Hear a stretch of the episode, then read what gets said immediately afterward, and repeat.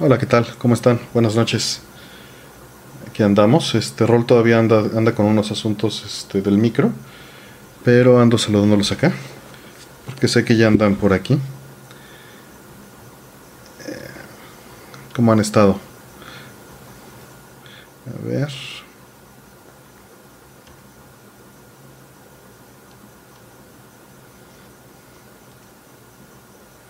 Listo. Ya cerramos esto. Sí. Sí, sí se escucha todavía un zumbido. Rolto, ellos no te están escuchando. Déjame, te abro este te abro todo. ¿No? No te escuchan ni te ven todavía. Deja déjate te, este te abro. Listo. Ya te ven, ya te escuchan. Pues mira, si no les molesta el, el zumbido, pues creo que ahorita no se escucha, ¿eh? Ajá. ¿Ya no? Muy poco. Sí se escucha, pero poco. Va a faltar a ver que la gente lo escuche. Ya, ya está. Sí. Sí, probablemente es, el, es un problema con mi micrófono porque este ya apagué todo, ya quité la tarjeta de captura, ya este pues ya hice todo, ya estoy solamente con el, con el puro micrófono. Y ahora sí, pues estamos teniendo esto. Entonces, bueno, seguramente es un problema ahí de del, del micrófono, puede ser que sea de que se haya descompuesto ya. Sí, sí, sí. Bueno, yo lo escucho, pero no sé si, si la gente lo escucha. Que, que no es molesto, que se escuche, que te escuchas bajo. Ok, déjame subirme un poquito el volumen, a ver si... Digo, lo malo es que va a subir el, el- el zumbido. Claro, Deja ver si. No. Híjole. Bueno. Sí, sí hay un zumbido. pues eh, Si no, pone el audio abierto, men. Ya, ya puse el audio este, abierto. Vamos a ver si eso este, mejora la situación. Pues sí, no, no se escucha el zumbido. Creo que, bueno, por lo menos para mí es menos molesto. No sé si para la gente. Ok, listo. Dice, dice Hugo que tiene tinnitus, entonces que no hay bronca. Vale, pues voy a reconectar aquí mis cosas. Sí, que está, que está mejor, dice la banda. Ok, perfecto. Muy bien, pues así nos quedamos entonces. Si así me escuchan bien y, y, este, y no se eh, no se meten más zumbidos, pues así nos, así nos quedamos. Sí, dicen que se quitó el zumbido. ¿Qué tal? ¿Cómo Listo. andan? Excelente. ¿Cómo están todos? Buenas noches. Ya con nuestro este late late night show with Artemio. Aquí andamos saludando. Después de una semana estuvo pesadita la semana. Sí, sí, así es, estuvo pesado. De hecho, creo que no te ven en el stream, creo que nada nos ven. ¿No me ven? Ok, déjame ver este qué hice. Ah, ya vi, sí. Me corté a mí. Está bien. ¿Para qué me quieren ver a mí? No, pues a mí que también. Mejor pongamos un juego entonces. Ok. Ponemos un juego, dices. Yo dejé, no tengo aquí nada ahorita para, para meter. Mm, Ahí está. Listo, Sí, ya estoy ahí pues, también yo. Estaba probando algunas cosas, me eché unas, unas fichitas de Gradius 5 y luego Gradius 4. Porque hoy es el Gradius Day, tienen que este, saberlo todos. Hoy cumple 35 años eh, Gradius, la saga de Gradius. Entonces, este, pues ahí toda la banda que, que es fan está celebrando. Así es. Shoot the Los core. tres, los tres que somos fans estamos celebrando. Pues mi timeline estaba medio lleno de eso, así que. O sea, por, entonces somos cinco, tal vez. Sí.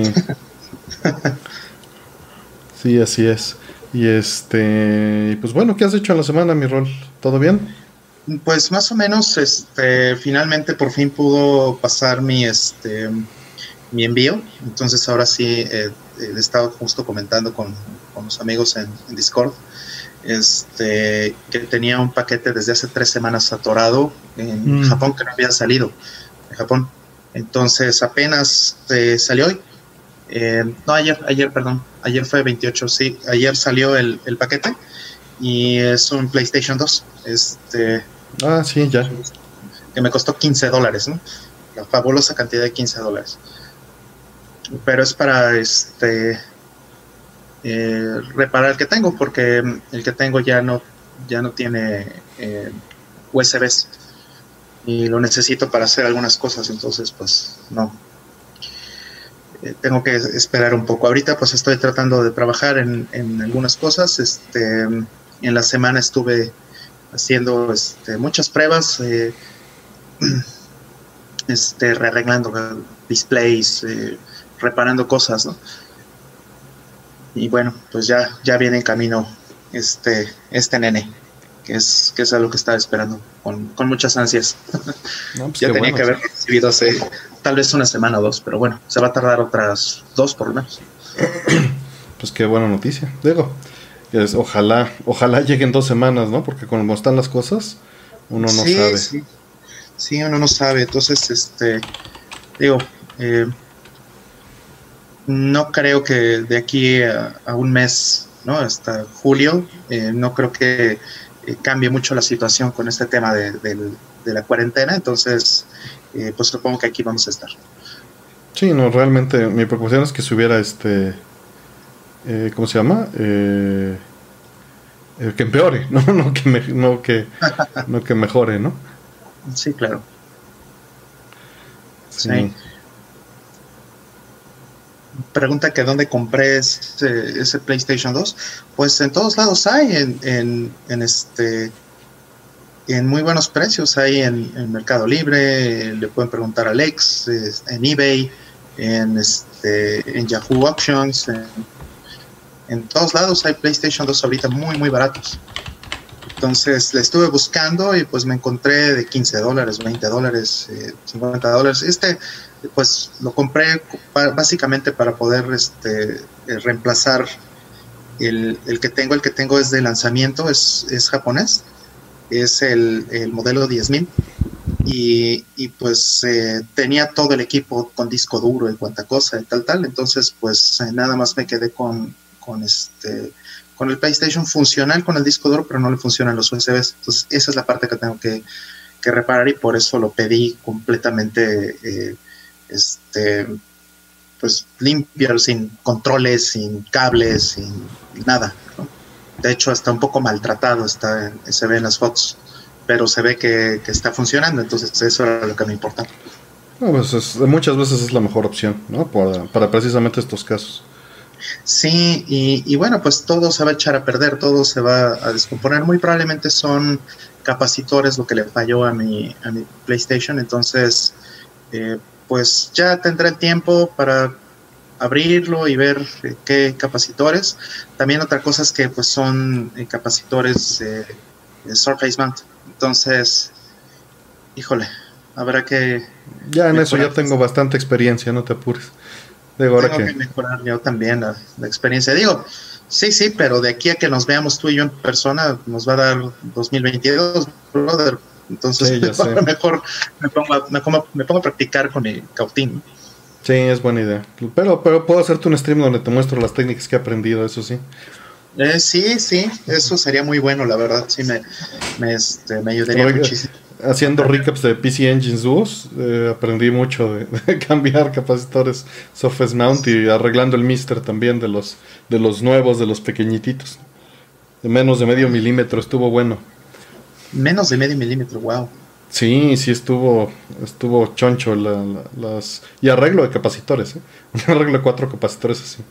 Este, mm. Preguntan que si hay alguna uh, desventaja de comprar consolas japonesas aparte del bloqueo de región. Pues la fuente de poder, que son a 100 volts. Tú tienes que usar un step down este, converter, ¿no? Para bajar de nuestro 127 a 100.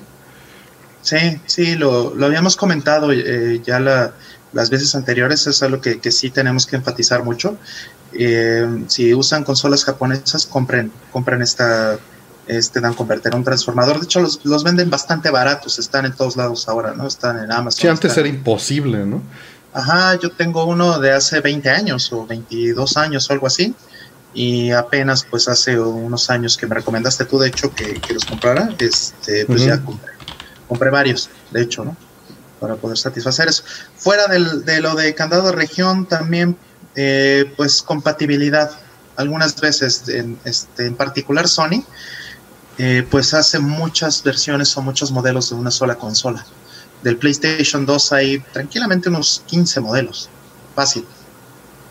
Y, bueno, pues los ven con el número de modelo, ¿no? El, el 10.000 pues es el primero que salió, pero de ahí pues hubo el 20.000, 30.000, 50.000, 70.000, 75.000 y cuánta cosa, ¿no? Entonces, y después salió el Slim y etcétera. Entonces, eh, algunos juegos no funcionan en todas las consolas o hay ciertas, ciertos detalles en, algunas consolas. Entonces, eh, sobre todo en juegos japoneses haciéndolos funcionar en consolas eh, americanas podrían llegar a tener problemas. O juegos de primera generación en, Play 2. Nos pregunta este que si habrá una nueva consola de Sega. La verdad, supe que hubo algún anuncio, algún este pero yo no creo que vaya a llevar ninguna consola de ningún tipo, sería una estupidez y a este nivel pues todas las consolas son PCs o celulares, entonces este no le veo mucho sentido. Digo, es posible, pero no, no salió el Genesis Mini, brother? ¿No salió el Analog G? Ándale, el Mega G. Sí, no, Sega, ojalá que no saquen ningún hardware Ojalá que no, a menos que sea un hardware para arcade. ¿No? Eso sí sería como. Sí, pero todos esos rumores, digo, ahí dicen que Sega se ha comprado por Microsoft. Ese rumor tiene como 20 años circulando. Pues mm, no es rumor, de hecho, este por ahí mencionó. no, sí, sí hubo, sí hubo ofertas, ¿no? Ajá. Sí, también hubo oferta por Nintendo, ¿no? Entonces Microsoft los quiso comprar a los dos y bueno, pues, ya varios más. Pero creo que nadie se dejó, creo que nada más, nada más Rare. Sí, porque ahorita está la campaña, ¿no? Del hijo de Sagata Sanshiro, está...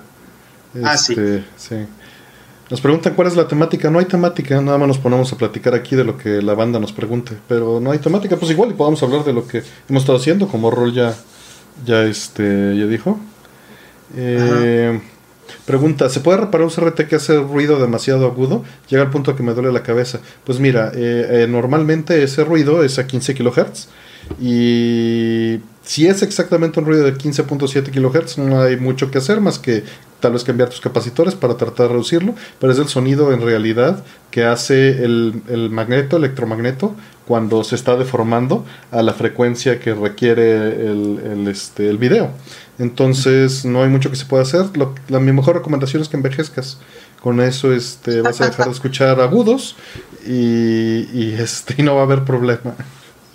Sí, Sí, digo, este, se puede hacer un poquito, de hecho sí he visto por ahí eh, banda que le, pone un poquito de damping en, en los, este, eh, en el chasis del, del, monitor, ¿no?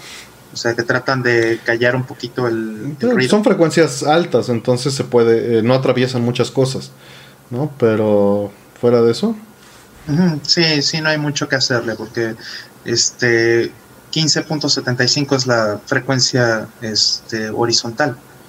Entonces, vamos, la única otra, por supuesto, es este jugar puros juegos de 31 kHz.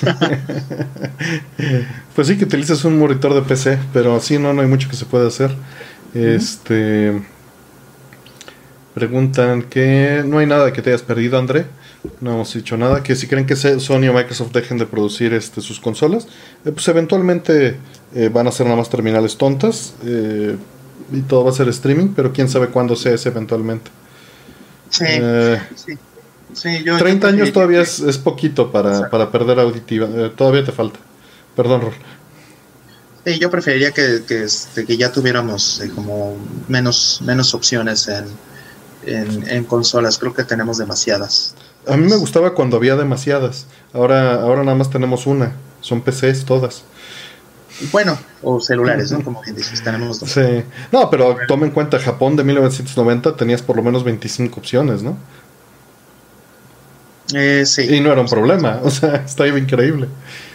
Sí, sí, es verdad. También, también hay que considerar eso. Sí. Sí, es, es verdad. Juegos favoritos de Neo Geo, pregunta Billit. Billit como que quiere hacernos puras preguntas de ese estilo. Este, pues di género, tal vez género y de con base en eso. Sí, sí, porque hay juegos de Neo Geo para todo, para todos, entonces es, es complicado. pregunta que Nintendo dónde entra, pues Nintendo nada más es una tablet y las tablets son celulares. Entonces es una broad generalization, pero es lo que pienso. Dicen los analistas. Broad, pero la verdad es que también es, es correcto, ¿no? El, el tienen esta cosa que se llama el Nvidia Shield, que es prácticamente un, Switch. Es el mismo hardware, ¿no? Casi el, no sé, 90, el 90 y tantos por ciento. Entonces sí, es, es como hardware para celular o hardware para este un embedded de, coche.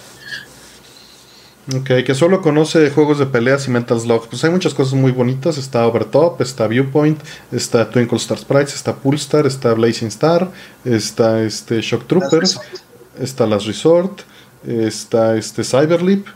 Eh, pues ya con esos ya te dimos unos cuantos para que vayas a ver. Y obviamente está Neotorf Masters. Ahí está Chava preguntando si Unreal 5 va a poder correr en su celular, dice. Pues este, ahorita entró un ingeniero que seguro va a arreglar eso para que funcione. Entró ahí a trabajarle.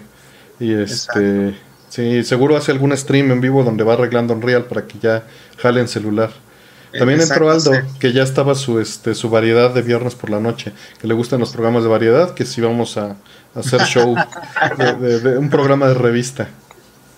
Exacto, este, vamos a, ya, ya nada más nos falta empezar a sacar personajes, brother. Y patiños y, y todo ese show. Sí, varias preguntillas por ahí rápidas. Pulsar o Blazing Star. Híjole, muy difícil la, pregunta. Son estilos muy distintos, ¿no? Muchos, sí. Pulsar o Blazing Star, uh, Viewpoint. no, a mí fíjate que Viewpoint, o sea, me encanta visualmente, pero me gusta más jugar un, cualquiera de estos otros dos. De hecho, disfruto jugar más Blazing Star porque se parece más a mi estilo de juego y asumo que Pulsar se parece más a tu tipo de juego. Este... Pues sí, sí, podrías decir eso, sí, exactamente. Mm, hay, hay varias preguntillas por ahí. Dicen que eh, que si hemos probado Game Tengoku. Sí, lo tengo. Tengo la placa arcade y tengo el juego, la KJ esta que sacaron en Play 4 el juego no me gusta. Digo, me, quiero que me guste, pero el juego es malo. Simplemente el juego es malo. Es un tributo a varias cosas, a varias franquicias, a varias a la cultura del arcade y todo, pero no, no está tan padre. No, está bastante malo. Y tengo la placa y tengo el... Si alguien quiere cambiar la placa, estoy interesado. Nada más no me gusta. Este... ¿Cómo preguntan cómo soldar las patas de un CPU? cómo soldar cables a las patas de un CPU, pues depende de cuál CPU, ¿no? Este, hay, muchas cosas. ¿Y, qué quieres hacer, no? Normalmente pues va una PCB o un socket. Es raro que, vaya así, pero pues dinos. Eh, ¿Ya vieron el case de aluminio que te hizo el buen Mr. Addons? No, no lo he visto. Pero vi que ha estado midiendo este input lag de controles. Anda metido en eso.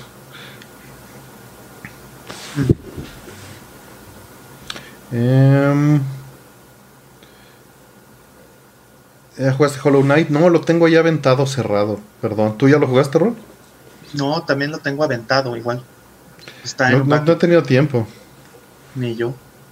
No he jugado casi nada esta semana. Este, nada más hoy sí siendo Gradius Day, pues si no me podía eh, este, saltar una buena fichita de Gradius 5. Qué bueno. Yo jugué poquito, pero jugué probando. O sea, estaba probando otras cosas. Eh, de varios proyectos y me quedé jugando, ¿no? Tantito.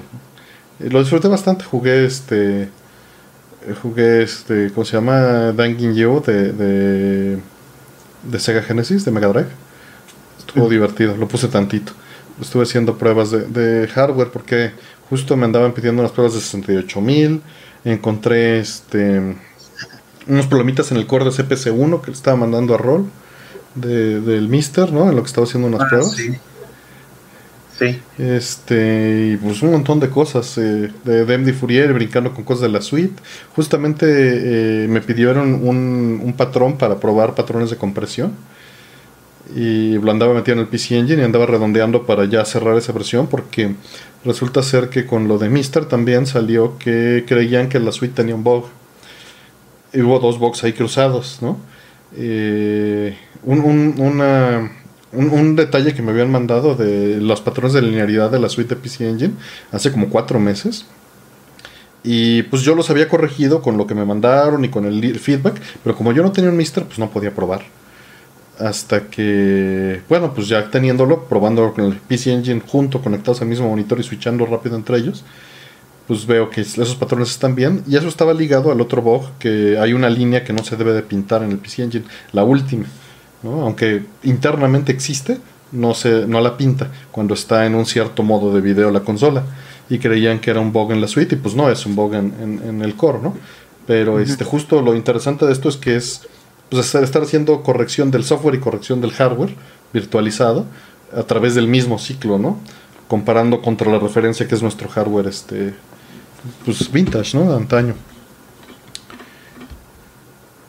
Eh, que dice que le gustó mucho el video de la presentación de todas las consolas de PC Engine, que hacemos algo así de Sega, pero esa todo el mundo la conoce, ¿no?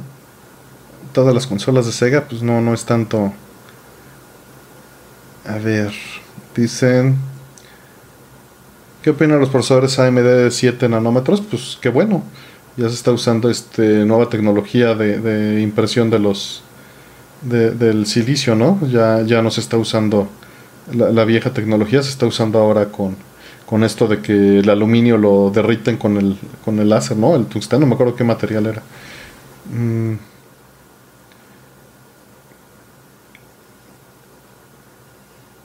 Dicen, Valkyria Chronicles original o el 4. No he jugado el 4, lo tengo pendiente. Así que te respondería Valkyria Chronicles. ¿Para qué te, te miento? Sí, yo jugué Valkyria Chronicles dos veces, básicamente. Jugué el de, el de Play 3 y el remaster que hicieron en Play 4. Eh, salió una versión muy bonita. Y, y, pues tal cual, es el mismo juego, nada más eh, eh, pues tiene mayor resolución. Me parece que el original estaba en 720. Y pues el, el remaster ya está en, en 1080 y, y, pues simplemente las gráficas se ven un poquito más nítidas y, y el juego corre mejor. Eso es todo no necesita más realmente, porque el juego es, extraordinario.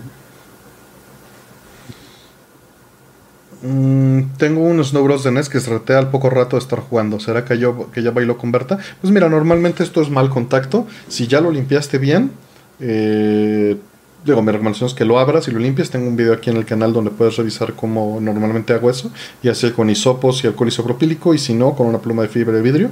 No uses lijas ni nada por el estilo. Ahí está en el video. Y este sería lo principal. Y si no, puede que lo hayan lijado y que las pistas estén desgastadas. En ese caso, pues tendrías que reconstruir las pistas. ¿no? Em, preguntan, me gustaría que nos pudieras dar una explicación de qué es MD Fourier Roll. Eh, no, por favor. no. no. tú, pues yo ahorita estaba hablando, entonces. No, no, adelante, adelante, brother, por favor, sí. Dale, dale, dale. Algo breve. No, no creo que, yo jamás pudiera dar una mejor explicación que tú crees, No, pues así de la nada. Es, mira, básicamente es software para analizar este el audio de una consola y no solo, bueno, todos los aspectos del audio que hemos ido integrando. Lo que tienes son eh, dos partes principalmente. Una es, este, bueno, serían tres. Una es este, el programa que corre en la consola. Entonces escribe un programa que, por ejemplo, corre en el Game Boy. Eh, ese programa hace un barrido de las frecuencias con todos los sintetizadores que tenga la consola eh, y de todo su rango ¿no? posible. Sí, es que tiene Exacto pues lo que tenga, ¿no? Si tiene nada más un CD player, bueno, pues, pues nada más se toca el CD. Pero usualmente en las consolas que se ha implementado, pues hay un synth. Entonces, este, un sampler. Entonces se, hace un barrido de todas las frecuencias con ese sampler, utilizando lo, mejor que pueda uno. Eh, entre más experimentado sea el programador que hace el, el, el, el test, pues puede quedar algo mucho mejor. Este, Pino Batch ha estado haciendo grandes este, implementaciones que van más allá de solo probar el, rango de audio, que era la intención original. También se quiere probar eh, bugs o este, comportamientos específicos que normalmente son mal emulados. Entonces eh, se hace este set de pruebas, esta batería de pruebas, se graba con una tarjeta de sonido y ese archivo de audio, eh, asumiendo que la tarjeta de sonido sea decente, que todas deberían de ser, pero hemos encontrado que no todas lo son, Qué eh, horror, sí. Sí, hemos encontrado cada cosa.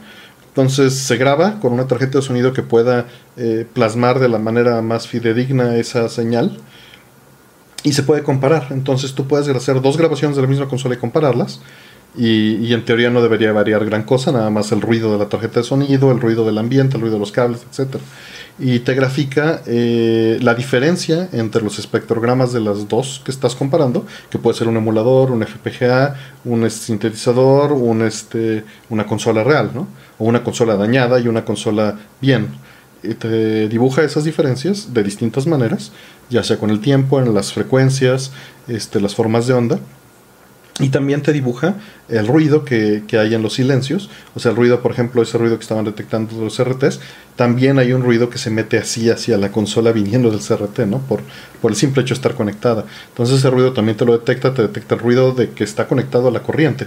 Tú por el hecho de estar conectado también a la, a la red eléctrica de, de, tu país, pues ese, ese ruido a 60 Hz se mete a, la señal y está ahí. Entonces te grafica también eso y te hace también una, una resta de espectrogramas entre el ruido de la consola referencia y el ruido de la consola que quieres comparar y este te arma también los espectrogramas evidentemente y este también te dibuja las fases las diferencias entre las fases de las dos consolas y te detecta eh, algunos detalles que pudieran eh, que pudiéramos ya tener este eh, calculados, ¿no? Como el ruido que se espera por el frame rate te da a cuántos cuadros por segundo está corriendo, si está fuera de afinación, si está fuera de tono, también te marca todas estas cosas, si la tarjeta de sonido está mal.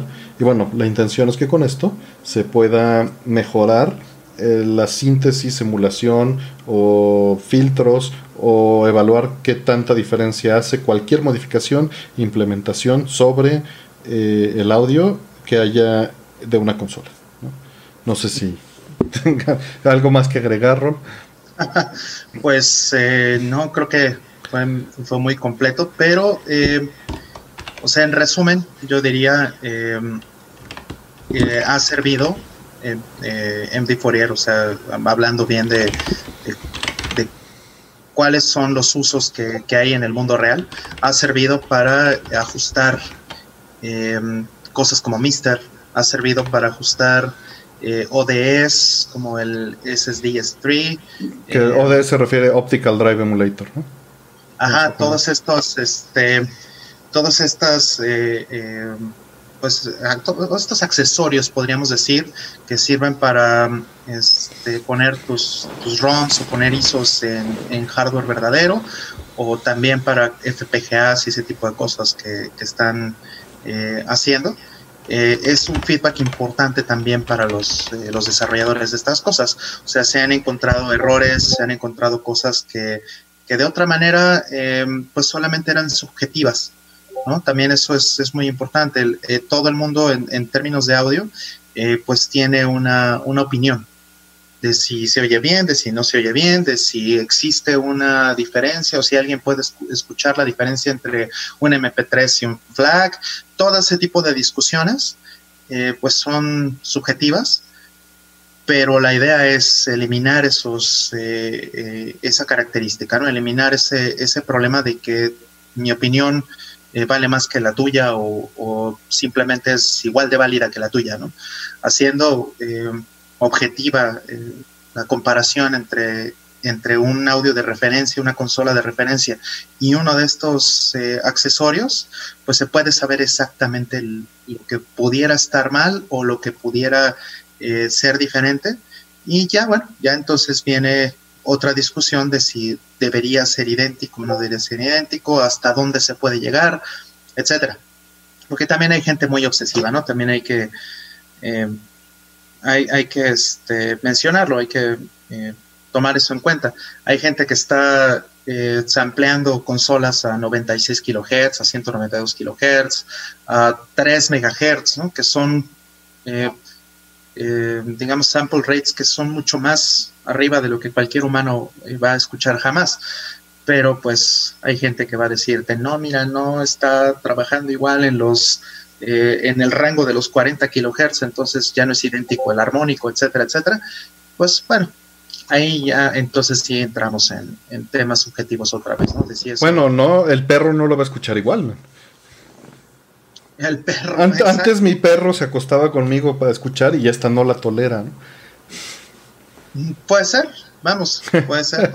Digo, estoy exagerando, pero justo preguntan de, de, Fourier que si serviría para hacer comparaciones en llamadas de voz telefónicas para tener un registro y que sirviera para propósitos de llamadas de extorsión.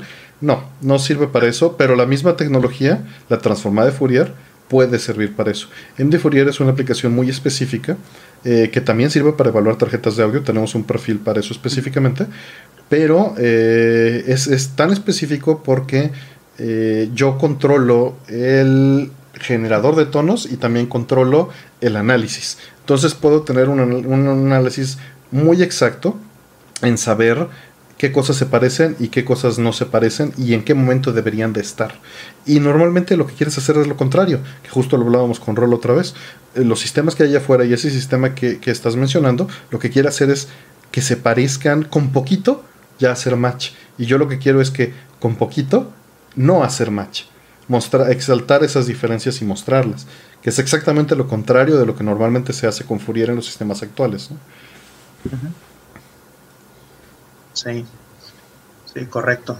Sí, quieres este, saber cuáles son esas diferencias y encontrarlas y, poder este, determinar eh, qué cosa es lo que, lo que pudiera estar este, eh, cambiando en, en, una implementación diferente de software o de hardware.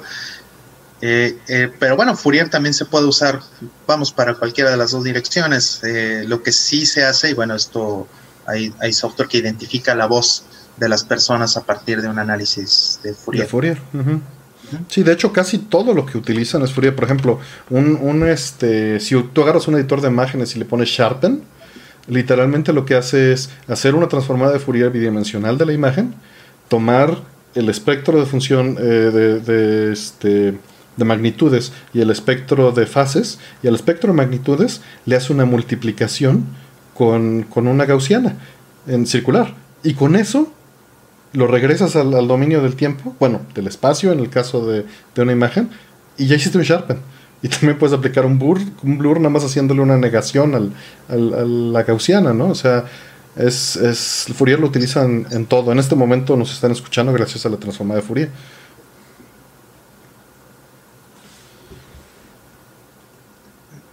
Eh, pues ahí tenemos un montón de preguntas. Eh, Rollman, ¿dónde puedo jugar de manera legal R-Type Leo? Y saludos a, Karen, que ya entró por ahí. Sí, ya la vi a Lilith. Este, R-Type Leo. Ah, lamentablemente no hay más que versión de arcade. Nunca salió un porta, ningún nada. Es lo único que hay. Y bueno, pues es, es una es un arcade difícil de conseguir y caro. es, es triste, sí, lo sé. Este Hugo pregunta de la transformada de Fourier que normalmente en química la utilizan para el calor. Efectivamente, para eso fue hecha. Fue analizada para termodinámica. Fue, fue su primer uso, pero no es el único. Eh, estuvo investigando si se podía usar en economía, pero no encontró nada. Sí se utiliza en economía. Sí. Pero el detalle es que no puedes predecir futuros. Eso, eso es absurdo hasta el momento. O sea, puedes hacer redes neuronales, algoritmos genéticos y combinarlos con transformadas de Fourier y el análisis del pasado, pero son patrañas. Lo que sí puedes hacer es analizar el pasado para encontrar la frecuencia de los eventos. ¿no? Pero bueno. Sí, sí, o sea, puedes eh, a lo mejor eh, pensar en que encuentras un patrón y a partir de eso puedes decir, mira, está una tendencia, ¿no? O, estuvo pasando todo este patrón y era muy evidente en el pasado, ¿no? Eso también, y cerró aquí y arrancó aquí. Ajá, y entonces puedes decir a lo mejor, mira, este patrón se, se, repitió en estas características y tal, tal, tal, y aquí está el patrón, lo podemos ver más eh, con mayor detalle. Entonces, si se dan las mismas características, eh, sería lógico pensar que a lo mejor tienes este, la probabilidad de que vuelva a repetirse ese patrón, pero ya, ¿no? No puedes decir que eso sea realmente un futuro. Sí, no, sin duda. Este varias preguntas. ¿Cuál es el tamaño promedio de una pantalla de un PBM? Pues yo diría que entre 15 y 20, ¿no? Sí, sí, 14 y 20. Sí, este. Eh, hay de, de, varios tamaños, de 5, de, de 8, de 9. Hasta 32 existen. De 21, de 34, y, sí. Pero el promedio aquí en México eran o 5 para unidades móviles o 20 para estudio, ¿no? Para tener varios. Porque normalmente eh, lo que tenía en una televisora era una pared con unos 8 o 10, ¿no? Y, este, estaban brincando entre ellos. No era que estaban en uno grande, porque eso era inútil para una televisora pues, como las que tenemos aquí en México. Claro, sí, yo tengo uno de 9 y esos de 9 normalmente se ponen en un rack enorme para este, cosas como masters en, televisión o para videovigilancia o ese tipo de cosas. Dice aquí que la transformada de Fourier lo utiliza para reconocimiento de patrones, efectivamente, porque es, muy bonito que cuando le aplicas Fourier bidimensional a una imagen, por ejemplo, si se lo aplicas a, un este, a, qué te gusta, a un círculo, eh, va a estar solo desplazado. Lo puedes desplazar en posiciones dentro de la imagen, pero en la transformada de Fourier te va a aparecer como una constante. Entonces, no importa en qué parte de la imagen esté, te va a aparecer el mismo patrón en la transformada. Y eso, eso es muy útil, ¿no? Porque toda esa información de posiciones está en las fases, no está en el en este en las magnitudes. Mm. Correcto. Eh, ¿Cómo van los de 16-bit Audio File Project? ¿Podrías actualizarnos? ¿Van a seguir con el proyecto? Pues hasta el momento tiene las manos llenas con Sega Genesis. ¿eh? Eh, proyectos como NES o Super NES, ellos no lo están, que yo sepa, no lo está haciendo. Don Luca ha estado trabajando desde que le avisé, cuando salió MD Fourier hace un año ya, casi. Ya casi se va a cumplir el año que salió. Eh, le mandé un mensaje y estuvo muy interesado, lo pudo probar unos meses después y ha sido un miembro muy activo, hizo el port de Mac aunque la, suite ya corría, digo la suite, este MD Fourier ya corría en, en macOS porque pues compila en todos lados hasta donde hemos probado. Eh, pues le puso una GUI, ¿no? Porque es, es, este muy este muy necesario una GUI para que el usuario se sienta eh, a gusto. Em, cómodo. Cómodo, sí. Preguntas, eh, tenemos... ¿Qué opinas de Gradius Rever de Wii, Rol? Ah, eh, pues Gradius Revierte Wii, eh, pues es, es, un buen juego, ¿eh? Ese de hecho lo hizo M2. Y pues lamentablemente no existe más que en, en, Wii. O sea, no han vuelto a sacar ese juego en ninguna otra consola. Es solamente digital. Cuando las versiones digitales sí eran compras. O sea, sí puedes comprar ese juego y sí te lo quedas. Eh, se amarra a tu consola, no a tu cuenta. Y entonces, este, pues bueno, lo puedes transferir a lo mejor entre Wii Wii o puedes este, eh, tompearlo, ¿no? Y, ya, pero no hay más que esa, esa versión, ¿no? Tristemente. Pero el juego es bueno. El juego es, es bastante, bastante bueno. Es, eh, siento yo que es como un, un Gradius eh, clásico, ¿no? Tratando como de estar entre el, el, el 1 y el 2 y no ser tan sofisticado como el 3 o el 4 o el, o el 5 o Gaiden. Entonces, sí, es esto un buen juego. Si tienes chance de conseguirlo, que bueno, ya no existe la, la, tienda de Wii, ya cerró desde hace unos años. Y no estoy seguro si en Wii U puedes eh, conseguirlo. Eh, creo que no. Creo que también ahí tendría que estar eh, abierta la, la tienda de Wii. Entonces, eh, conseguirlo, si no lo tienes, es eh, de manera legal, eh, hoy día es imposible.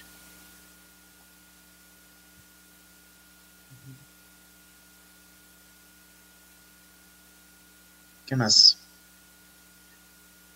Perdón, preguntan en cuántas consolas corre MD Fury. Avisaron mi micro porque escribí en el teclado. corre en, oficialmente hasta el momento, o sea, liberado al público, corre en Genesis y Sega CD, en PC Engine PC en CD y TurboGrafx en todas las versiones de CD. Pero internamente lo tenemos funcionando en NES, en Game Boy, Game Boy Advance, este 32, no, 32X está trabajando apenas. Eh, yo estoy trabajando en Dreamcast. No he tenido tiempo, esta semana se me fue por completo. La tenemos jalando una prueba ligera en Commodore 64, en Sega Master System, en Game Gear, en ColecoVision se está trabajando la versión de MSX. Entonces, bueno, hay un montón de versiones ahí que internamente se están trabajando y, pues se requiere mucho trabajo para liberarlas. Entonces, eh, Game Boy, Game Boy también está. Sí, es muchísimo trabajo porque obviamente cuando la gente la quiere probar, pues tiene que haber también soporte técnico muchas veces, ¿no? Oye, lo traté de quemar, oye, lo traté de poner, oye, le hice esto, le hice esto, no jaló, etcétera, y pues puede ser un bug o puede ser que la persona esté haciendo mal, algo mal, o puede ser su hardware, o sea, pueden pasar muchísimas cosas. o esto que, que, nos pasó con NES, ¿no? Que NES no lo hemos liberado porque está todo el asunto del expansion audio. Lo vamos a liberar sin el expansion audio. Eh, pero NES tenía otro asunto. Y es que cuando tú la utilizas una vez y tocas notas de cierto tipo una vez, eh, va a sonar distinto ya de ahí en adelante siempre entre todas las consolas, incluso la misma consola, por decirlo muy, muy, muy simplificado. Eh, básicamente la fase de ese generador arranca y cuando arranca ya no hay manera de sincronizarla consigo misma. No sabes en qué momento le das clic tú para empezar la prueba y no sabes en qué momento de la fase interna este, estás, del triángulo. Entonces lo que tuvimos que hacer fue hacer un sistema en el cual eh, detectamos la condición internamente en el NES y hacemos un watermark en la señal de audio para que MD Fourier lo reconozca y sepa el estado en el que se encontraba ese NES. Si estaba limpio, si ya estaba sucio o si es desconocido. Y con base en eso, dar un análisis con un grado de confiabilidad sobre lo que ya se había este, analizado. Entonces, por ahí publiqué un, documentito en MD Fourier Notes si les interesa verlo. Sí, ese, ese trabajo es impresionante. Yo recuerdo que eh, se tardaron como un mes más o menos haciendo ese análisis, ¿no? Pues nos tardamos un, como un mes en encontrar cuál era el problema, ¿no? Aunque lo sabían, el detalle era ¿y cómo lo corregimos? ¿no? Sí, porque pues, eh, siendo realistas, o sea, eh, el problema fuerte existe porque también hay, o sea, la, suite por su naturaleza, normalmente la vas a poner en cartuchos eh, de flashcard. ¿No? O sea, lo vas a poner en un Everdrive o en alguna cosa, esto es un Power Pack, etcétera. Entonces, empezando por ahí, ya eh, hay muchas condiciones donde puedes estar eh, moviendo eh, esta fase del, audio no, de NES. No solo eso, ya salió una edición física que contiene esa, esa versión de NES, aunque no hemos liberado la, el análisis, pero el, el, detalle es que ese cartucho tocaba música en el menú y con eso ya le daban la torre a la prueba, ¿no? Entonces, este, pues hay, hay, unas maneras y se dio una manera de que el cartucho detecte cuando se está buteando, por ejemplo, con Start apretado, te manda directamente a Fourier, no utilice el audio y ya tienes una garantía de que eso está funcionando, ¿no? Pero pues se tienen que hacer ese tipo de, pruebas y hacer pruebas en muchos NES, pruebas este, con muchas tarjetas de sonido y ver si es replicable en todos lados y si podemos entregar algo que funcionalmente está a prueba de, errores eh, externos, ¿no? Claro, sí, sí, ya eh, si te encuentras otro problema, pues es porque podría ser que en alguna revisión del Famicom o del NES eh, hay alguna diferencia que hoy no sabemos, ¿no? Está complicado. Sí, es, es complicado y por eso nos tardamos tanto. Y bueno, la verdad es que esto de, la pandemia sí detuvo a Andy Fourier. En, en el, era un trabajo que iba muy rápido. Era, este, estábamos trabajando en tres o cuatro proyectos al mismo tiempo con gente muy talentosa que, que, ayudaron, están cooperando y ayudan a hacer mucho del trabajo de fondo que es técnicamente duro y a corregir y a mejorar todo. Y de repente con la pandemia sí, sí se frenó, ¿no? Fue como una pared este, que todo el mundo pues, se dispersó, bueno, nos dispersamos y regresar costó trabajo, pero ahorita ya como que está tomando otra vez su, su, su camino, ¿no? Así es. Em, preguntas. ¿Se puede poner una entrada de HMD al Nintendo 3DS? Supongo que te refieres a una salida, porque una entrada sería para utilizar las pantallas. Y sí, sí se puede, pero es muy difícil. Venden los kits por allí, este, en varios países, ¿no? Asher este, se lo aplicaron a uno. Sí, pero ya es ilegal en Japón. De hecho, hablamos de eso la vez pasada. Sí, así es. Ah preguntan que si considero que ha bajado la popularidad de King of Fighters en México porque han escaseado los lugares de arcades. Eh, sí, yo creo que, que, este, que más bien es un tema generacional. O sea, eh, de acuerdo, eh, los, los, este, los lugares de arcades pues están escaseando pero pues también han cambiado los gustos de la gente, los, los, que jugábamos King of Fighters, pues ya, ya no estamos este, jugando eso o, ya no es lo que, lo que está en el mainstream, pues, ¿no? Entonces, eh, este, creo yo que, simplemente es que este, pues se ha reducido el, digamos, el público de, la gente que, que utiliza este hardware que puede correr King of Fighters y que bueno, que realmente sea la misma experiencia que tenías en el arcade, que era retar a tus brothers. Creo que esa parte es muy cultural también. Eh, preguntan rápido, si existe algún por de Ninja Baseball Batman, no, no existe, desgraciadamente solo es arcade. Este, um, aquí hay otras preguntas. Eh, ya vimos el, el, video de límite de LGR, perdón, donde habla sobre este Arcade PCB Super No, lo comentamos hoy en el canal de, de, MD Fourier, pero no he tenido tiempo. Se me ha ido el día. En serio, estuve. Hoy, hoy lo tuve libre de chamba y de otras cosas, pero estuve como loco viendo pendientes de la casa y luego como loco haciendo este pruebas de hardware que me estuvieron pidiendo un montón. No he acabado, de hecho. Sí, igual yo también estuve súper ocupado en, el día de hoy y bueno, en la semana en general, entonces también igual no he visto este, este video que mencionan, o sea, lo tengo por ahí eh, este, en espera. Este, ¿Alguna mecánica indispensable para un buen shooter roll? Ah, mecánica indispensable para un buen shooter. pues mira, hay varias escuelas, yo diría, ¿no? Eh, la escuela de Gradius, obviamente, es, eh, es una escuela más eh, tradicional, no es un, bullet hell. Y em, pues es, es un poco más agresivo con el, con el jugador, porque no solamente se trata de las balas o de los enemigos, sino también del entorno completo. El entorno está en contra tuya. Entonces, eso creo que es una, una, una, escuela y otra por supuesto pues es la del, la del bullet hell, donde este, tienes que estar eh, identificando los patrones de las balas y todas esas cosas. Creo que ambas cosas son válidas. Creo que las mecánicas que le puedas agregar encima de eso, eh, por ejemplo, una, mecánica, una, una buena mecánica de power-ups, este, suma muchísimo al juego, aunque no necesariamente es este, indispensable o, o, no necesariamente le, este, hace el juego mejor, nada más por existir, pero eh, creo que ese tipo de mecánicas son, eh, donde hay juegos con, esas mecánicas y que son más sofisticadas, regularmente son juegos muy buenos, tienen sofisticación en, en todo. Dicen, este, de lo de Audio, Audio File Project, sé que es muy difícil, pero podrían dividirse el trabajo entre la comunidad para minorar carga porque hay mucha gente que puede ayudar. Pues se está ayudando un montón de gente. Si te interesa ayudar, nada más repórtate con Don Luca. Este, justo están haciendo este un montón de, de, retroalimentación. Pregunta Salvador Medina que existe algún shooter RPG. Hay muchos. Hay muchos, este, digo, no así que digas una variedad tremenda, pero me viene a la mente en particular uno de PC88 de Falcom que se llama Star este, Cruiser, creo. Ahorita te digo el, nombre exacto, lo tengo aquí en mi base de datos. Y otro es este uno de Game Boy Advance, este también muy bonito. ¿Cómo se llama, Rol? ¿Te acuerdas? A ver. Eh. Déjame. Déjame te digo cómo se llama. Seguro ahorita en mi lista me sale este. ¿Es Sigma Star? Sí, sí, es Sigma Star Saga. Sigma Star Saga. Y de este de PS88. A ver, déjame ver cómo se llama.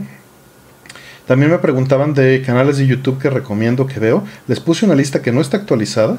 Este ahí en, en este en ScoreVG 128 y se las puse ahí en el este en el chat que tiene varios canales que en aquel momento recomendaba. Se llama Star Trader, el de PS88. Y es curioso porque es una novela gráfica como con RPG y al mismo tiempo es este shooter en los niveles donde viajas.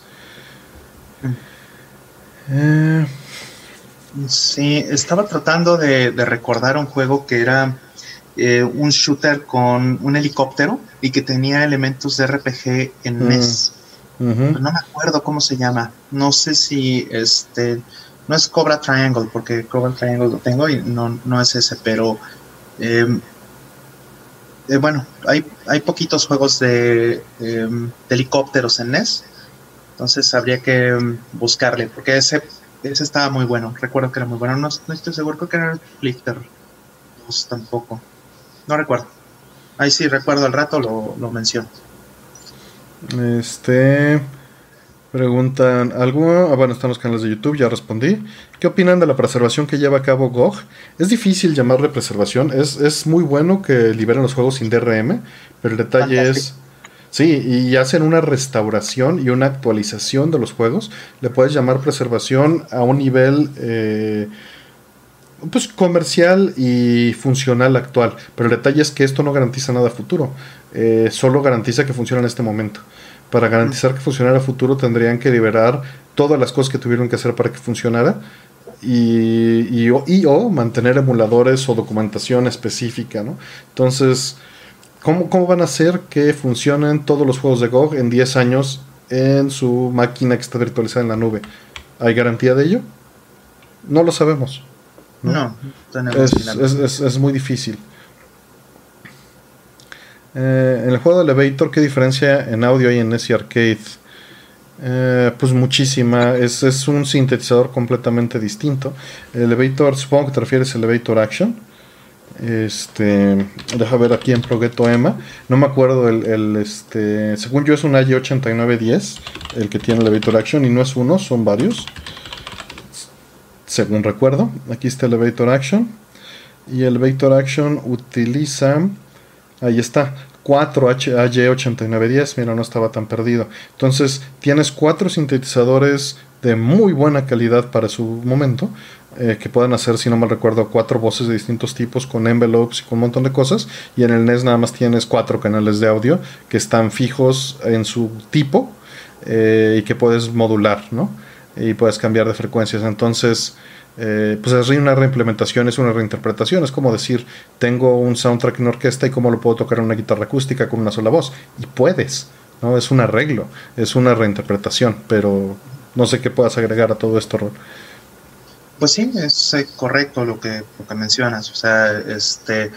Y, y, bueno, lo hemos mencionado de muchas maneras, ¿no? Una cosa es que trates de preservar o que trates de hacer el, que, que digamos el juego, la obra se, se preserve o se ejecute de la manera eh, más cercana a, la versión original, pero también se vale que se hagan reinterpretaciones o reimplementaciones, remakes, remasters, pues también estamos acostumbrados a eso. Creo que todo eso es válido, así que cada quien eh, tiene, este, pinta la línea, ¿no? Pegado a esto de preservación y de reinterpretación, y con el tema anterior, perdón, Rol, eh, nos comentan que incluso cuando hicieron el update de Windows 8 o Windows 10 tuvieron que actualizar todo porque un montón de juegos dejaron de funcionar de GOG. Sí, sí, qué terror, ¿no? Que, que bueno, pues ni modo, eso se tiene que virtualizar, este, o se tiene que hacer un wrapper, o se tiene que hacer algo para que funcione en, en nuevos sistemas operativos. Y si algún día existe otra versión de Windows, pues quizá les vuelva a pasar lo mismo exactamente, ¿no? o sea, yo diría que este, incluso siendo Linux o siendo open source el, el, sistema operativo, eso no necesariamente este, puede funcionar igual o, se salvan. ¿no? Pues Hay muchos problemas. Justo ahora me he estado encontrando en este mes, me he estado encontrando con muchísimos problemas en las nuevas interfaces de eh, de programación de, de, video, para tarjetas de video, para este, cosas de bajo nivel en, Linux, cosas que cambiaron en los últimos 5 o 7 años y que son una auténtica pesadilla. Hay muchísimo software que si quieres que corra en hardware moderno y al mismo tiempo en hardware viejo, prácticamente es, es imposible utilizando las, este, las herramientas que te da Linux por sí mismo. Tienes que buscar la manera de, este, de utilizar eh, los métodos viejos y los métodos nuevos, etcétera. Es, es muy complicado, aún en, en, un sistema operativo como Linux. Eh, ya les preguntaron si habrá score próximamente. No tenemos idea. La, banda está muy ocupada, entonces quién sabe. Este, ¿Qué tal? Gusto le da una pregunta del port de Mario 64 para PC. Ya hablamos de eso en Score y en el chat pasado, entonces si quieres te recomiendo allá para no, no brincar porque tenemos, sí, no repetir lo mismo, ¿no? Eh, preguntan que si vas a tener Play 5 de lanzamiento o van a pasar. Eh, como yo no tengo eh, PlayStation 4 Pro, eh, yo sí lo voy a al, al, Play 5. Ajá. Sí, porque no había tenido justificación, o sea, por ejemplo, no habían salido buenas teles, que también ya platicamos de ese tema. ahorita pues ya está empezando a ver como este, más opciones en televisiones que, pudieran ser como candidatos a reemplazar mi, tele de hace 15 años. Y entonces, pues ya estamos hablando de 4K y esas cosas, posiblemente entonces sí le pueda sacar jugo a un, PlayStation 5. Voy con preguntas que tenemos atrasadas casi casi desde el principio. Eh, ¿Saben si hay arcade de 6 este, seis jugadores de X-Men en México? Pues debe de haber, pero guardados en una bodega, no expuestos al público, ¿no? Sí, no, ya esos ya no están corriendo porque... Pues no deja dinero y no y son muy caros de mantener. Imagínate, son necesitas dos RTs, los espejos, eh, o sea, es una máquina muy complicada de mantener. Yo creo que eso, si acaso está en la colección perdida de alguien o está en una bodega pudriéndose. Eh, ¿Tienes Thunder Force favorito? A mí me encanta el 3 y el 4. El 3 yo creo que es el que más me gusta.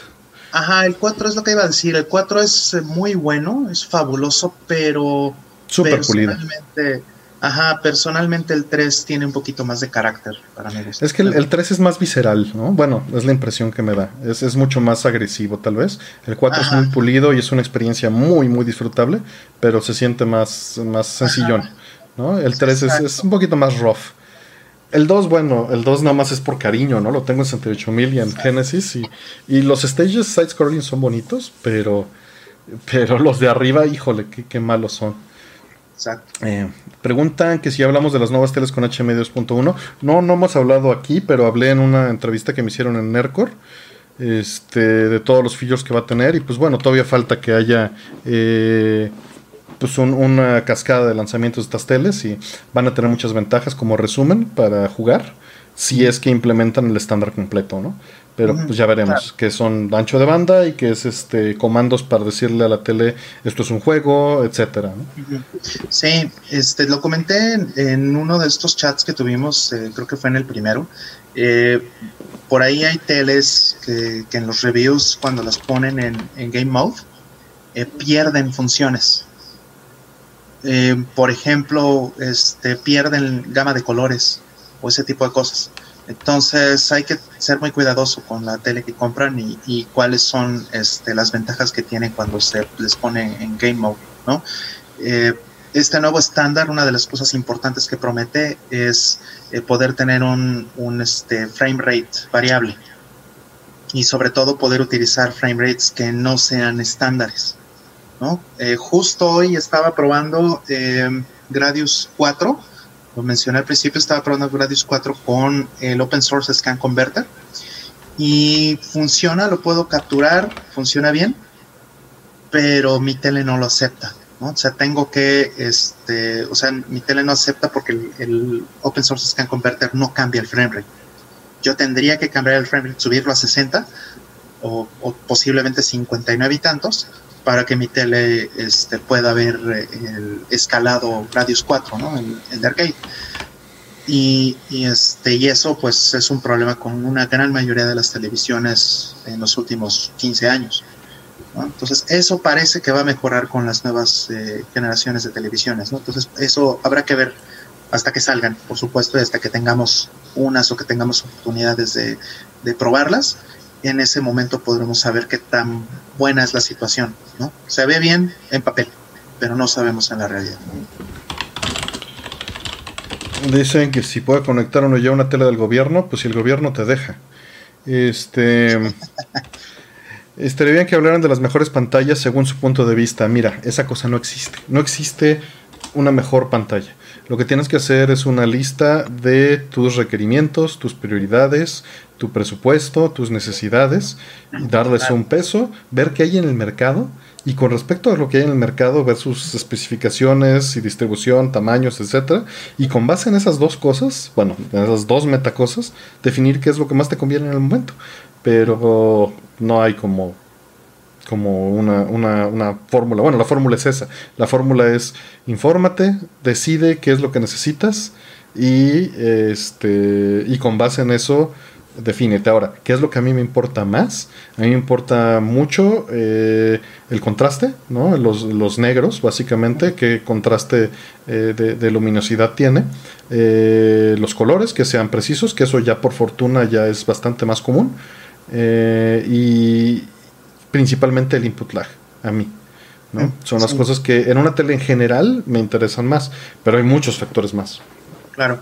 Sí, en mi caso, por ejemplo, este, a mí me importa muchísimo el input lag. Para mí es el, factor más importante de todos. Eh, pero, por ejemplo, ¿no? Si, y justo lo acabo de mencionar, en mi tele no funciona Gradius 4.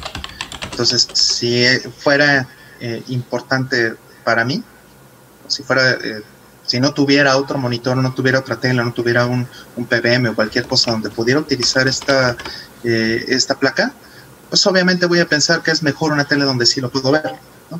Listo. Entonces, eh, depende de cuáles sean las necesidades de cada quien. Yo prefiero el input lag eh, primero, sí me importa mucho el contraste, pero no, eh, para mí el, tema de contraste y de color no es tan importante como el, como el input lag. Sí, sí, ahí cada quien tiene que definir y, y con base en eso, este, pues votar, ¿no? Y comprar lo que, lo que te funcione. no me em, importa si juego Street Fighter en blanco y negro, pero quiero que entre el combo. Son dos cosas muy diferentes. Ahorita relacionado todavía a teles, eh, dicen que si es bueno el HDMI wireless. Mira, todo sistema wireless, todo, absolutamente todo sistema wireless va a ser inferior al, cableado en calidad y en eh, latencia. Siempre. No hay duda de ello. Eh, pero eh, tiene la ventaja de la comodidad. Entonces, hay, hay algunas excepciones, pero en general, o sea, el Wi-Fi es una porquería comparado contra un cable, pero tienes la ventaja de no tener cables. Entonces, pues ahí tienes que evaluar qué es lo que más te importa a ti. A final de cuentas, eh, para hacer un HDMI wireless, pues tiene que estarlo mandando por una frecuencia alta, lo cual te va a generar más ruido en la casa. Tienes que tomar en cuenta que, hablando muy en general, el, aire es un medio, es un cable, es un solo cable. Si vas a mandar algo en las frecuencias, eh, eh, cada frecuencia va a ser, imagínate que es un cable distinto, pero es un solo cablezote y adentro vas a meter cables chiquitos. Si todos están en Wi-Fi, todos están usando ese mismo cable y están rebotando cuando alguien quiere hablar en una red, tiene que levantar la mano y decir, voy a hablar. ¿no? Y se hacen como estos lapsos este, aleatorios para decir, voy a hablar cuando nadie está hablando.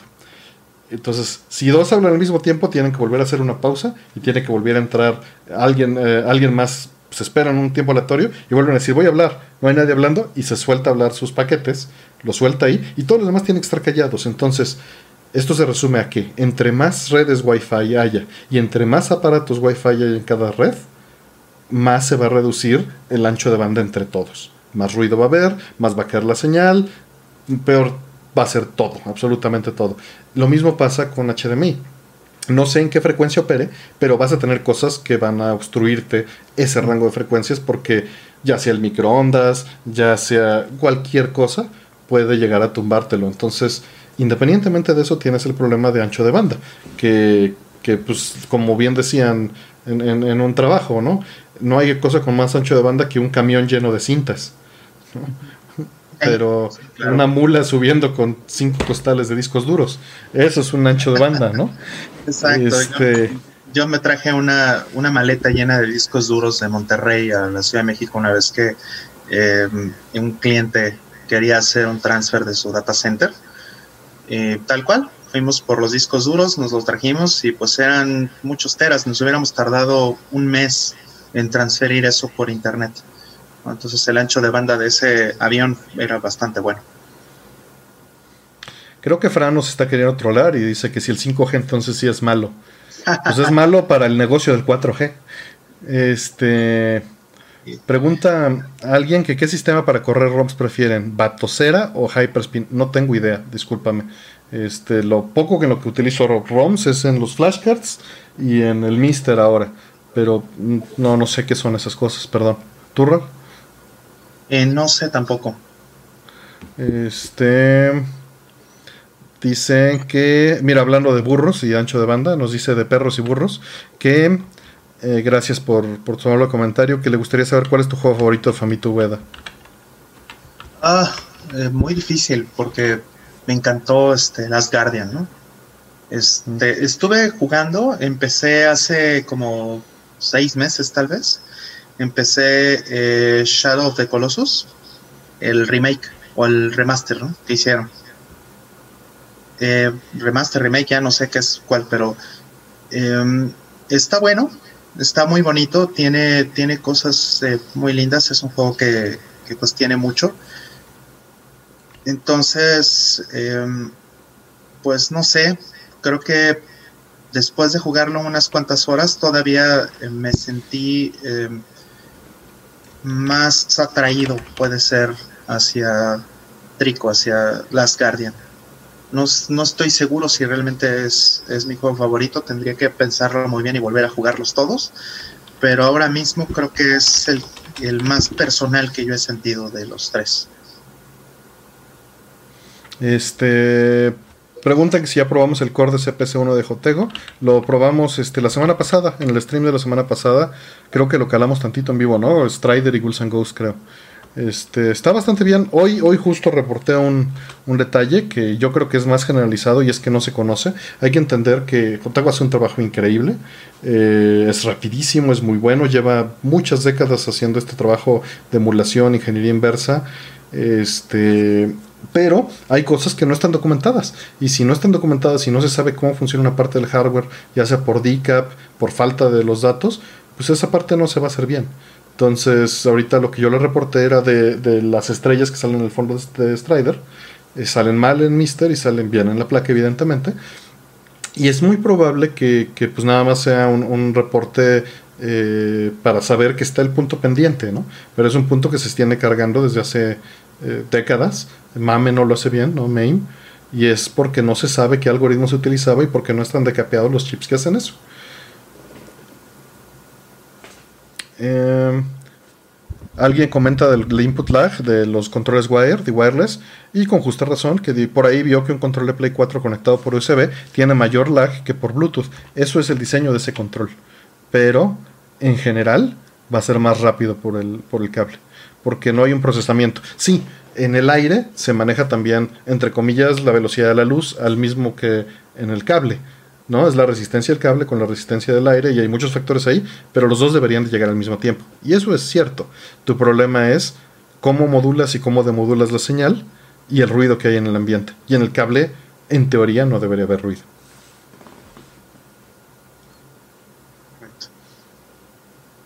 Eh, Dice, existe AWS Snowball que te mandan un camión con discos duros. Pues, pues sí. Sí. sí. sí. de hecho, este, hace un año y medio, dos años, no, no es verdad, tiene, tiene como cuatro ya. Este, estuve en un proyecto dentro de una misma ciudad, dentro de Querétaro, donde tenían que pasar eh, datos entre mm, dos data centers que estaban a no sé, un kilómetro de, distancia, unos cuantos kilómetros de distancia cuando mucho.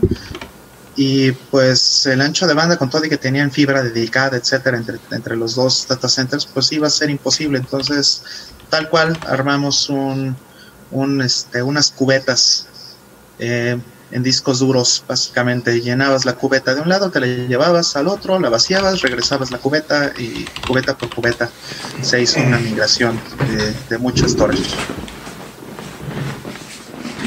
Eh, preguntan, este...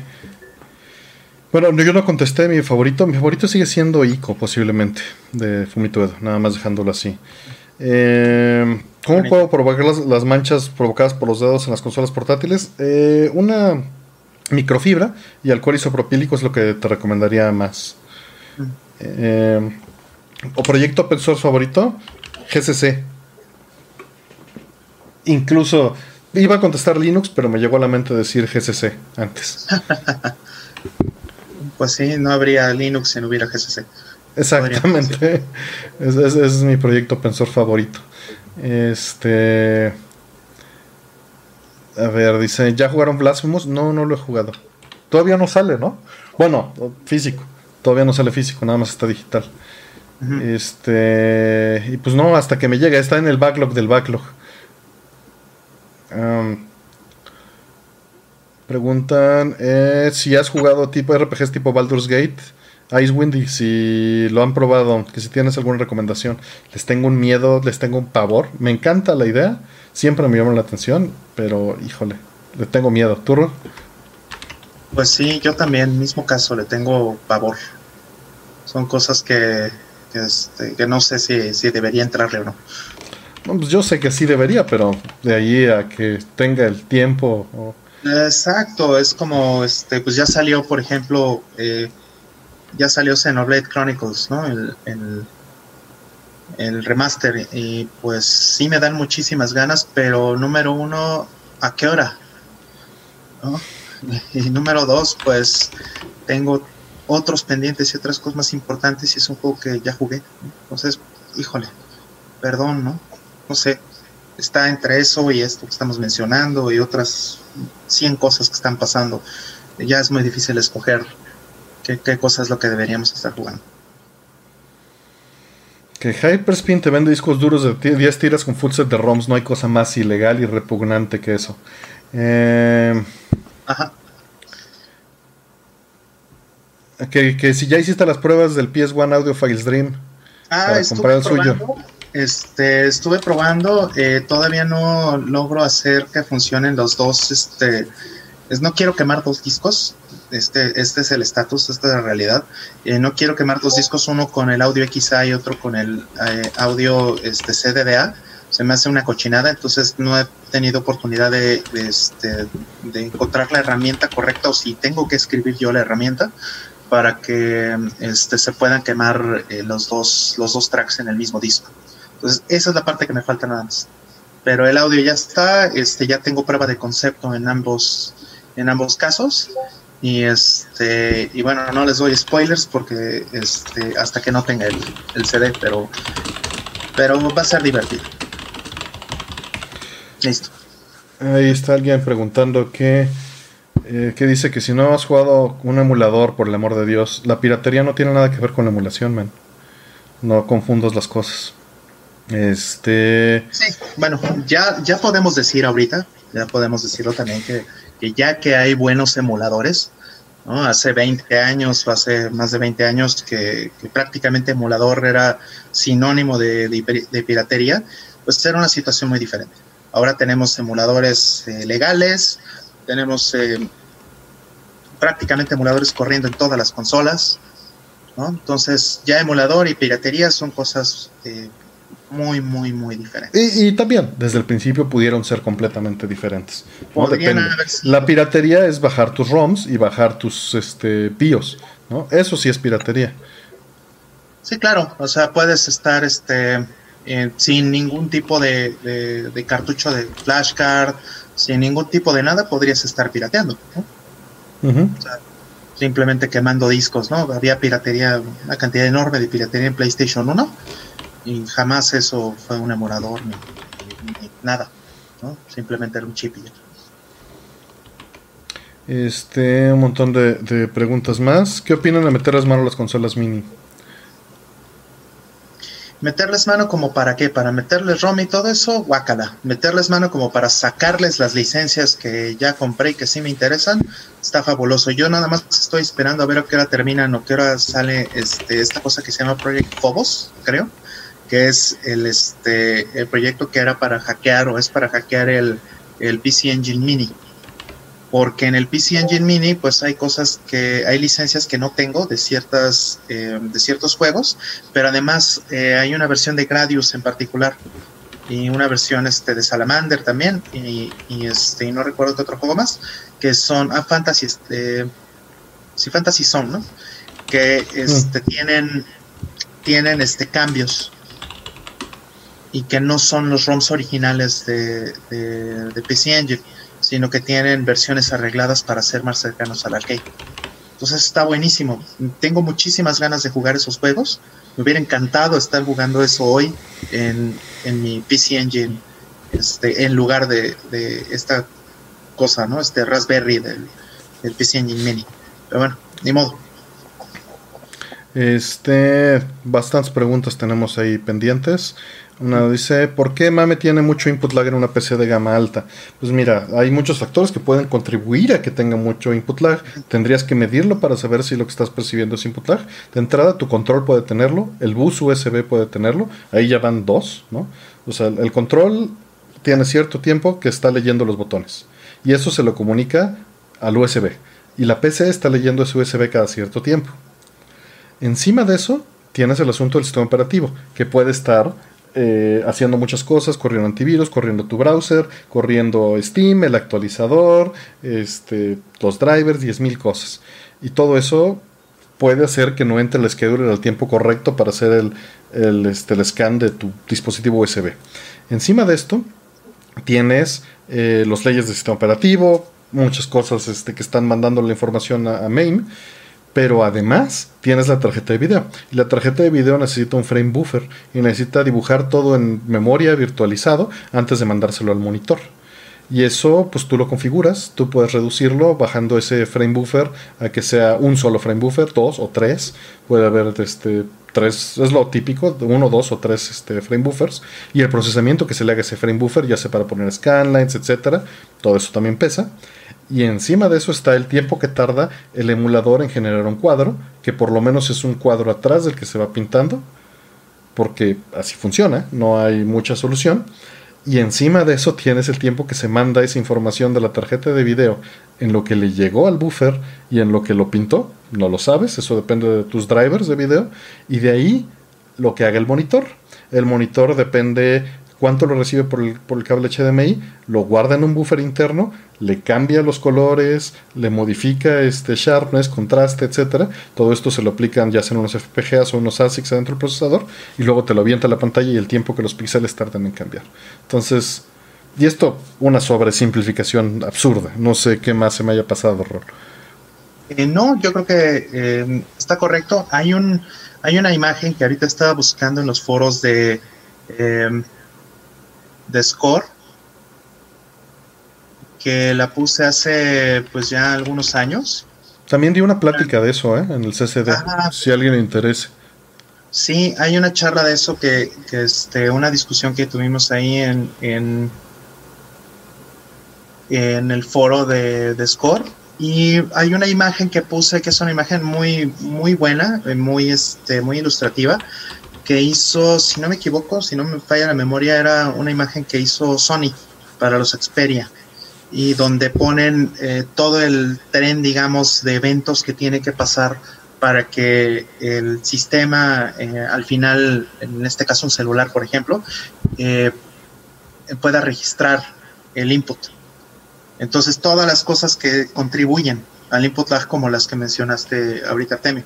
Entonces, eh, pues bueno, aquí mencionan, es que tengo un King of Fighters 98, que no sé qué pues mira, la verdad es que King of Fighters 98 acaba de salir apenas hace una semana o dos semanas, no sé, salió la versión esta que se llama Ultimate Match, ¿no? Para un eh, PlayStation 4. Entonces, pues, cómprate esa y olvídate del, del ¿no? O sea, ¿para qué te metes en temas con emuladores? Guácala, ¿no? Pregunta Dani Darko que si es en vivo. ¿Es en vivo, Rol? Eh, ¿Qué cosa, perdón? Esto. Ah. este, varias preguntas más. Dicen eh, X68000 o Amiga. Desgraciadamente tengo que contestar X68000 porque creo que los juegos en general son mejores, aunque Bernard me va a patear el trasero si me escucha. Amiga es hermosa, pero en poder la 68000 le parte el hocico. Y uh -huh. los juegos creo que estaban más pulidos en Japón. Hay muchos juegos de Amiga que les tengo cariño, pero Sí, es un tema cultural, ¿no? Este, Amiga tenía muchísimo juego europeo, muy bueno, ¿no? Pero pues sí, los japoneses ahí ya estaban en el, en el pico, ¿no? Sí, este... Preguntan que si estoy interesado en desarrollar cores de arcade para Mister, siendo que he documentado tantas boards. Mira, ya me medio metí, no te voy a negar que, que medio vi cómo, cómo es el proceso. Este, pero la realidad y es que lo mismo que les contesté a la gente en Mister, creo que hay mucha gente haciendo cores y poca gente haciendo pruebas para evaluarlos. Entonces, este, por no decir que somos dos o tres, ¿no? en, en, hablando de la parte de desarrolladores. Entonces, este, no, no lo voy a hacer porque hay más necesidad en la parte que cubro. Y, y, de hecho los cores está tan saturado que muchas veces hay dos personas implementando el mismo core al mismo tiempo uh -huh. y no se enteran y este y es porque pues está en boom entonces creo que eh, mi valor agregado está más en la parte que conozco. Además tendría un lag tremendo en agarrar el ritmo de empezar a hacer cosas y jugar. No digo que no me interese, pero de aquí a que levante eh, el ritmo, pues van a pasar un año o dos, ¿no? Y, no tiene caso, ¿no? Eh, mejor me dedico a lo que estoy eh, especializado y trato de mejorar y ayudar en lo que pueda. Eh, pregunta que si los cartuchos bootleg de Neo tienen el mismo desempeño que los cartuchos originales. A veces, a veces no. Eh, muchas veces son conversiones con los chips originales. Pero los que son 100 en 1 y 1000 en 1, eh, muchas veces, pues no. El audio está mal, tienen este, glitches de video y esto normalmente es por mala calidad de componentes. Ni siquiera porque no pudiera ser, ¿no? En teoría debe ser como un, como un flashcard y no debería de haber diferencia. Mm. Eh, R-Type Dimensions, por ahí preguntan. Este, no, gracias. y no le hago el feo a la amiga, la amiga me, me, encanta. O sea, crecí con una amiga y no con una 68000. No en mi casa, pero muy cercana. Pero este. Pero pues no, los juegos son distintos. Aunque, insisto, le tengo mucho cariño a muchos juegos. Pero de todas maneras, las dos tienen muy pocos juegos realmente exclusivos cada una. Eh, buenos, ¿no? Son, son pocos. Em, dicen, a ver, Rol, tengo una Super Famicom sin eliminador. He notado que funciona con el Genesis Modelo 1. ¿Puedo hacerla arrancar? No me quiero arriesgar. ¿Qué me recomienda? Pues mira, eh, hay tiendas donde te pueden vender este eh, fuentes de poder más modernas ya lo platicamos eh, en el chat anterior. Eh, Artemio puso el, link de, estas páginas donde venden, de estas tiendas donde venden esas fuentes de poder. Es lo mejor. O sea, ya también platicamos de que en efecto puedes utilizar el, este, el power supply del Genesis porque había un estándar ahí y Nintendo pues fue el único que, que no siguió el estándar en América cuando en Japón sí lo estaba haciendo y pues puede funcionar. O sea, si tú ves el, las, el rango de, este, de voltaje y de miliamperes en, en las fuentes de poder en la original del Super Famicom y en, y en, el Genesis, pues sí, te vas a dar cuenta, ¿no? También una cosa importante, este, hay que entender si, este, si esa fuente de poder requiere 100 volts o requiere 127 volts. También ese punto este, hay que cuidarlo, ¿no? Pero la verdad la mejor apuesta es comprar una, fuente de poder de estas que, venden que son lineales, que funcionan de 100 volts hasta 240 volts y que además te van a eliminar el ruido eh, eléctrico en, la consola. Se va a ver mejor la consola por el simple hecho de ponerse. Entonces, cómpralo. Chong, Chong X680 Ahí te escuchar Sí, perdón. Mm, hay varias, varias preguntas más. Dice que sí. Eh, ahora mismo mis proyectos son exclusivamente MD Fourier y la suite 240p. Eh, no, no son exclusivamente, trabajo en, también un par de proyectos más para ayudando a desarrollar, este, bueno, no ayudo a desarrollar el emulador X108.000, ayudo con pruebas de hardware, ayudo con pruebas de documentación, estoy en un proyecto de preservación de floppies, ayudo también un poquito a, gente que pues requiere eh, algo de, ayuda, no puedo decir tal vez los nombres porque son proyectos no míos, entonces no necesariamente este estoy en esa libertad. También eh, ayudo con guiones. Eh, normalmente es revisión, no, otra cosa, en Displays Gamers y en My Life in Gaming principalmente. A veces a Bob de RetroRGB. Y pues ya, esos son los proyectos personales ahorita en los que estoy, aparte de, de preservación y documentación a nivel personal. Em, alguien pregunta relacionado a eso. He estado interesado en usar tu suite para SNES, pero no logro grabarla a un cartucho. Eh, pues bueno, de entrada, ¿qué herramientas tienes y, cómo estás tratando de grabarlo un cartucho? ¿no? Eh, si nos respondes eso, ahorita vemos este, qué, podemos hacer. Lo usual es una flashcard. No te recomiendo que quites una ROM, la borres, bueno, compres otra, la quites la de soldes y soldes otra ROM. Eso es lo que tendrías que hacer, pero es mucho mejor que uses un flashcard o que compres un cartucho con la suite o que, yo no los vendo ni gano nada de eso, o que compres una placa virgen, una placa para hacer cartuchos Super NES y le soldes este LEPROM grabada con la ROM, ¿no? Sí, este, yo utilizo para la suite de Artemio, tengo aquí un SD2 que este, ya eh, se llaman diferente, ahora se llaman este, FX Pro o algo así. Eh, no me acuerdo exactamente el nombre, pero em, son, eh, vamos a decir, como Everdrive, son flashcards. Entonces, simplemente le copias el archivo bajado tal cual de, la página de, este, de las suites 40 y vas, lo pones en el cartucho listo. Entonces, es algo que les podría mostrar incluso ahora, ¿no? Pero eh, es bastante fácil, ¿no? Si tienes una cosa de esas. Si no, es si se trata de soldar todo eso, como dice Artemio, la verdad es que no vale la pena. A menos que ya tengas mucha experiencia haciéndolo. Claro. Eh, ¿Quién dibujó el Urbina de camisa de cuadros en John Hugh? Lo hizo Joselo. Ahí está en Twitter todavía. El buen José lo hace muchos años. Eh, dicen, ¿qué marca son tus audífonos, Artemio? Son los Sennheiser que utilizo nada más para el día a día. No confío demasiado en la marca, no es mala, pero tiene un rango amplio. Tanto hacen audífonos buenos como audífonos malos. Estos son unos audífonos, si no mal recuerdo, unos HD 598. ¿Sí? Este, son para el uso diario, son planos, sencillos, abiertos. Ya hemos hablado también de varios audífonos. Em, ¿Qué opinan de los estéreo versus 7.1? Estéreo siempre.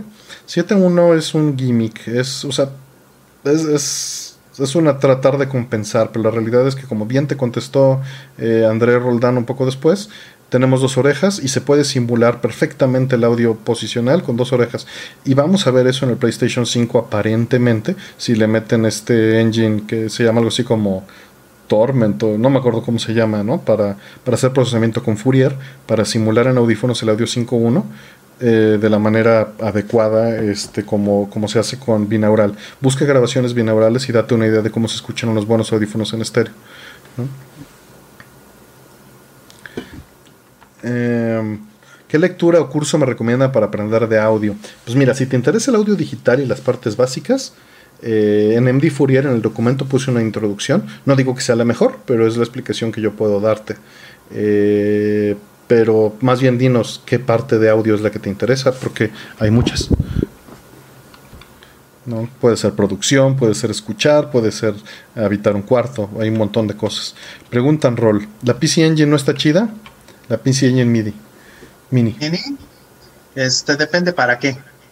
Ya lo hablamos en dos o tres episodios pasados, pero a ver, sigue, Ron. Eh, resumen. Si es para jugar, no gracias. Si es para sacar las licencias, estoy esperando el hack. Ah, buenos días, España, José Alejandro. Este, ¿Qué distribución de Linux recomiendan para iniciarse? Nada profesional, solo quiero probar algo distinto. Ya también lo hemos respondido varias veces. No sé, rol ¿Qué le recomiendas? Este, las más sencillitas que todo el mundo recomienda son Mint y Ubuntu.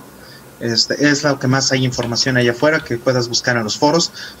Definitivamente no es lo que yo recomendaría si ya quieres hacer algo más eh, profesional o algo más, este, eh, digamos, algo más interesante en Linux, podríamos decir. Pero para empezar está bien. Este, se quedó colgado esta pregunta de un chavo que utiliza limpiapisos con agua y un atomizador para limpiar controles y consolas. ¿Es malo? Mientras no te deje residuos, está bien. Eh, la recomendación es que siempre utilices este agua y jabón en un paño para ese tipo de cosas y no dañar la superficie, sino quitarles el acabado. Eh, pero malo, malo, pues estás limpiando plástico, a final de cuentas. Este, is favorito. Uf, qué difícil te tengo que responder 8 por lo reciente o 1 y 2 por nostalgia.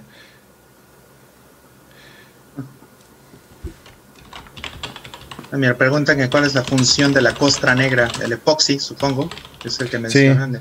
Sí. Ah, lo tengo aquí en las preguntas, sí. ¿Vas? Sí, pues eh, básicamente es para proteger la cochinada que, está este, abajo del, del epoxi. Sí, es que está preguntando en cartuchos piratas, ¿no? Para aclarar. es Iván Borger. Este, y sí, pues normalmente es para gastar menos. Realmente es el silicio este, encuerado y le ponen una gota de epóxico para no gastar en el cerámico o en.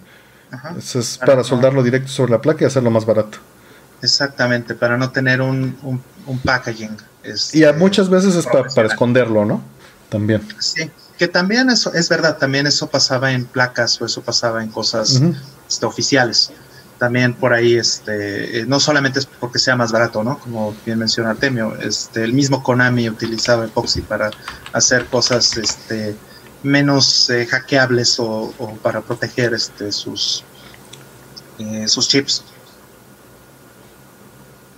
Eh, alguien quiere un compresor de aire para Cautín y sustituto de pistola para desordar. Son muchas cosas las que estás preguntando.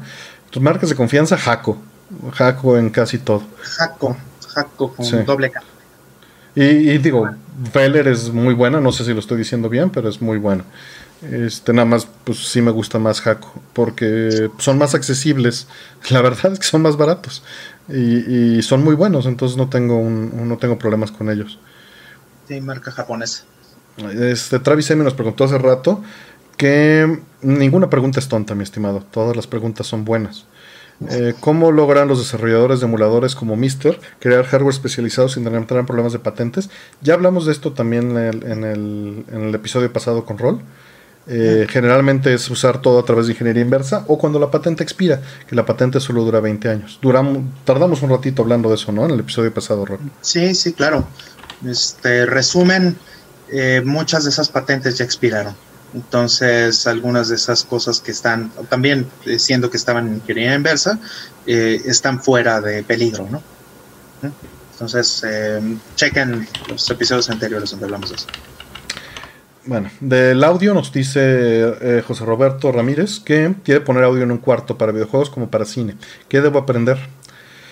Pues mira, te recomiendo que te metas a los foros y te pongas a leer todo lo que puedas. Yo tengo un post por ahí en mi blog de calibración de subwoofer principalmente, pero hay, hay muchas cosas que entran aquí en juego. Nuevamente, lo esencial es no existe lo mejor. Lo mejor es lo que te acomoda en tu momento y a tu presupuesto y a tu tamaño el, ideal, si quisieras hacer eso, es que el cuarto tuviera unas dimensiones adecuadas para los rebotes, que sea grande, que las bocinas estén puestas en una posición donde se pueda hacer un triángulo con la posición en la que tú vas a estar sentado, que va a ser donde mejor va a sonar, eh, que lo midas bien, que midas de audio, entiendas de audio, entiendas de, cómo se propagan las ondas de audio en, un cuarto, eh, evitar los rebotes. Normalmente esto se hace y digo, estoy generalizando durísimo, pero con un espejo puedes este, ver dónde rebotan las cosas. Alguien con un espejo tú puedes estar sentado en la posición donde escuchas y alguien con el espejo puede estarse moviendo en el cuarto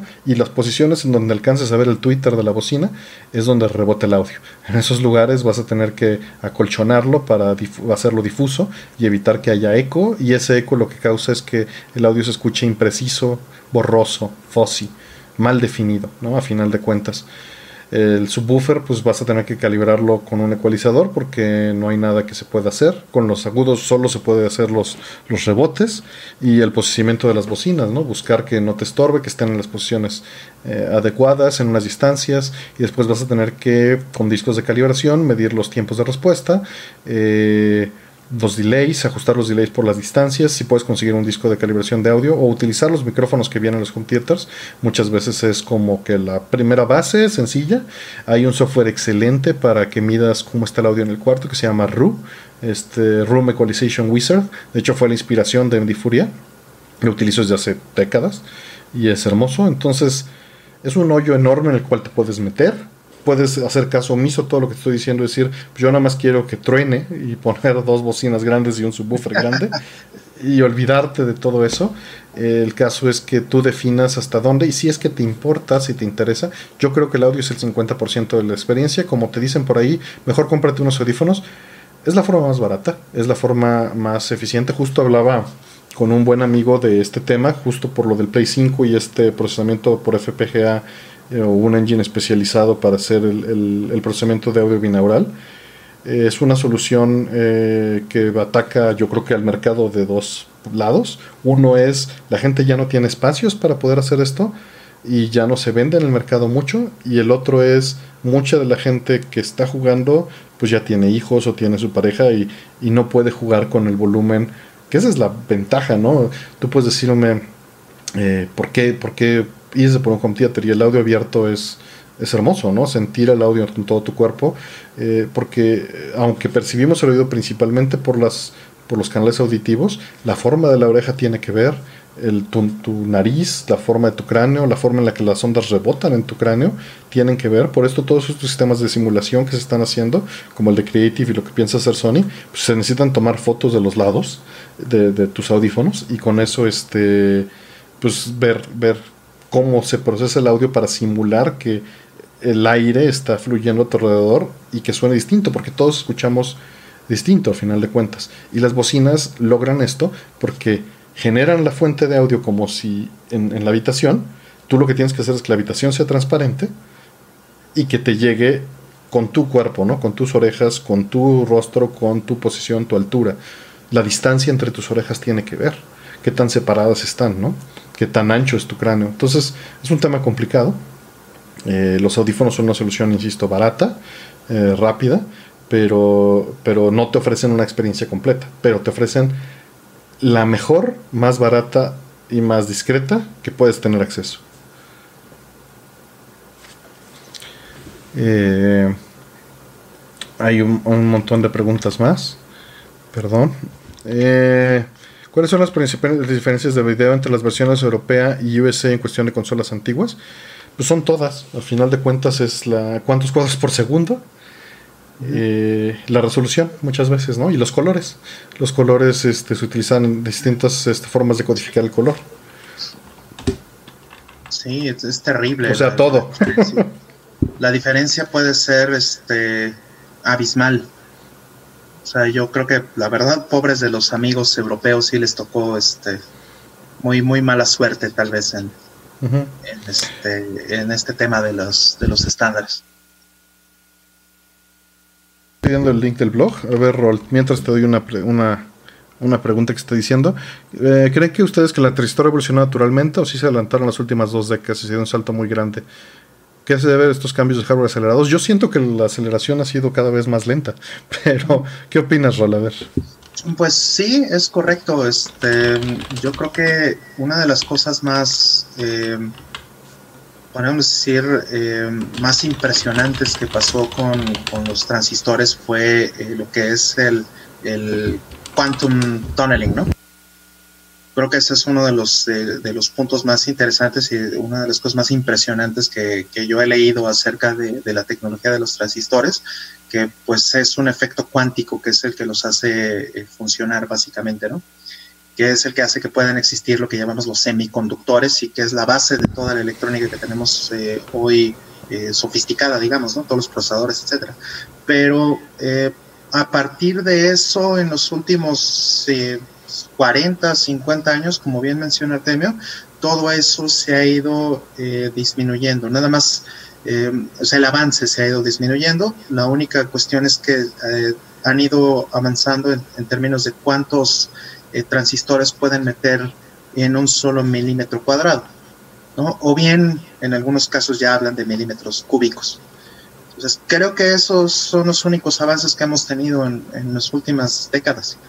Y eso no es que esté mal, o sea, creo que la miniaturización es muy importante porque este, tener una densidad de, transistores nos permite tener eh, procesadores con mayor capacidad que consuman menos energía y que, y que sean más veloces, etcétera. Pero eh, al mismo tiempo no ha habido como un enorme breakthrough o una verdadera evolución de, este, de la tecnología de transistores en, en, en estos años por lo menos no en, mis años de vida. Tal vez. No, pero en, escala sí hemos visto un, avance tremendo, pero a final de cuentas, no, lo que hemos visto es, yo no siento, y sé que no es correcto, ¿no? Pero yo no percibo que pueda hacer mucho más con una computadora hoy que lo que pudiera hacer 20 años. Y sé que es falso lo que estoy diciendo. No, no, no me da esa, esa impresión. O sea, yo podía ver video, yo podía programar, podía hacer El detalle es que lo puedo hacer mucho más rápido, ¿no? Sí, Al grado sí. de que puedo hacer, estar haciendo este stream y no le pesa nada a un CPU de hace 6 o 7 años. Y esto era imposible en una compu de hace 20 años, ¿no? Y es escala. Eso es Sí. escala. Sí, también ha cambiado un poquito el, este, el esquema, ¿no? Justo lo platicaba hace unas horas en un grupo con unos compañeros que, que, este, que nos gusta mucho el tema del open source y el software libre.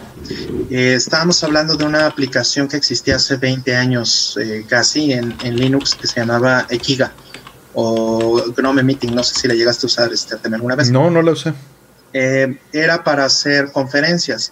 O sea, lo que nosotros hoy hacemos con, con YouTube, con Zoom, con Jitsi, con estas tecnologías, con Skype, eh, todo eso lo hacíamos hace 20 años, bueno, también con el mismo Skype, pero eh, en Yo el- usaba Talk en Unix. en el bueno, pero ese es texto, ¿no? Eh.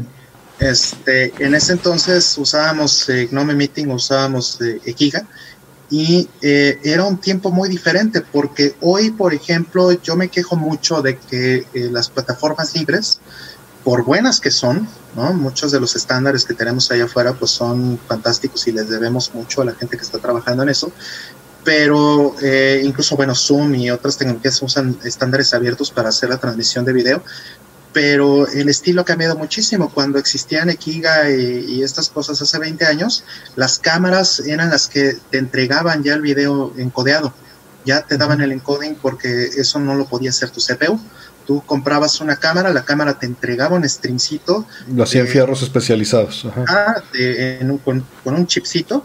Y ahora no, ahora lo mismo que nos quejábamos hace 20 años de los modems, que dejaron de ser en hardware y empezaron a ser este, eh, drivers que, que hacían toda la parte de... Las tarjetas de red, ¿no? También.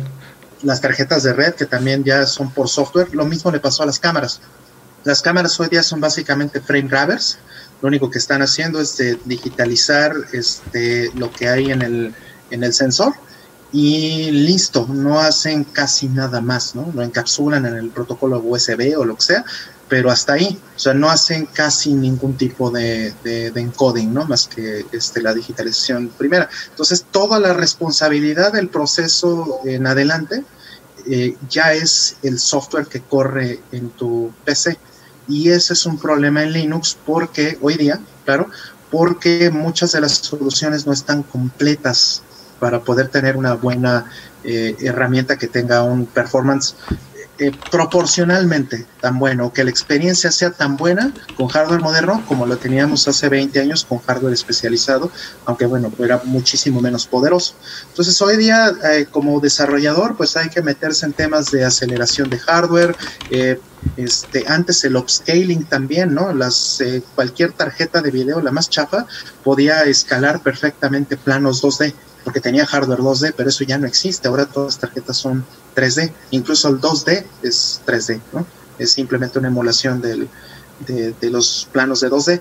Entonces, eh, hacer, hacer trabajar eso eh, con software libre, con open source, hoy día, con la misma capacidad y que escale eso y que puedan hacerse videoconferencias y cosas eh, tan buenas como lo puede hacer hoy un Zoom o un Skype o cualquier cosa, pero con software libre es mucho, muy complicado y ya no es tan, eh, eh, digamos, abierto o tan fácil de, de, hacer para la gente que está trabajando allá afuera en, en, en open source.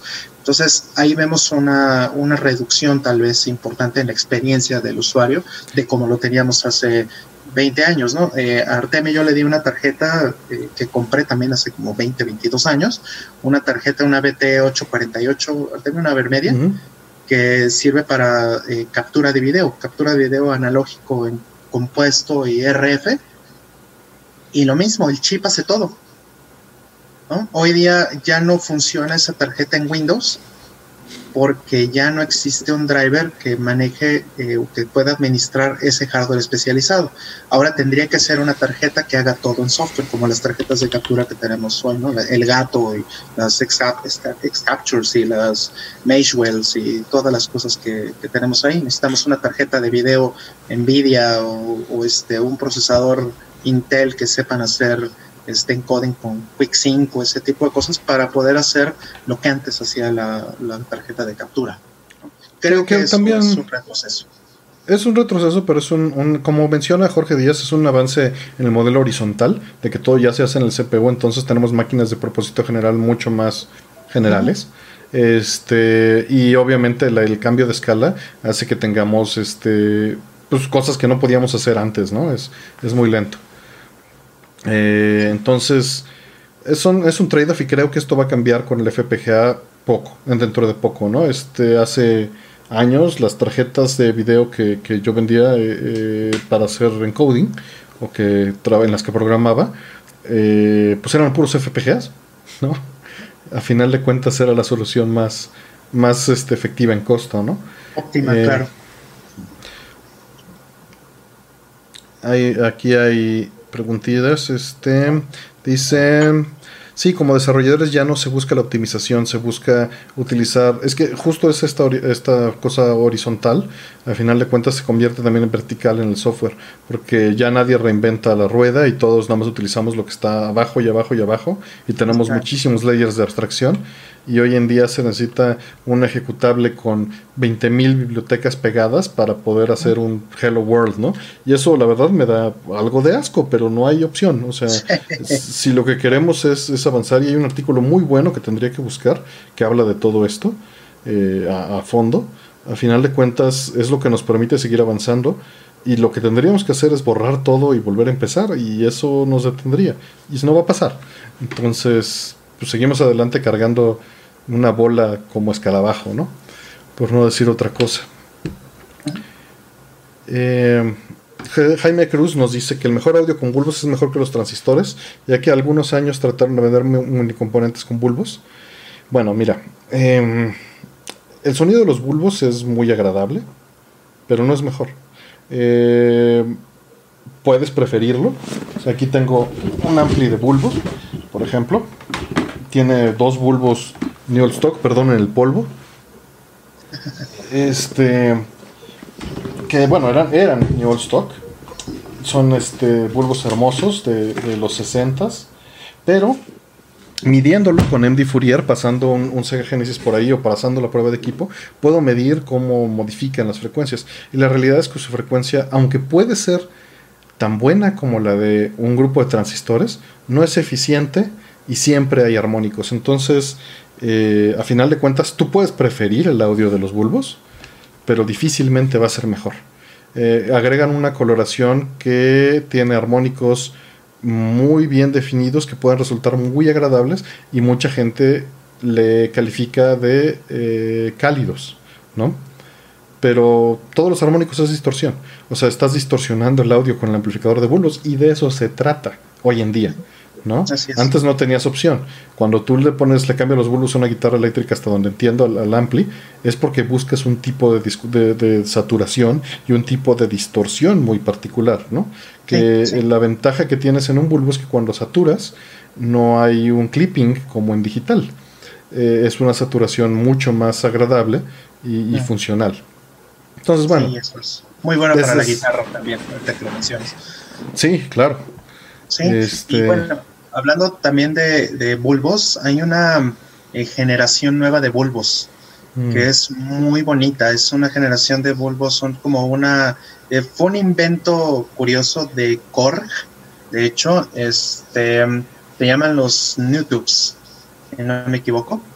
Y em, fueron hechos a partir de, de armónicos que, que encontraron en la fabricación de, cristal líquido, de pantallas de cristal líquido. Entonces, básicamente están utilizando tecnología de LED ¿no? de, o de LCD para este, generar bulbos. Entonces, son unos bulbos chiquititos, muy bonitos. Y, tienen este, un sonido muy bonito y muy, muy particular en los amplificadores.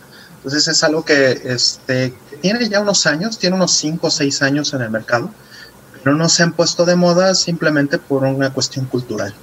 La gente sigue prefiriendo este, eh, los bulbos, eh, digamos, normales, ¿no? los bulbos eh, tradicionales. Les voy a poner una un linkcito del YouTube para que vean de qué se trata esa tecnología.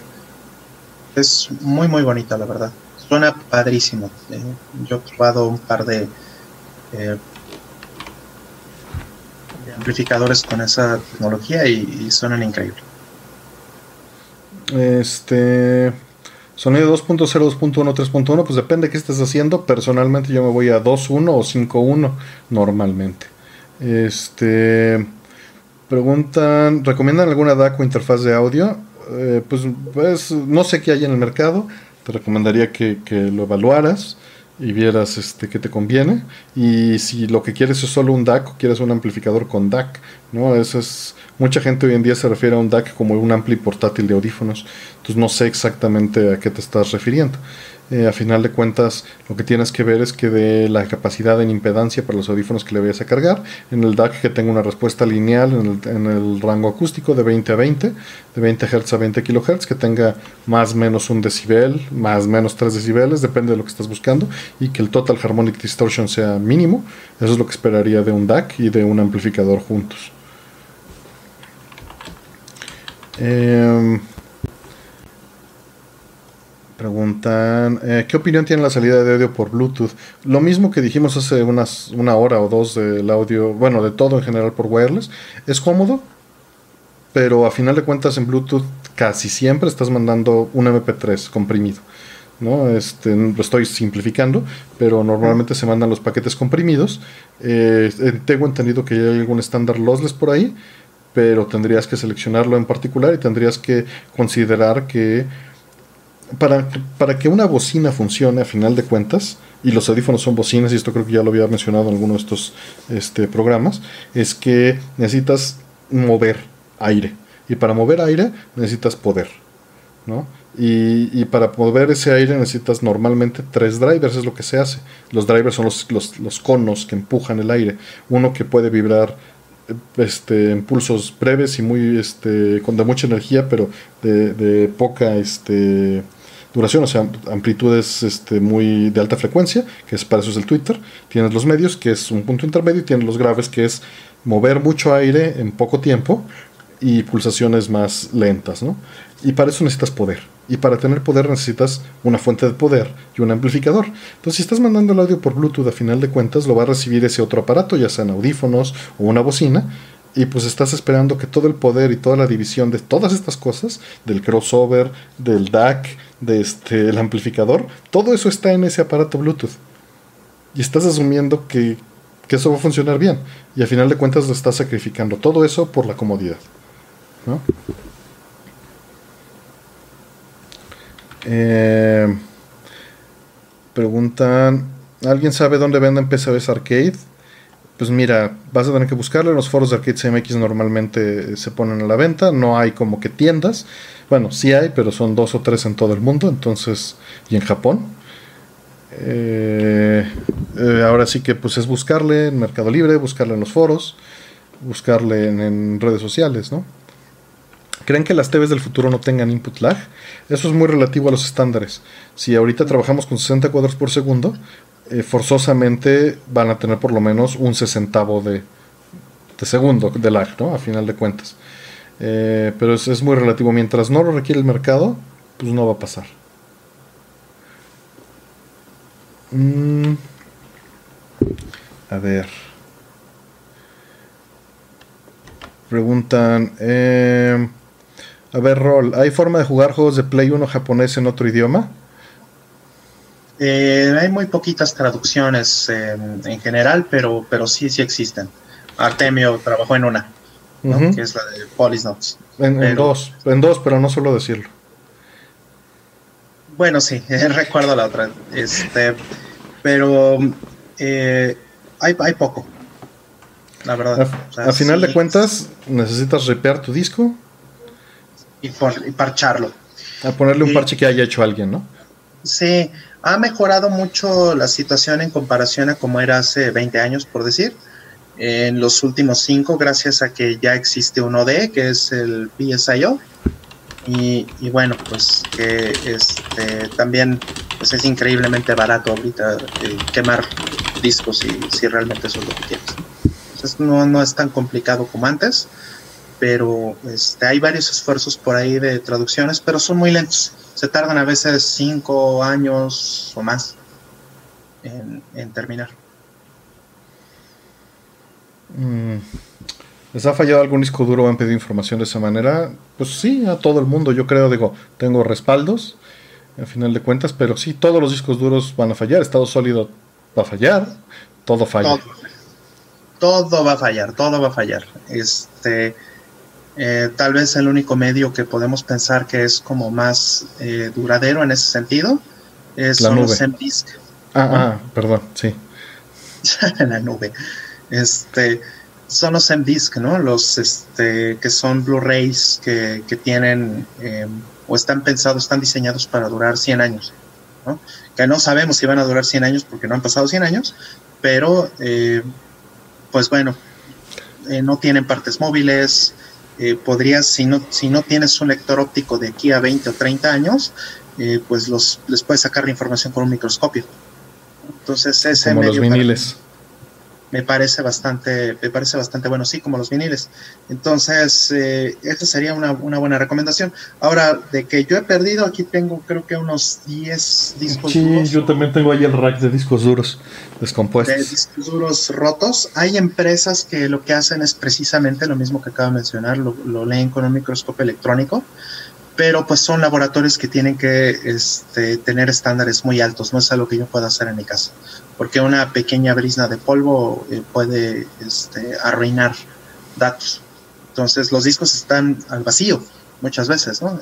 dentro, de, dentro del disco, este, pues no hay, o sea, está totalmente estéril, no hay ninguna eh, partícula que se les pueda pegar a, las cabezas o a los, eh, o a los platos y bueno, eso, eso ayuda. Ahora también pasa que las cabezas a veces se desalinean y entonces rayan el disco. Entonces cuando eso sucede, pues te puede desgraciar la información que tienes ahí y es muy difícil, si no es que imposible en algunos casos recuperarlo. Este, alguien hace rato y esta pregunta se nos fue. Alguien, cuando cambio cartuchos en el sistema Naomi con baterías nuevas, pierdo los personajes desbloqueados. ¿Esto es normal? Sí. sí, sí, es normal. El save game está en el Naomi y solo puedes salvar uno, digamos. Entonces, cuando cambias el cartucho, cambias el save game, lo borras. Sí, claro. Sí, sí. no es una consola. Sí, exacto. No tiene este, archivos para cada eh, diferente ROM, ¿no? Ni modo. Afortunadamente para algunos juegos, como por ejemplo Marvel vs. Capcom 2, si es que es el que eh, posiblemente estamos hablando, eh, hay un cheat code para poderle sacar a todos los personajes en, este, en cada versión. Preguntan de certificación de redes, que ¿qué recomiendas, Rol? Pues se están cambiando las certificaciones de redes. Justo eh, me preguntaron hace como un mes, me preguntaron por este, algunas certificaciones de, redes y las de Cisco son las más, las más populares. Eh, las de Cisco están bien, eh, me parece que, este, los estándares son, altos, o sea, los exámenes son difíciles, me parece que el prestigio lo han sabido mantener bien, pero están cambiando, eh, cambiando su currícula y están cambiando las certificaciones, entonces no estoy muy informado, pero eh, por lo que entiendo quitaron la certificación que era la más baja en, redes y se quedaron con la CCNA como la primera y, la certificación maestra, digamos, de, este, de Cisco. Entonces, esa para mí sería una, una buena eh, recomendación. Digo, sé que es con hardware Cisco y todo eso, pues, pero eh, al final los conocimientos sirven en, en, todos lados y simplemente es aprender si usan un switch o usan hardware de otra compañía, es simplemente aprender, aprender el dialecto de, de cada uno de estos eh, equipos, ya sean Arista o sean este, HP o Huawei o, lo que sea. Mira, ahí hay varios. Billy dice que Cisco es lo básico y que Aldo dice que es un negociazo Cisco. Blitz dice que tiene CCNA1. Y, Alex López dice para redes Juniper, ¿no? Juniper. Sí, sí, desconozco en México si hay eh, certificaciones para este Juniper, la verdad es que no me he puesto a investigar. Ahí Aldo, de hecho, probablemente que él él es un ingeniero de redes, entonces... Él dice que puro Python, mira. Ah, que, Aldo es CCIE. Sí, entonces este, seguramente Aldo puede eh, darles algunas recomendaciones mucho mejor de lo que yo puedo hacer. Seguramente. y dice Chava que Huawei para mandarle todo a los chinos. Pues Huawei tiene unos Cisco pirata que son este prácticamente son, son Nexus. Eh, tuve un cliente que me puso un, Nexus chino y este y pues funcionaba casi idéntico, era impresionante la, era el mismo con otra etiqueta. Tal cual, yo creo que hasta hecho en la misma fábrica, simplemente eran como, este, les cambiaban ahí, le, raspabas con una moneda el logo de Huawei y abajo estaba... Y al, firmware le, planchaban este, con un patch nada más los textos, ¿no? Sí, con puro, a puro grepazo y sedazo le cambiaban, este, eh, sí, exacto, puro Cisco, Cisco, Cisco y cambiarlo. Pues aquí dice... Hermes Cruz que lo, lo cuasi estándar es Cisco y luego te especializas en Juniper. Sí, Juniper también es fabuloso. Yo, este, la experiencia que he tenido con Juniper siempre ha sido excelente. Eh, lo tengo que decir. Entonces, este, si hay, tienen la posibilidad también de, certificarse con, con, Juniper, que repito, desconozco eh, las opciones que hay en México en particular, este, pero bueno, todo lo que sea Juniper siempre va a ser también muy bueno. Ok, a ver qué me dicen. Certificaciones ya se acabaron, dice Aldo, para empresas más grandes. Depende del nivel de industria en la que vas. Mm, pues sí. ¿Qué, control usas para Fortnite, Roll? No, pues con el celular, ¿no? Es como se juega normalmente en el touchscreen. Mm, es el oficial. Yo no juego con la mente, yo juego Fortnite con, con, este, con telepatía. Con telepatía. Ya empezaron las preguntas de troll, entonces yo creo que ya se están eh, durmiendo, Ror. ya hay que, yo creo que ya irnos a dormir entonces. Eh, dicen, a ver que la versión de del control M30 y SN30 que tienen es Bluetooth. Yo tengo la de 2.4 GHz y solo la he usado cableado. Este eh, Mr. Addons hizo una, una, tabla en Excel donde están midiendo el lag de los controles con Mr. utilizando un Arduino para generar el pulso en el control. Entonces así pueden medir exactamente sabiendo desde adentro del, del hardware cuánto tiempo se tarda en samplear hacia el core del framework de Mr el, este, el, pulso, que evidentemente no hay lag desde adentro del, del Mister, básicamente, porque son fierros simulados en FPGA, y publicó toda su lista, ¿no? Sí, uno de los mejores que, había, de hecho, es, es este, el, el, este, el de 8 pero en versión wired, o sea, le, le conectas un, un, USB. En versión este, 2.4 GHz y, Bluetooth y todo eso es mucho más lento. Entonces es, muy buen control eh, si lo usas alámbrico. Lo mismo podríamos decir del M30, ¿no, Artemio? El M30 efectivamente es este, bueno, yo lo utilizo también cableado. Aquí está, de hecho estaba conectado, no, no llega hasta allá arriba. Incluso un juego con un cablecito bien corto. Este y pues ya. Eh, hay, hay varias, ¿no? Sí, que si jugamos Darius en ultra wide con dos monitores. Mm, justo era lo que te iba a decir.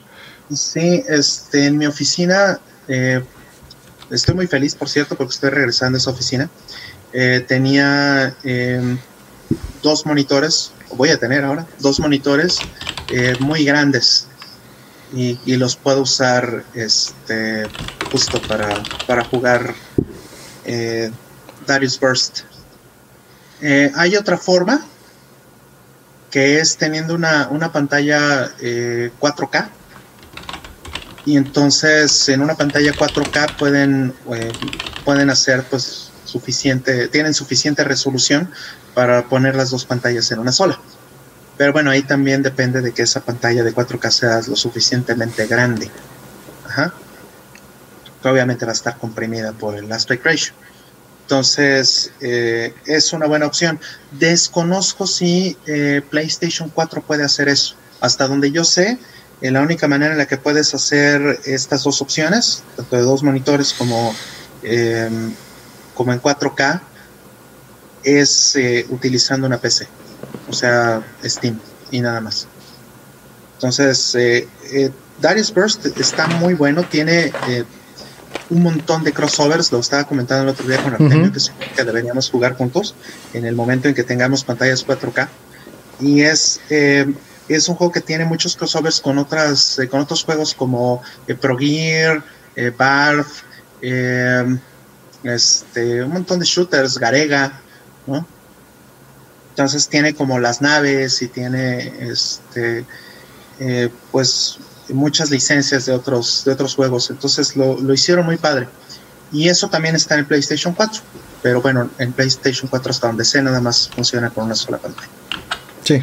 ¿Te acuerdas cuando estaban los rumores de que el PlayStation este 2 o el 3, no me acuerdo, iba a traer dos salidas? No, el 3 iba a tener dos salidas HDMI para mandar simultáneo. que bueno, era oficial, no era un rumor, era, era la definición oficial.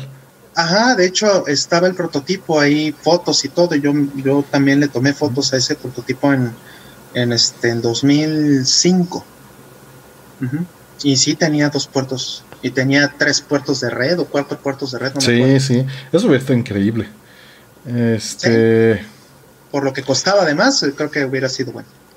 Preguntan, ¿algún día habrá un CB1000 en un FPGA? Quizá, es probable. Nada más hay que aclarar algo. El CB1000 tiene un FPGA. Este, la tarjeta de video del CB1000 es un FPGA y cuando bootea lo que hace es cargarle el código de la flash al FPGA. Lo está, está, flash, está configurando los fierros para la tarjeta de video de ese juego en particular.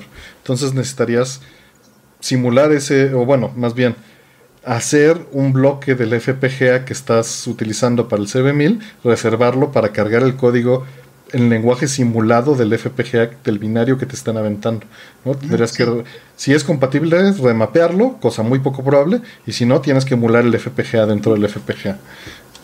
Sí, exacto. Sí, lo que yo pienso es que sería, este, o sea, lo más óptimo, por supuesto, sería que le hicieran ingeniería inversa a ese FPGA y, lo pusieran. Una reimplementación, ¿no? Ajá, hiciera una reimplementación en el FPGA del Mister, por ejemplo.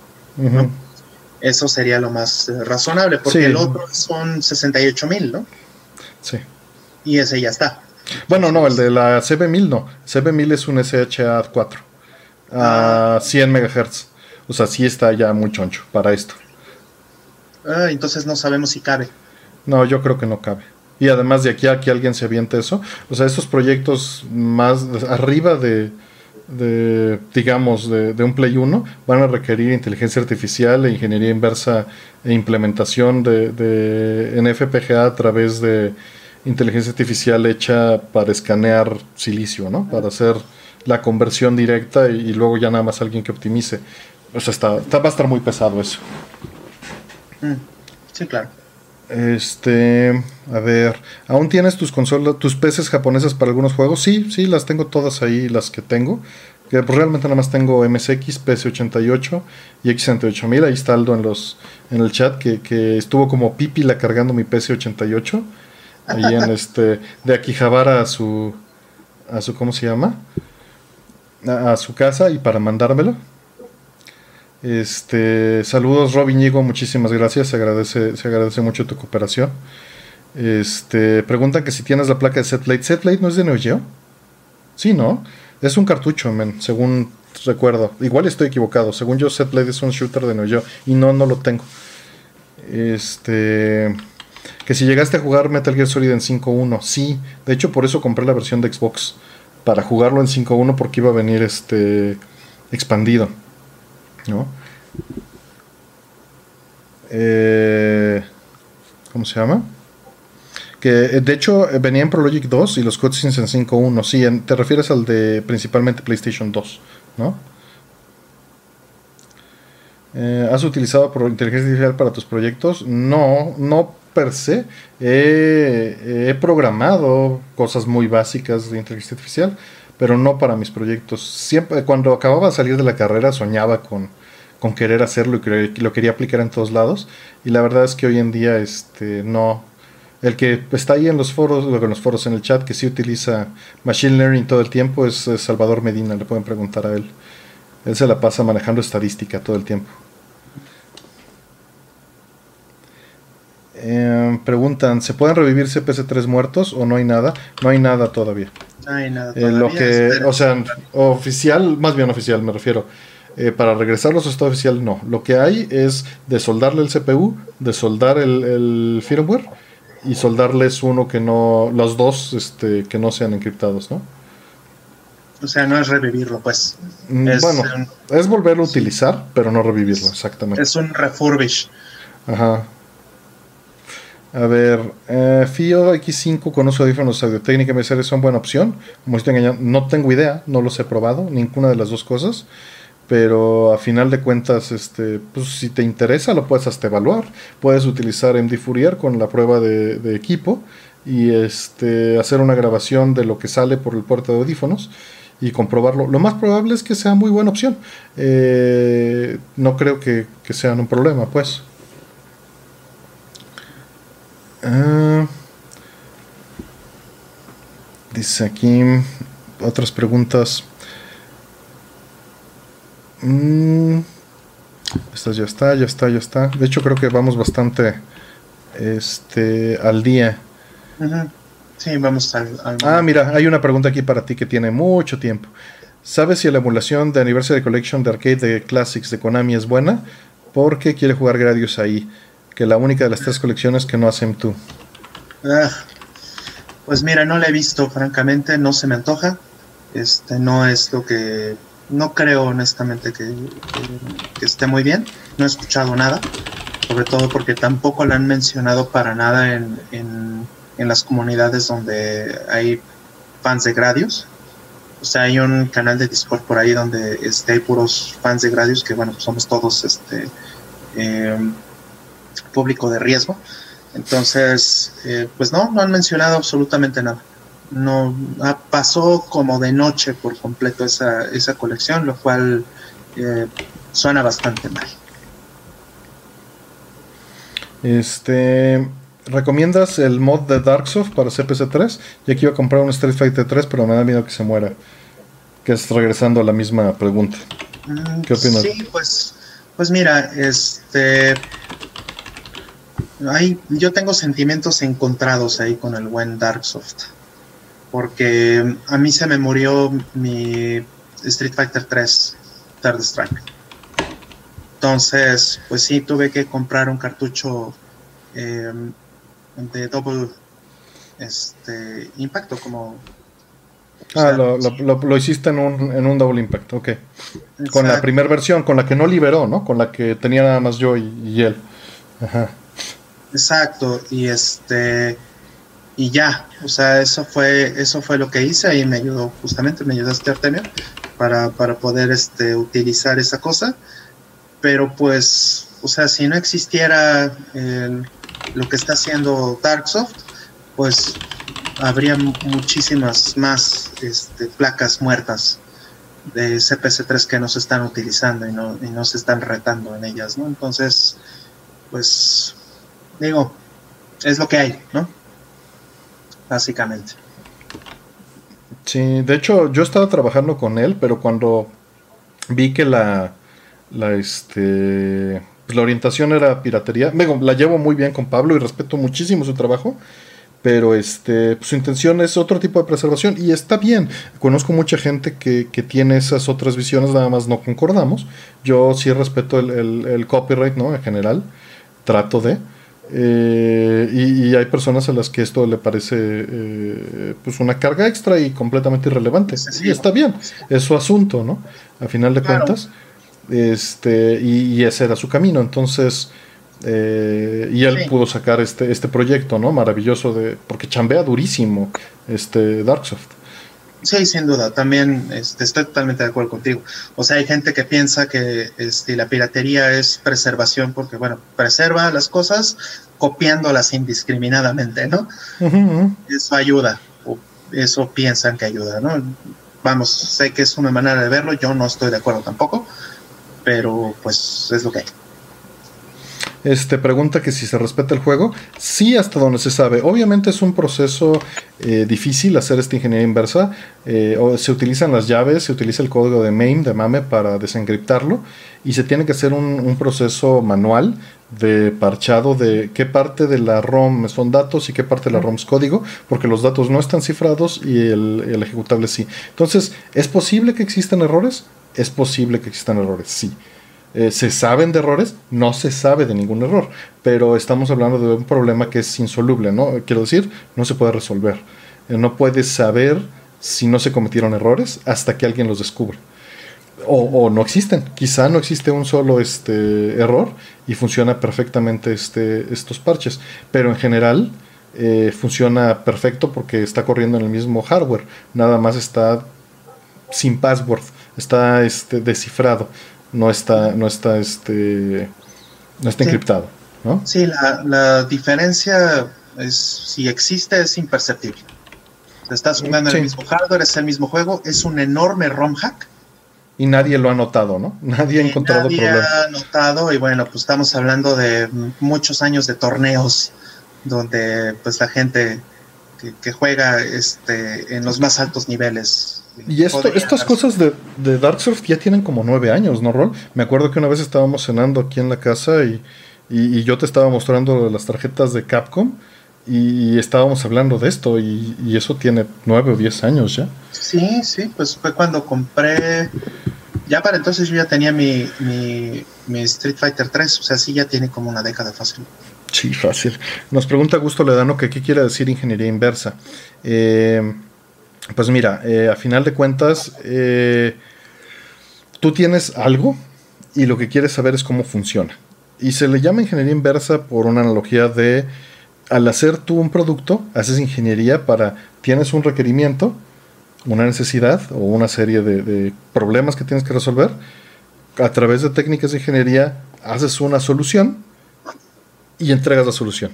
Y la ingeniería inversa, ya tienes la solución, cómo llegas a los requerimientos y que las entradas y salidas funcionen de la misma manera. A eso se refiere, ¿no? Eh, sí, desensamblas eh, el, o inviertes el proceso por el que se creó el producto. O sea, del producto obtienes sus componentes base. Mil gracias, Javier Díaz me corrigió. Dije insoluble, y sí, por eso me medio trabé y solito me confundí y después dije que no se puede resolver. Insoluble es que no se puede disolver irresolubles que no se puede resolver. Muchas gracias. Este, Alex López nos pregunta que siempre tiene la duda cómo le hacen en Japón para poner dos Street Fighter 2. Eh, bueno, un Street Fighter 2 a dos gabinetes con una sola placa. Ah, pues, ah, claro. Esas son las versus. Eh, hay muchas maneras, pero hay placas especializadas para hacer eso, no necesariamente de Street Fighter 2. Mm. Pero usualmente pues haces un divisor RGB con un amplificador, mandas la señal a los dos monitores y el cableado llama, haces un cableado especial que mande un control a una placa, a un gabinete y otro a otro. Y normalmente ya, ya los, este, los proveedores te lo daban. O sea, Capcom te podía vender esos, ese, ese, arnés, ese cableado. Y pues así funciona. Yo tengo uno por ahí en los foros, este, bueno, hecho por mí. Por ahí en los foros este, hay un thread de eso, si lo quieres ver en los foros de Arcade MX. Sí, sí, por eso hay algunas, eh, este, algunos gabinetes que tienen una puertita atrás que lo abres En las, hasta el piso tienen una puertita chiquita, como de 15 por 15 o 20 por 20 centímetros o, más chiquitas. Y, este, y es precisamente para que la abras, saques los cables y, conectes las, este, eh, los gabinetes por atrás, sin que se vean los cables y que se vea todo el desmadre eh, por el frente. ¿no? Y esas, em, en Japón hay muchas que son versus y que incluso también tienen eh, hardware, por ejemplo, eh, para tener LEDs, este, paneles de LEDs en, en este... Los head-ups displays, ¿no? De verdad. Ajá, exacto, que tienen como marquesinas, ¿no? Para decirte quién ganó, quién perdió, cuántas fichas hay, etcétera. Entonces, esas cosas, eh, este, hay hardware especializado para eso y hay placas que lo soportan. O sea, Capcom hizo muchas, Namco hizo muchas, o sea, estamos hablando de Street Fighters y de Tekken. Este, varias preguntas ahorita salieron de, arcades. Eh, uno nos dice que qué tal el Super BIOS de Darksoft. Eso es exactamente de lo que estábamos hablando. El Super BIOS es este eh, este producto del que estábamos hablando. Lo que pasa es que antes del Super BIOS había una solución por software para parchar los juegos para que corrieran en un Second Impact. Esa era la solución, que a final de cuentas es, la misma, no nada más este, por fierros y en general utilizando todo el, este, todos los juegos ya desencriptados. Y la otra es utilizar una llave en ceros. Ese, era el, este, el asunto. Eh, Robin nos pregunta, quería poner dos placas con un multillama al hacer switch de una a otra se pueden dañar. Si el multillama está bien diseñado, no. Si el multillama está mal diseñado, sí. Eh, a final de cuentas, ese multillama lo que tiene que hacer es cortar el poder con relevadores, esperarse y levantarle el poder ah, en, el momento adecuado y las señales de audio y video a la otra placa. Preguntan, ¿cuándo saldrá Suite 240p para PS1? Ya hay una, no la hice yo, no la he querido tocar este, no, no sé que no es, no es perfecta, no es muy buena, no está comprobada, solo fue como un experimento de, un estudiante. Te da una funcionalidad básica, no está probada con osciloscopio eh, y no está completa, pero hace el trabajo básico. ¿no? Sí, y una cosa importante que hay que decir, este, yo en algún momento le quise entrar también a, este, hacer un port, pero el problema son los SDKs. O sea, es muy difícil tener un SDK eh, viable en PlayStation 1 y el que hay allá afuera normalmente el que casi todo el mundo utiliza para hacer aplicaciones o para hacer este homebrew en, en PlayStation 1 es el, el, oficial, digamos, el de Psygnosis, el PsyQ se llama. Y entonces, pues muchas de las cosas que hay afuera eh, utilizan este SDK y pues sí, funciona bien y todo porque pues, es el oficial, pero no es algo que puedas utilizar para un proyecto libre. Entonces, pues eh, yo cuando vi eso dije, no, esto no lo puedo usar y em, no vi otro SDK o, no vi otras este, herramientas que estuvieran pues al mismo nivel como para poderlas utilizar. Este, entró José, perdón, entró José Cruz, este, eh, saludos José, un gusto verte. Y nos comenta que sí hay unos cuantos glitches en Star Strike, ¿eh? que no son malos, pero, o bueno, no tan malos, pero que sí los han detectado. José trabaja este, muchas cosas relacionadas con arcade allá en Nueva York y también reparando consolas y recapeando monitores y un montón de cosas, si no lo conocen. Ahí anda, entonces está en, en este, si no, corrígeme en, en, los comentarios, José, por favor. Sé que tiene contacto directo con varios arcades en la zona allá en Nueva York, en Brooklyn, y creo en Brooklyn y hacen streaming y justo hay una comunidad grande de latinos este y bueno de, locales que juegan este King of Fighters y Third Strike evidentemente y entonces es un buen lugar para que se sepa este si hay glitches o no no eh, Pregunta Robin Diego, ¿qué marca es una buena opción de multillama? Nunca te he tenido uno, entonces no te sé recomendar. Si tienes algunos por ahí en mente, mándalos, ponlos en... Abre un post en los foros de Arcade MX, pon las marcas que conoces o que has visto y nos ponemos a investigar. Eh, preguntan, ¿qué opción me recomiendan para conectar una Super NES en un monitor de PC con conector VGA? Lo ideal, un XRGB2 o un XRGB3, eh, en mi opinión. Ahí está el GBS 8000 algo, no me acuerdo cómo se llama. Es, es malón, pero pues es funcional. Hay un firmware custom que se le puede meter y que dicen que está muchísimo mejor. Obviamente tienes que salir en RGB del Super Nintendo, ¿no? Eh, nos habían preguntado cuánto costaba el X68000 cuando salió. Y la dejé pendiente, aquí lo tenía en las notas. Y salió en 369 mil yens, o sea, más o menos 3 mil dólares. 6 mil dólares de 2015 y serían como unos 7 mil dólares ajustados a la inflación actual. Sí, no manches. Este, ¿qué, ¿Qué nos pareció en City Riders? Me gustó mucho. Ahí en Score este, hablamos de él. Entonces, si quieres este, toda la opinión completa, vete a, este. Pues al Score, en el, último Score, de hecho, en el que hicimos. Me mm. preguntan que si usamos los adaptadores Brook. Este, esta pregunta la vi al principio, pero se me pasó este, mencionarlo. Eh, preguntó alguien al principio que cómo eh, hacer un arcade stick para PlayStation 4. Eh, estos adaptadores Brook que son son simples adaptadorcitos que sirven para poder encapsular el protocolo de, de una palanca por ejemplo una palanca PlayStation 3 para poderla utilizar en PlayStation 4 o también hay unas placas que se llaman las Universal Fighting Board de, Brook también, que sirve para múltiples eh, consolas. Eh, yo eh, todavía no he comprado la marca Brook porque yo todavía tengo este PS360 que es lo que yo utilicé para hacer mi cajita esta que les enseñé alguna vez y que bueno ya la terminé y en algún momento se las puedo mostrar con más detalle lo, lo, haré próximamente en otro video y que este sirven para eh, codificar, digamos, las señales de una palanca eh, que pueda utilizarse, por ejemplo, para eh, llama o que pueda utilizarse para USB en una PC, puedan codificar esas señales para poderlas utilizar en una consola como el, como el PlayStation 4 o el Xbox One o algunas otras consolas que están soportadas en diferentes tipos de placas. Son muy recomendables, se usan en torneos, por lo cual el, lag está bien medido y está controlado. Entonces se sabe que, el, lag no es significativo en, estas cosas. Eh, hay por ahí una, eh, bueno, hay varias tablas de gente que ha hecho benchmarks de estas, eh, de estas placas. Brook es una de las mejores que hay. Eh, pero creo que hasta el momento la mejor que ha habido en, todas estas generaciones de, boards para palancas es precisamente la PS360. El problema de esa es que ya la descontinuaron, ya no la venden, lamentablemente. Pero bueno, eh, Brook es como la segunda mejor opción y, está ahí, entonces busquen los benchmarks.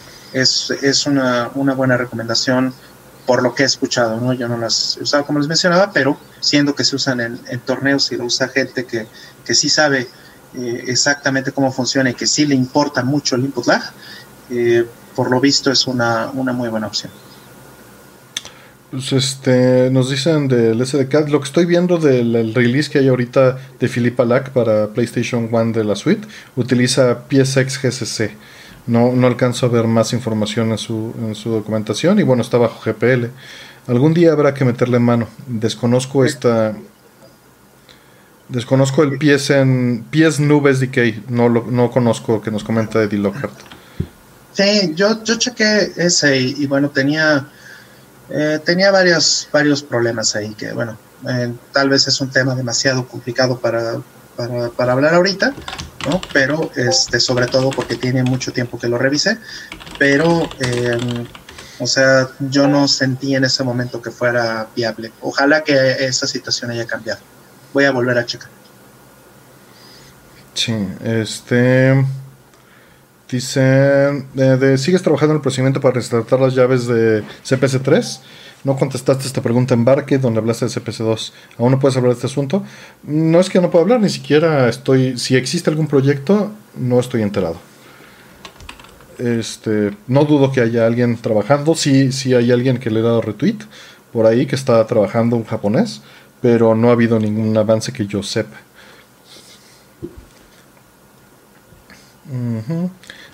Preguntan, ¿cómo se puede vivir del open source, Roll? Ah, ¿cómo se puede vivir del open source? Pues hay muchas formas. Yo creo que muchísima gente hoy vive del open source sin darse cuenta a veces. Este, esta es una cifra que me impresionó muchísimo este, que tuve en mi, en mi trabajo anterior, eh, que vi un estudio donde el 90% de las organizaciones a nivel mundial eh, utilizan open source en alguna de sus formas y una muy buena eh, cantidad o una, un, muy buen porcentaje de ellos sin siquiera saberlo, sin tener noción que están usando open source.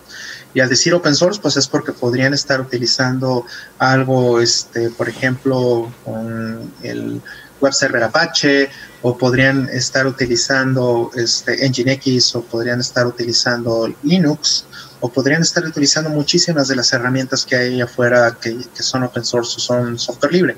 Entonces, creo que hay muchas más oportunidades de las que había hace tan solo 5 o 10 años para trabajar en eso. Ahora, una pregunta diferente y mucho más complicada sería cómo vivir solamente del open source. Eso sí es bastante más complejo. Porque hay muchas soluciones allá afuera de todo y la mayoría de estas organizaciones sí tendrán open source, pero no son puramente open source. Casi nadie eh, tiene esa este, orientación a decir yo solamente quiero usar open source o quiero resolver todos mis problemas con open source. Casi, eh, casi nadie hace algo así.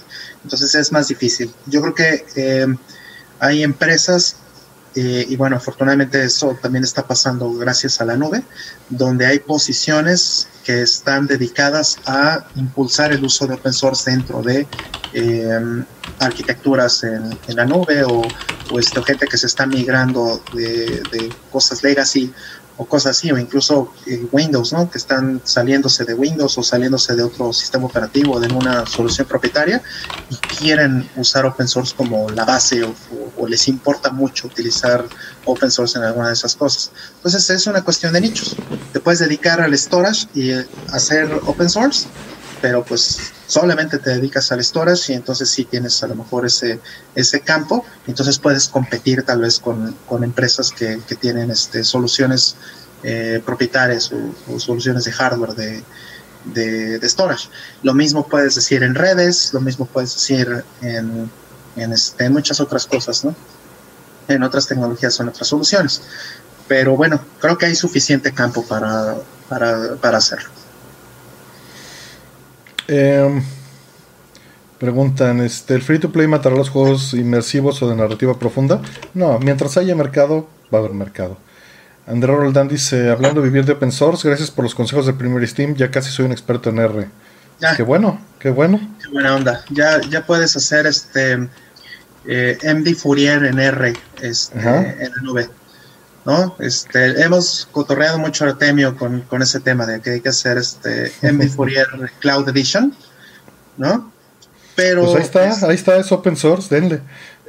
Pero la verdad, la verdad, siendo honestos, ya hablando eh, seriamente de eso, hay una necesidad que se han identificado en varias ocasiones en la, en la comunidad de, de MD Fourier, que es tener como una base de datos abierta y tener este, como una eh. Un repositorio de comparaciones, ¿no? Ajá, donde puedas subir tus audios, donde puedas hacer la comparación de audios en, la nube, pues, o en, un hosting o en donde sea, y que eso te permita tener acceso a, la base de datos completa de toda la demás gente que está subiendo. Algo como los esfuerzos que hacen en esta página muy buena, por cierto, que se llama openbenchmarking.org que es precisamente para que la gente suba eh, sus, sus este, contribuciones de las cosas que está probando, hardware en específico, y que eso les permita este, comparar con otras personas, ¿no? Dicen, este fue mi setup, estos son mis resultados, los subo, esta es eh, mi contribución a la base de datos y automáticamente puedo empezar a, comparar con los resultados y los setups de las, de las demás personas que están contribuyendo. Eso es algo que sería fantástico tener en, en Fourier. Es algo que, bueno, creo que toda la gente que está metida este, en MD Fourier pues tiene las manos llenas en, en, en sus propios proyectos y entonces eh, hasta ahorita no ha salido nadie que levante la mano y que diga yo puedo hacer esto y tengo los skills y tengo este eh, las cosas suficientes para hacerlo. Entonces, si alguien eh, ahí que nos está viendo, nos está escuchando, quiere entrarle, la verdad es que sería este, fabuloso, es algo que, que sabemos que se necesita. Sí, sí, sí se necesita. Digo, este Don Luca precisamente tiene todos los skills, pero no tiene nada de tiempo. Entonces, ahí estamos fritos. Porque él, de hecho, no es developer de GUIs, él es developer de backends y de frontends. Pero pues, el backend ya está. O sea, el código en C lo pueden encapsular y puede correr. Lo que hace falta es toda la interfase, ¿no? Sí, toda la interfaz y la base de datos. claro, o sea, todo el, todo, el, todo el frontend es lo que hace falta. El backend ya está resuelto, básicamente. Sí, la gestión de usuarios, etcétera. Y bueno, utilizando R, por ejemplo, o haciendo ese tipo de cosas, pues también, este, o Python o algún lenguaje que te permita, este, reimplementarlo a, nivel de, web, pues también puede hacerlo distribuido, ¿no? Entonces, eh, ya no tienes que estar llamando a lo mejor directamente al ejecutable en C, eh, en, utilizando este, alguna función del lenguaje para salir de un shell, ¿no? No tienes que hacer eso, sino que pudieras hacerlo legítimamente, copiando las fórmulas que están dentro del código de Fourier. Eso sería lo más, lo más ideal, por supuesto. Sobre todo también porque tienes que generar gráficas.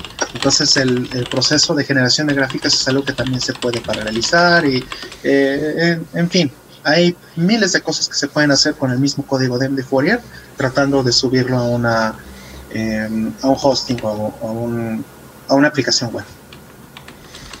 Este, con referencia a la ingeniería inversa, todos los lectores de ISO, corrección, no son, son lectores de imágenes de disco. ISO es nada más un estándar de almacenamiento del, ¿cómo se llama? De la representación de un disco, ¿no? ISO realmente se refiere a, la organización, al nombre, nada más se terminó convirtiendo en, en, este, en el nombre de las terminaciones de los archivos. ¿Se puede decir que nacen de la ingeniería inversa? Sí, todos estos lectores en teoría deben de nacer de la ingeniería inversa. Así es. Órale, alguien, Eddie Lockhart, y esto fíjate, hace dos semanas estaba viéndolo, descubrió que yo inicié el artículo de Tintan en Wikipedia, sí. Yo inicié el artículo de Tintan en Wikipedia, estaba un día esperando resultados en la noche. Y dije, pues, ¿con qué puedo cooperar aquí en Wikipedia? No empecé por ahí, empecé poniendo cosas de la isla de Pascua. Pero como es Wikipedia, vas brincando y dices, ah, mira, aquí puedo agregar ahí un stop. Y varios de esos artículos los inicié yo. No son muchos, ¿eh? Inicié el de Tintan, el de este Manutoa, creo, este Rano Araco, algunas cosas de, del Es de Pascua y algunas cosillas ahí de, de actores mexicanos en ese momento, pero muy poquito, ¿eh? Para bien y eh, para mal, Wikipedia es terriblemente adictivo, ¿no? Sí, sí. Y, además, pues ese, ese, artículo lo habré empezado en 2003 o 2004. Eh, no sé la fecha, en uno de esos dos años debió ser.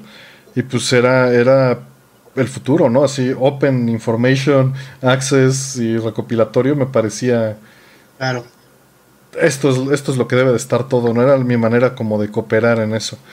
Este nos pregunta José Madera, quiero hacerme un Arduino 1 para aprender a la plataforma y veo que hay diferentes fabricantes, ¿es correcto? Sí, es un estándar abierto. Entonces, este, puedes comprar el oficial o puedes comprar los clones. A final de cuentas, eh, solo va a variar tal vez la calidad de los materiales, pero pues adelante, o sea, dale, ¿no? Eh, José, Cruz nos menciona que la persona que estaba trabajando en CPC3 es amigo de él, se llama Konosuke en Twitter, con K, las dos. Este, y sí es la cuenta efectivamente que sigo. Este, ¿Cómo va con eso, José? eh, que ¿Cómo vamos con las islas de Animal Crossing? ¿Siguen jugando? Mm, yo ya lo abandoné, lamentablemente ya no... ¿Ya, no ¿Ya te mentaron la madre? Sí, ya. Entonces, este, no sé si lo vuelvo a agarrar en algún momento. O sea, este, creo que mi distracción más grande fue Streets of Rage 4 y a partir de eso pues ya lo, fui dejando y lo fui dejando y me quedé con algunos millones ahí este, en el banco eh, que había hecho con, con y pues ya no lo concreté, terminé los upgrades de la casa y, y listo, este, me hice un sótano y lo que sea y ahí se quedó ya no lo rellené de cosas, ni lo arreglé, ni, ni arreglé el pueblo como me hubiera gustado, pues tenía sus planes, pero hay planes más interesantes en la vida real. Este tiene cabido la inteligencia artificial en de Fourier. No veo cómo, o sea, realmente sería para un metaanálisis. De momento todo ha, ha funcionado muy bien con lógica este directa o no, no, no fuzzy, sin... Sí tiene procesos estadísticos, hay estocástica, hay este, obviamente, eh, nada más para, para, hacer como ciertas reglas de heurística y evidentemente se utiliza la desviación estándar, la media, todo esto forzosamente se tiene que utilizar, eh, pero no, no tiene ningún proceso que necesite inteligencia artificial hasta ahora. Em, nos, bueno, hubo un montón de preguntas aquí, dice... Uh, ah, de lo de Wikipedia, dicen que el artículo lo empecé el 28 de mayo de 2005, hace 15 años con dos días. Este. Es lo malo de los logs, brothers. Te está bien. Está bien, me tardé un año más de lo que querían empezar a, cooperar ahí. ¿Qué, ¿Qué, prefieren más? Eh, ¿Jugar, restaurar, preservar, investigar, estudiar videojuegos? Qué difícil, ojalá se pudieran hacer todas esas cosas al mismo tiempo. Yo no creo que, haya una actividad preferida en, esas, pero ahorita estoy jugando cada vez menos y estoy leyendo cada vez más. Entonces eso significa que en algún momento este, podría estar participando más en, las, en las comunidades. Es lo que creo que es el futuro. Y me tardé mucho. Yo eh, le comentaba a Artemio hace más de 10 años que cuando yo salí de, la industria de los videojuegos, eh, la verdad salí muy decepcionado y salí muy, eh, muy desilusionado porque es una industria muy, muy complicada, muy, muy cruel, podríamos decir. Entonces, em, o sea, digo, hay cosas maravillosas y hay cosas terribles, ¿no? Entonces, la parte, las partes feas me, me pegaron mucho en algún momento. Y entonces, eh, incluso dejé de comprar videojuegos, dejé los videojuegos por unos cuantos años. Eh, vendí muchas cosas incluso, ¿no? por incluso temas financieros que tuve por ahí. Entonces eh, fue una época donde estuve completamente fuera y eh, en estos años, en la década pasada, pues me llamaba la atención, me llamaba la atención, quería entrarle, quería seguirle, pero al final decía no, no gracias. Eh, volverme a meter en esto ahorita, yo sé lo adictivo que es y no me quiero emocionar ahorita, prefiero hacer otras cosas de mi vida, ¿no? Y eh, poco a poco, poco a poco me fui empezando otra vez a, involucrar en, los juegos, ¿no? Entonces, ahorita eh, estoy leyendo mucho, estoy investigando mucho sobre todas las plataformas. Eh, también, obvio, eh, mucha culpa la tiene Artemio por hacer este excelente suite y, y MD Fourier, ¿no? Porque a partir de eso no solamente se ha tratado de, las herramientas, sino también de las comunidades, ¿no? De excelentes personas que están Maravilloso. Gente increíble que, de verdad es gente muy talentosa o que tiene este mucho valor y con y con este eh, personalidades muy diferentes. Es, es una comunidad muy, muy, o bueno, varias comunidades muy, muy bonitas. Entonces, eso es lo que tal vez hoy día es lo que me está llamando más la atención como para regresar a, tratar de aportar o de, o de ayudar, ¿no? Si no eh, con código o con cosas eh, este, como las que pudiera aportar en un futuro, por lo menos hacer pruebas, por lo menos este, aportar con el hardware que tengo, con mi tiempo, con análisis, con ideas, con, pruebas que, que, se, que, estén en mis manos, ¿no? al menos en este momento. Ya veremos más adelante qué, se puede hacer. Pero creo que sí es ahorita lo que quiero hacer más que jugar. ¿no? Hoy tienes razón. fuimos muy afortunados con la comunidad que se formó. La verdad es que no podía, no podía pensar en una mejor respuesta. ¿no? Creo que la gente que está ahí es, es maravillosa. Sí, creo que es más importante para mí eh, en este momento eh, o es más eh, enriquecedor para mi vida en este momento la gente que está en estas comunidades que el hardware o los juegos o, el código mismo. Creo que más bien esas cosas lo único que hacen es enriquecer a la comunidad y ahorita eso es lo que más me importa. Pues es tanto así que esa es la carreta, ¿no? O sea, Andy Fourier se paró no porque yo no pudiera trabajar, es porque no tenía el feedback de esta gente y sin eso el proyecto está muerto, básicamente, ¿no? Entonces, este, aunque se avanzó, no, no es lo mismo, no funciona igual. Sí, y ya me tuve que comer mis palabras eh, con el tema de Mister, ¿no? Eh, tengo meses diciéndole a todo el mundo que no me quiero comprar Mister porque me quiero esperar a que salga este un nuevo eh, release, nuevo hardware, a ver la siguiente generación, etcétera. Pero ahorita la, comunidad está en un momentum increíble, están generando una cantidad de cosas fantásticas. Creo que es el momento en donde si hay que, algo que aportar, algo que yo pueda aportar, pues es el momento preciso en que se puede hacer, número uno. Y, número dos, pues también este, me han hecho ver que, no necesariamente va a, a pasar eso upgrade pronto. Entonces, pues ya me hicieron comer mis palabras. Yo creo que voy a tener que eh, comprar un, un, este, un Mister de generación corriente. Bueno, ya en el futuro veré si sale otra cosa, veré qué le hago, pero eh, por ahorita, si lo que quiero es aportar, es el momento. Y lo mismo podría decir a todos los demás. Si tienen skills en Linux, si tienen skills en FPGAs, si tienen este, el hardware, si tienen el interés. o si los quieren tener, ¿no? Claro, o sea, si los quieren probar, por supuesto, también como usuarios es importante, ¿no? Eh, por descubrir glitches, por descubrir Bueno, y si quieren aprender, ¿no? También si quieren aprender a programar en FPGA, creo que es una excelente opción también.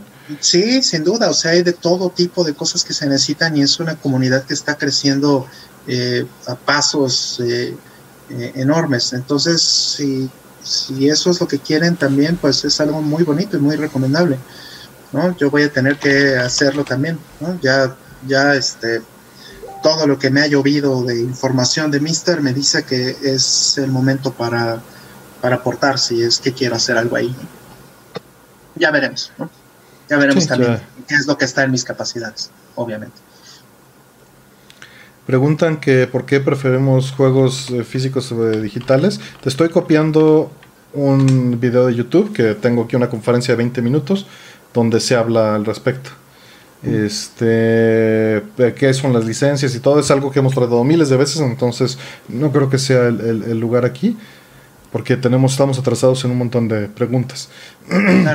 Si le voy a entrar eh, al Mister de Nintendo 64, me preguntan. Eh, no, no le puedo entrar al Mister de Nintendo 64 porque lamentablemente este, yo tuve eh, acceso a los kits de desarrollo y eso significa que yo firmé por alguna de las cosas que, que podrían estarse este, haciendo en ingeniería inversa y sobre todo también que hubo un leak enorme hace un mes, dos meses, no sé, de, de Nintendo 64 y entonces eso para mí es un campo minado.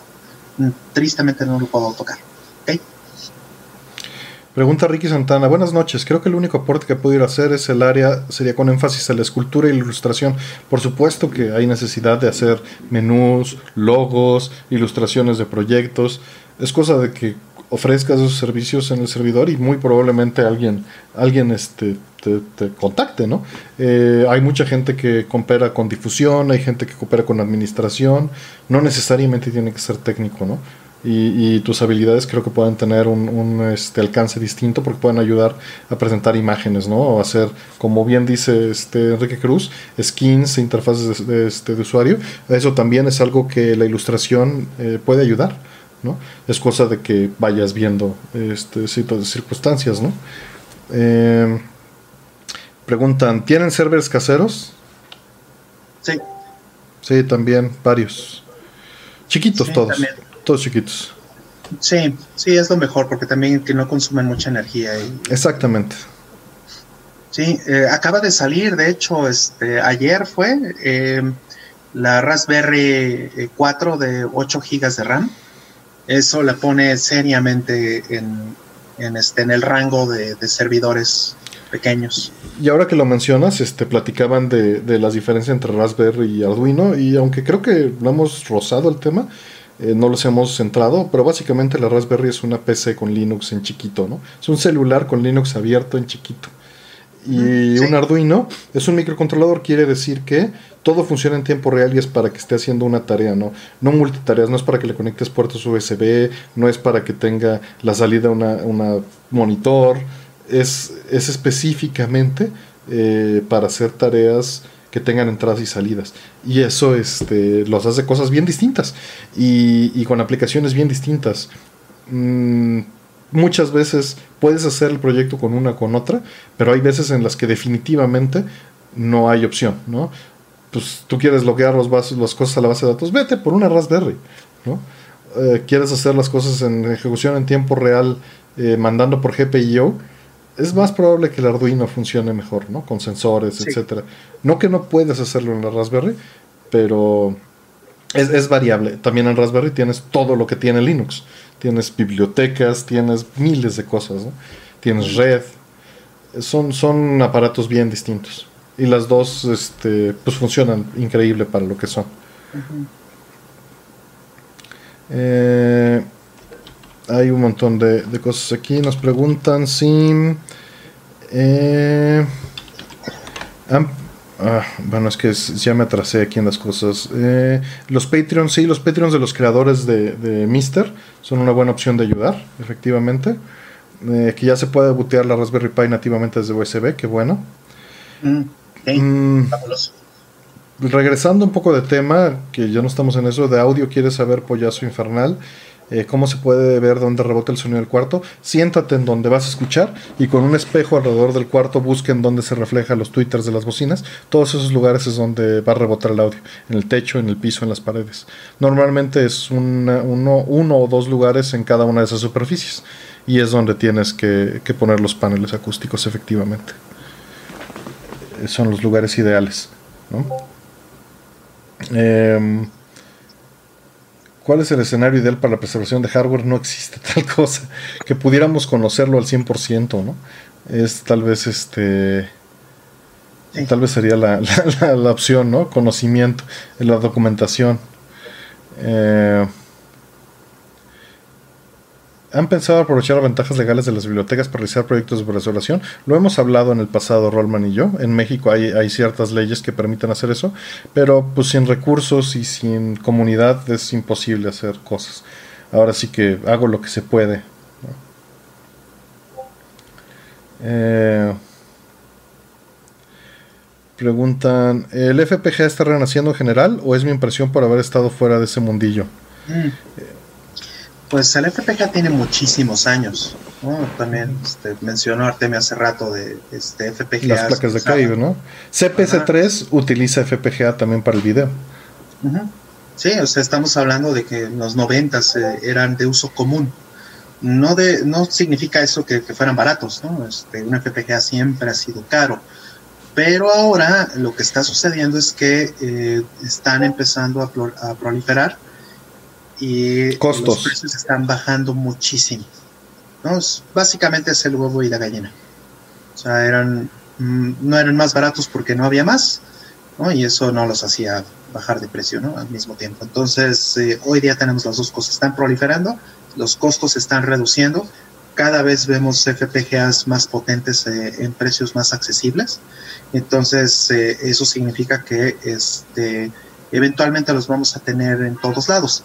Eh, Intel tiene algunos años que está eh, integrando FPGAs en sus procesadores.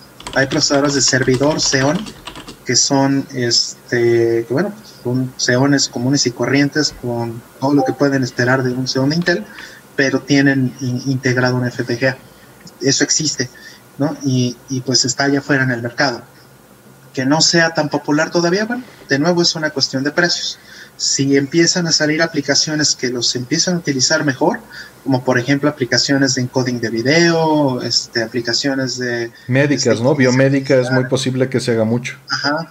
Entonces, eh, sí, ajá, este, medios, eh, medicina, eh, etcétera, son, son medios donde potencialmente el FPGA puede hacer una diferencia muy grande en performance eso eh, e, eventualmente eh, podría ser este, que, haya más FPGAs en el mercado. y no estamos hablando eh, solamente de, esos casos de uso. O sea, pensemos, por ejemplo, en un intérprete de Python acelerado en un, FPGA, ¿no? Pensemos en un intérprete de Ruby, en un intérprete de PHP, en un intérprete de Perl. Todos esos este, implementados en un FPGA. ¿Es posible? Sí, claro que es posible. Entonces, pues son lenguajes interpretados que hoy día son mucho más lentos que un, que un, este, un C y eso este, los podría poner eh, pues en, en, otro nivel. Entonces, eso es algo que podría pasar. No sabemos todavía cuándo ni cómo, pero eh, pues el potencial está ahí. Entonces, el FPGA es, eh, siento yo, el, el futuro, ¿no? En, en todos lados lo vamos a terminar encontrando en algún momento. Si no es que sale alguna otra cosa o si no es que pasa algo terrible que, evite que, esto suceda. Miguel Ángel, Núñez, que está ahí en el, chat, nos comenta que en biomédica son relativamente de uso común. Él trabaja con, varias cosas de procesamiento de datos. Este, si quieren, este, denle una seguida ahí en Twitter, pon tu, tu liga ahí en, este, en el chat, mi estimado, y de los proyectos en los que has estado haciendo. José Madera pregunta, ¿hasta dónde se fija el límite de la preservación de un videojuego? Además del juego, guías que salieron en su momento, cajas, mercadotecnia o solo que exista hasta el momento, todo, todo es importante, las notas de, los desarrolladores, hay una conferencia de preservación que di también en el, en el CCD, ahí hablo de todas esas cosas y se necesita las fotos de los developers, los recibos, todo eso es importante porque es un objeto cultural y todo eso define su contexto. ¿no? Sí, sí, claro. Este, justo lo discutía ayer con, un buen amigo, eh, un gran amigo que está muy involucrado en, este, en, la comunidad de software libre y sobre todo en la de Debian, que es este, este amigo Gunnar Wolf. Él eh, me comentaba que, este, bueno, hay forma de replicar el, el, el este, el, el tacto, digamos, que que tiene, por ejemplo, un, un teclado de Commodore 64. O sea, puedes replicar a ese nivel. Hoy día, eh, posiblemente no, pero no faltará alguien que lo considere como un punto importante en la preservación, ¿no? Es decir, yo quiero hacer un teclado o quiero que exista un teclado y vamos a hacer la receta para fabricarlo o para imprimirlo en 3D o lo que sea y que se sienta y suene exactamente como se sentía y sonaba el de la Commodore 64. Y digo, lo puedo entender como Commodore precisamente porque, bueno, con la, computadora con la que aprendí a programar, entonces sé perfectamente cómo se siente ese teclado y sí eh, estoy de acuerdo en que sería muy bonito tener un teclado de esos hoy. Entonces, pues cada quien pone la línea. A alguien se le podría, le podría parecer excesivo esto que estoy diciendo de los teclados, pero no va a faltar quien diga yo quiero que, se sienta así. es un punto, es un punto que muchas veces he pensado y ese argumento que, normalmente encuentro, mucha gente dice, pero eso nadie lo va a notar, ¿no? y, y, a final de cuentas, eh, el que se pueda medir no significa que se deba de corregir. El que se pueda medir no significa que algo esté mal o que esté necesariamente bien, ¿no? Normalmente estamos yendo hacia el mal. El que se pueda medir una diferencia no significa que, sea perceptible la diferencia, ¿no? Incluso con MD Fourier, que lo estuve platicando el otro día en el canal de Mister. Y, y todo esto tiene un punto común, es que dicen, y bueno, ¿para qué quiero si no voy a notar la diferencia entre un emulador y un Mister, ¿no? O entre la consola original y un Mister. Y diferencias hay y siempre va a haber, porque es, es algo, es un sistema tan complejo que, cada vez los vamos haciendo. Pero a final de cuentas, la pregunta es: si, si es importante para ti, ¿por qué debería importarte? O sea, no, no, no te va a arruinar la experiencia que alguien más lo trata de trabajar. Por el contrario, es para que todos la podamos disfrutar mejor. No se está tratando de decir la forma en la que tú lo experimentas es peor, que es lo que la mayoría de la gente percibe, ¿no? No se trata de eso. Se trata de decir, oye, está este problema, vamos a arreglarlo. Ya irse por las nimiedades de niño de kinder en el patio, este, pues no tiene sentido. Eh, a final de cuentas, el, el si no se puede percibir o si se puede percibir, pero es algo que vamos a mejorar, pues si se puede hacer, ¿por qué no hacerlo? A final de cuentas es, me parece muy, muy conformista el, no tomar el camino de hacerlo si tenemos la opción. Y si estamos en el momento histórico de poder hacerlo y en el futuro no lo van a estar, ¿por qué, por qué no asumimos esa responsabilidad? Si nos importa. Si no nos importa, bueno, ni para qué estar preguntando el si es relevante o no, ¿no? Sí, claro. Sí, Sí, sí, y bueno, eso lo puedes aplicar para todo, ¿no? O sea, incluso lo quiero ligar aquí con otra pregunta que están haciendo, que mm, pregunta este Rob Íñigo que si hemos creado o armado una bocina. Eh, o sea, sí, incluso en el momento de que tú estás eh, desarrollando algo, estás creando algo, estás armando algo en, en, un escenario donde tú quieres tener un cierto resultado, pues los parámetros los pones tú, ¿no? O también puede ser que los parámetros los ponga la persona o, la institución o la empresa o lo que sea que te está pidiendo que lo hagas, ¿no? Eso también se vale. Y, bueno, al final los parámetros y los criterios que se utilizan para crear o armar lo que quieras son los que con los que debes de medirte, ¿no? O con los que te van a medir. Y eso es lo que importa, no si está bien o está mal, eso es totalmente subjetivo. Este, como dice Artemia, ¿no? Cada quien tendrá su, este, eh, su diferente criterio o, sus objetivos en el momento de, armar o crear algo. Ahora, eh, respondiendo ya directamente a esa pregunta, en mi caso pasé los primeros, que serán 15 años de mi vida, eh, reparando, armando, construyendo bocinas, porque yo era el, este, el soporte técnico de la familia. Entonces, pues me tocaba eh, parchar eh, conos de bocina o este o recablear o rebobinar o o esto de plano sacar eh, las partes de una bocina, este, los imanes, eh, las bobinas, e, etcétera, y reconstruir eh, una, una, bocina a partir de, de, las partes de otras, ¿no?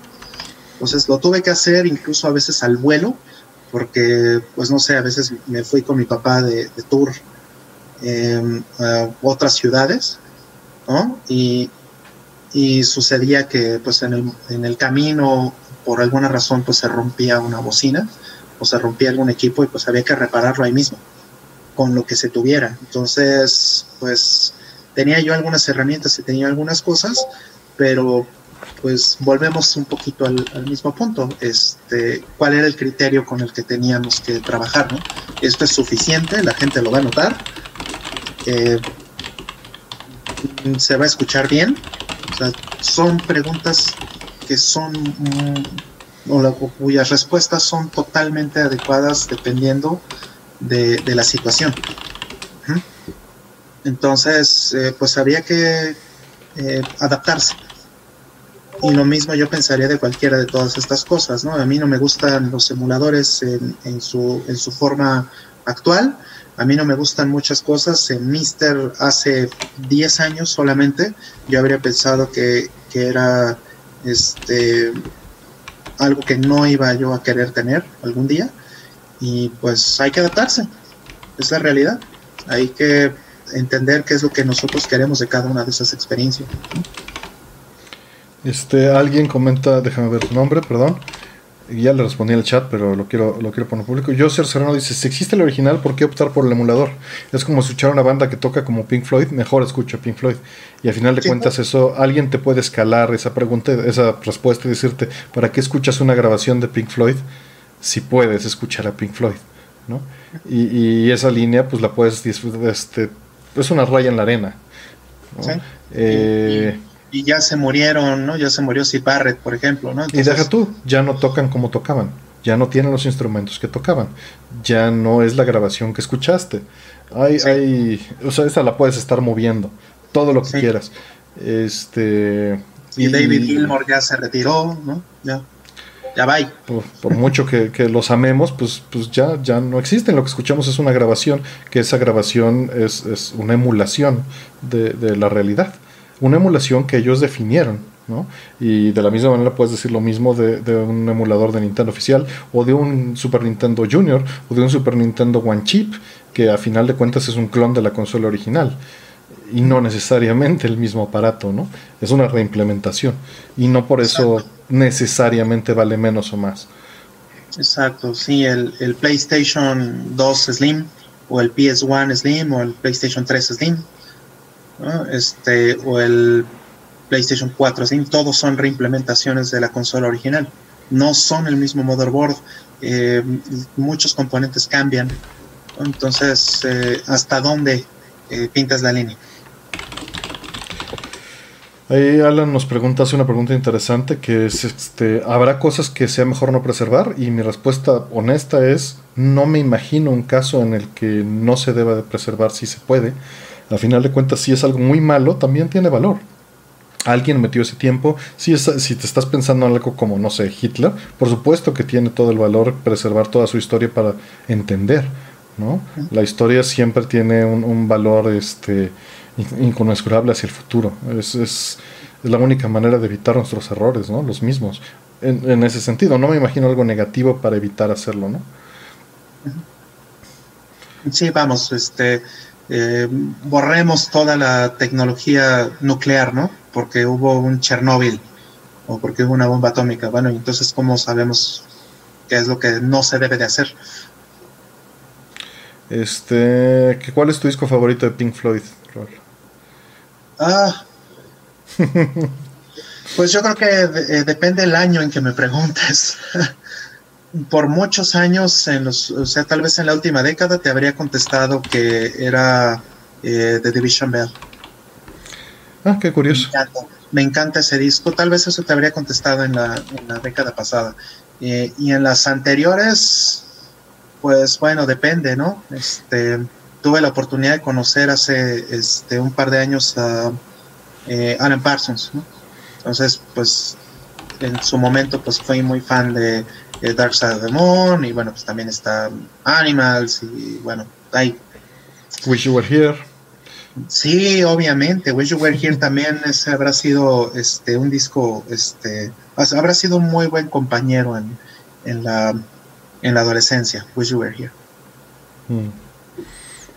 Yo, yo me voy Wish You Were Here y Animals, son, son mis dos este, favoritos. Eh, hay, ahorita hubo varias, varias este, preguntas. Eh, nada más que se me fue todo el, stream de ideas. Ah, preguntan qué opinas de Pandora Box. Pues mira, desgraciadamente es, es una versión de MAME en un hardware con muy poco poder y tanto el emulador estaba distribuido de manera legal, hoy en día ya es, ya es legal distribuir MAME así, pero la licencia que viene ahí de hace 10 años este no permitía esto y son un conjunto de ROMs ilegales, entonces te conviene más una Raspberry Pi si te vas a ir por ese camino, meter una Raspberry Pi conectada a tu máquina. Por calidad, ¿no? Hablo de, por calidad. Eh, ¿Qué pasará cuando pasen 100 años y sea difícil saber qué placa fue restaurada y cuál es original? Nuevamente aquí es un punto muy interesante. Ah, hace, hace un tiempo leí un artículo de cómo se considera algo original o no. Y es un concepto muy occidental.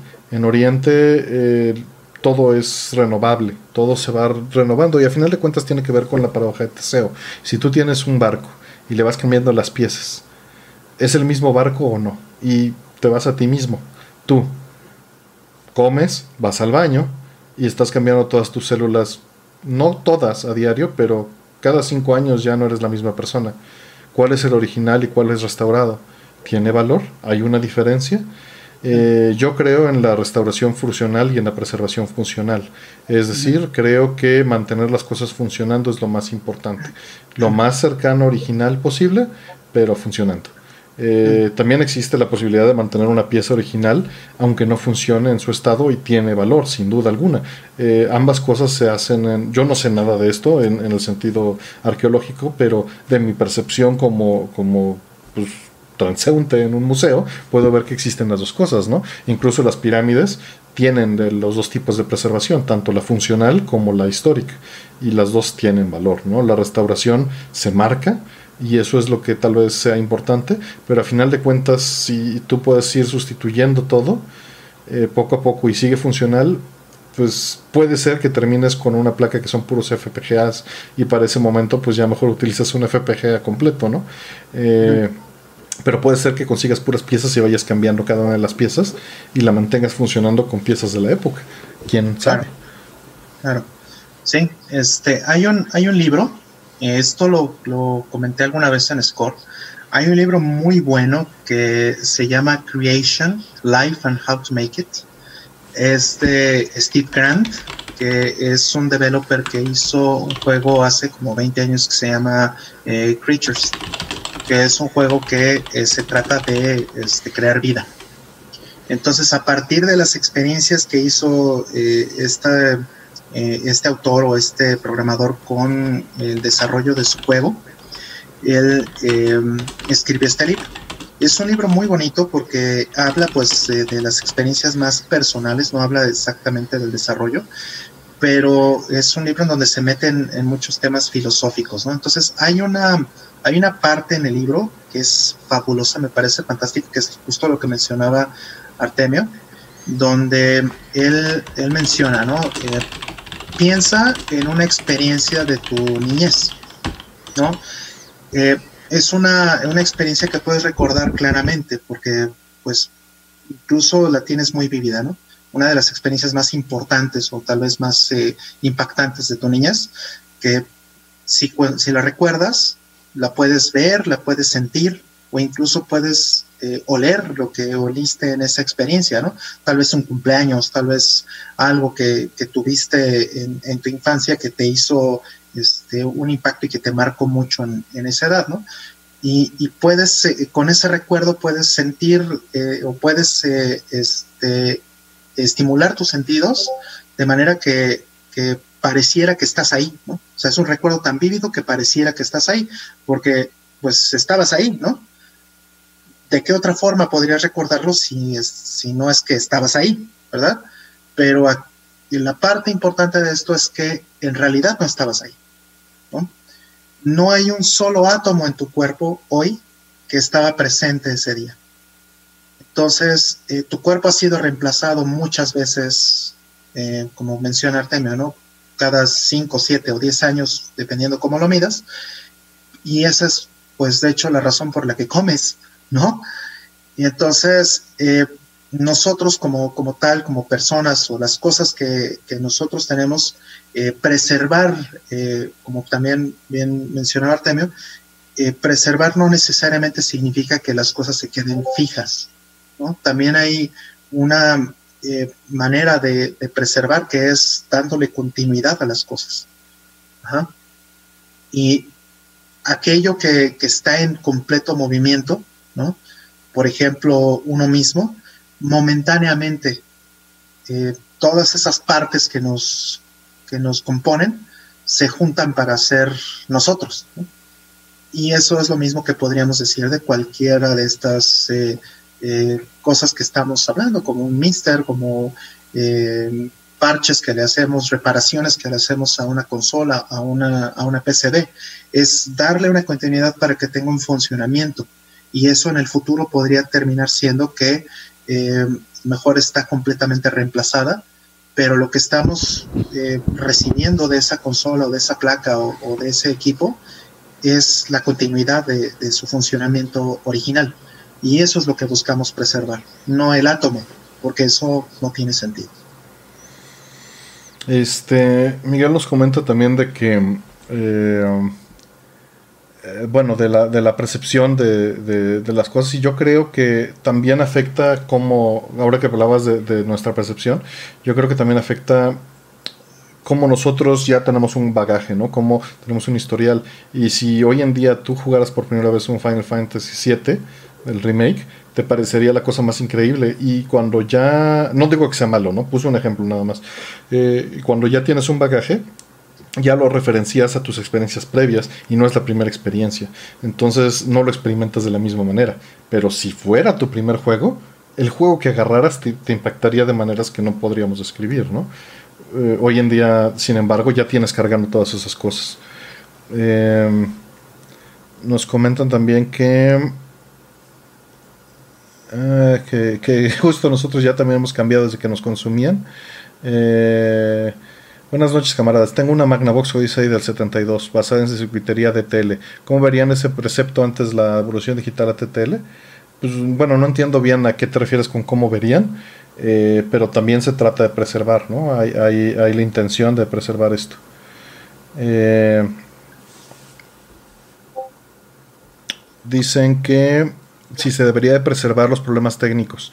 Yo creo que sí, pero es difícil. Eh, normalmente todo eso queda como testimonios, como videos, como historias, ¿no? Documentarlo.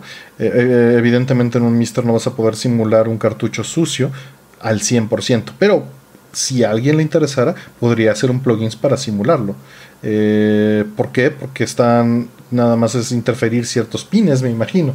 Pero pues tendrían que hacer esto este, de una manera simulada y detallada para tratar de replicar esas fallas con un estudio más serio, ¿no? Eh, no es algo trivial, pero sí, sin duda, lo que normalmente se hace es videos. Videos, historias, libros, narrativas. Em,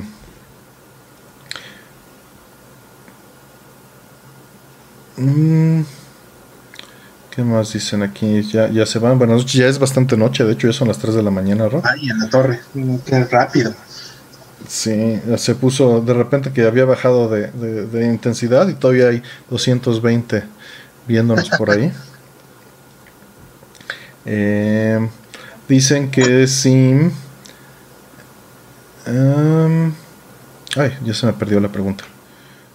Bueno, aquí tengo otras. Este, ¿Algún día habrá un arcade de Barcade de Alien vs Depredador? Pues no sé si vaya a haber más Barcade de arcade, ojalá sí.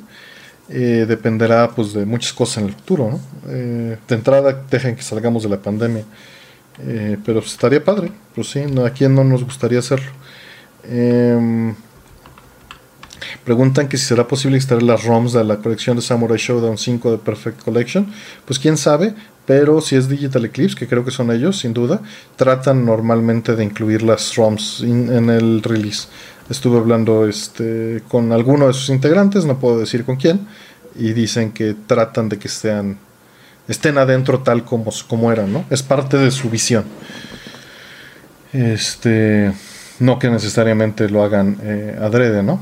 Pero, pero es parte de la forma en la que ellos desarrollan, tratando de hacer algo alrededor. Robin Higo dice que en Tijuana es la 1 de la mañana, no, acá son las 3, chavo. Y entró Ryu Hayabusa, que apenas va entrando. Aquí ahora manejan trailer, dice. Ah, mira, entró Farid. Saludos, Farid. Este. No, no, entiendo a qué te refieres, este, Farid. Luego nos explicas. No somos youtubers experimentados, somos un par de noobs. No lo entendemos a esto. Dicen que si ya pueden decir que este show se va a mantener cuando acabe la cuarentena, Rol. Pues ojalá, eh, no sé, a lo mejor este ya cuando termine la cuarentena va a ser más difícil que los viernes, ¿no? Viernes en la noche tengamos el, espacio libre, porque bueno, pues hay eventos sociales a veces, ¿no?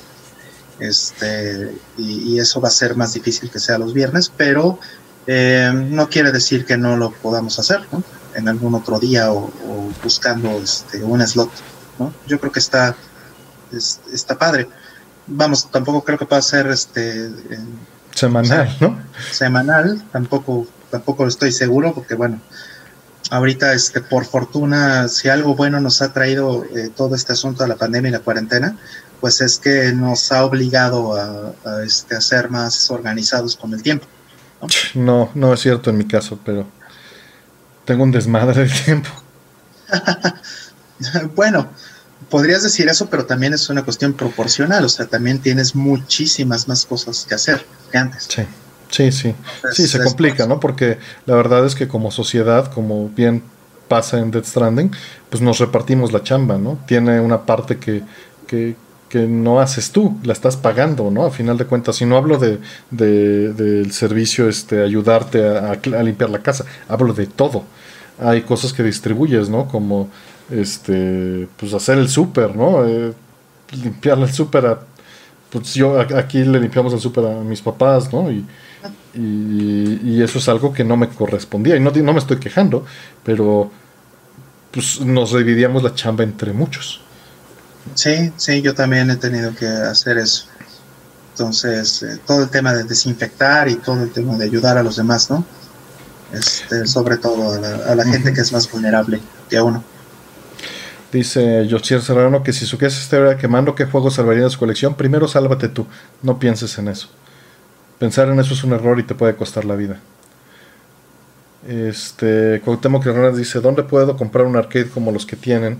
Pues eh, en los foros de Arcades MX a veces salen, métete ahí y, pues ya es lo que te puedo decir, busca en farmacias, busca en la calle y si ves uno, pues pregunta. Eh, preguntan del sonido del play, ya hablamos un rato de eso, pero a final de cuentas, este, pues la idea es justamente meter este procesamiento por hardware para simular este eh, pues audio binaural y que funcione mejor todo con audífonos, ¿no? Eh, no lo vendemos arcades ni modificadas ni originales, no hacemos negocio de nada de eso. Sí, no hacemos negocio de nada que tenga que ver con preservación. Y no sé eh, si lo vayamos a hacer algún día, yo creo que no.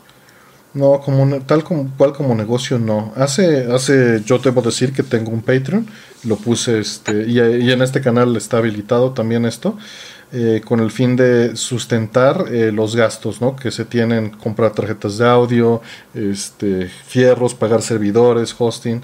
Eso es este para lo que para lo que está no principalmente. Y pues sí evidentemente me apoya en, todos esos gastos en consumibles en conseguir este cables hacer las pruebas un montón de, cosas no de gastos externos que pues nunca he querido ni, cobrar ni hacer negocio con ellos pero definitivamente en la situación actual eh, no puedo negar que me ayuda eh, para poder seguirlo haciendo no y es para la suite 240p y para este para MD Fourier y todos estos proyectos de alrededor de la preservación no conseguir hardware eh, para todas estas cosas, pero no es como un negocio per se, no se, no se vende, son este pues es un apoyo para esos proyectos, ¿no? Sí, son contribuciones, son donaciones para poder este eh, sustentar la continuidad de estos proyectos.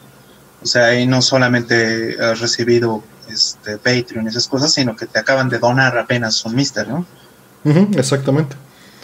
Y es con esta misma finalidad, ¿no? Este, tratar de ayudar con lo que se puede. Eh, el Mister, pues bueno, no, la intención era principalmente que yo pudiera cooperar, ¿no? Y también era una, una muy amablemente la comunidad eh, se puso de acuerdo cuando hicimos el stream con Smoke Monster y, y, juntaron las piezas y me lo mandaron entre varios con la intención de que tuviera uno porque en el stream dije que no tengo, ¿no? Y también porque el costo, como saben, es alto. Ahorita específicamente con el dólar a 25 pesos como estamos al momento de hacer este stream y con la economía como está, pues no es algo que, que pudiera hacer, ¿no? Eh, o que debiera hacer responsablemente quizá. Ah, claro, eh, claro, hay otros este gastos más importantes en la vida también. Por supuesto, y, y, sin duda ayuda y pues también me ayuda a poder hacer las pruebas, ¿no? Como estas pruebas de las que les hablaba al principio del stream, de hacer la prueba con el PC Engine, no lo hubiera podido comprobar si estaba correcto el Mister o no, sin tener el Mister enfrente de mí y hacer las pruebas con el osciloscopio y con el PC Engine al mismo tiempo y los dos inputs al monitor, ¿no? Eh, no hubiera podido garantizar que estuviera funcionando correctamente. Eh, y es para este tipo de cosas, ¿no? Hice un par de reportes ahora, hice el reporte del Sega CD también, y esa es la finalidad también quizá de la comunidad de que yo lo tuviera para poder hacer eso mismo, ¿no? Soundtrack favorito de un juego, para eso está Score No, no estoy diciendo que este no sea un espacio para eso, pero no tengo un soundtrack favorito. Quizá era, era Streets of Rage 2 o este... Es muy difícil, no, no, no podría limitarlos. Hay muchos juegos y en Score es donde los he puesto muchas veces, ¿no? Sí, este, hoy que, bueno, ya no es, pero hoy era, eh, ayer era Gradius Day, este, te hubiera contestado que el soundtrack de Gradius 3 o, de Gradius 5. Pero la música sin duda es muy importante para mí en un videojuego. O sea, sí es el 50%, a veces es más. Porque justamente Streets of Rage es un excelente ejemplo. Yo creo que sin la música Streets of Rage no sirve para mucho. O sea, el juego es muy bueno, pero te marca, te marca un, mood. ¿no? Un shooter con un buen soundtrack es, es, otro juego y un shooter sin audio está muerto. Sí. para mí es muy importante.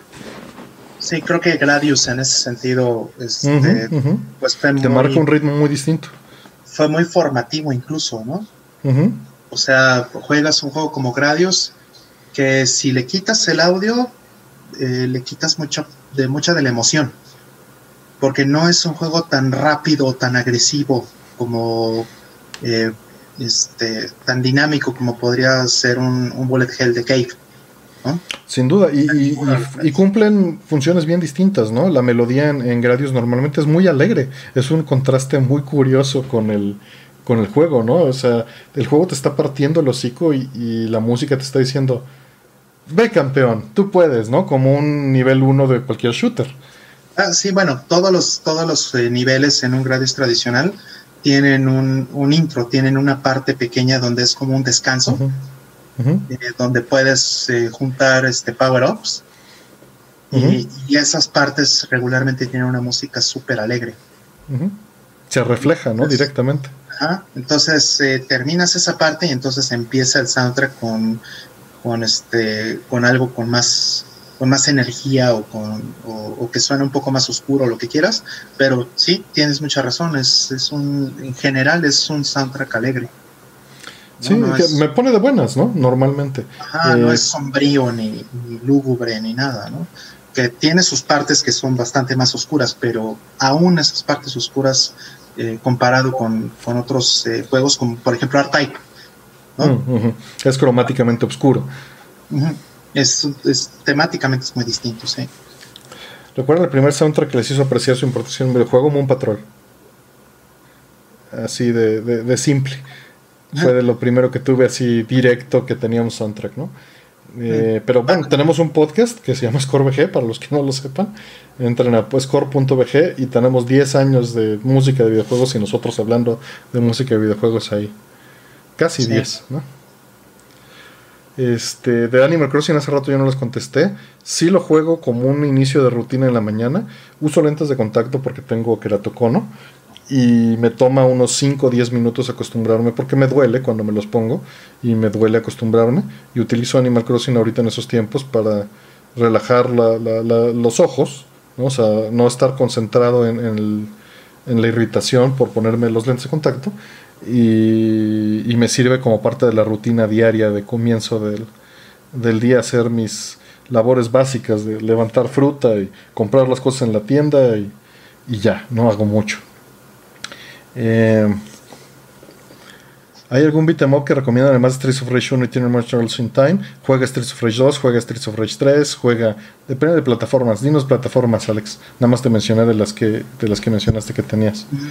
Sí, si hablan de Super NES, pues están los tres este, Final Fights. este, están los, eh, los... Todas las... Los Rushing Beat también, ¿no?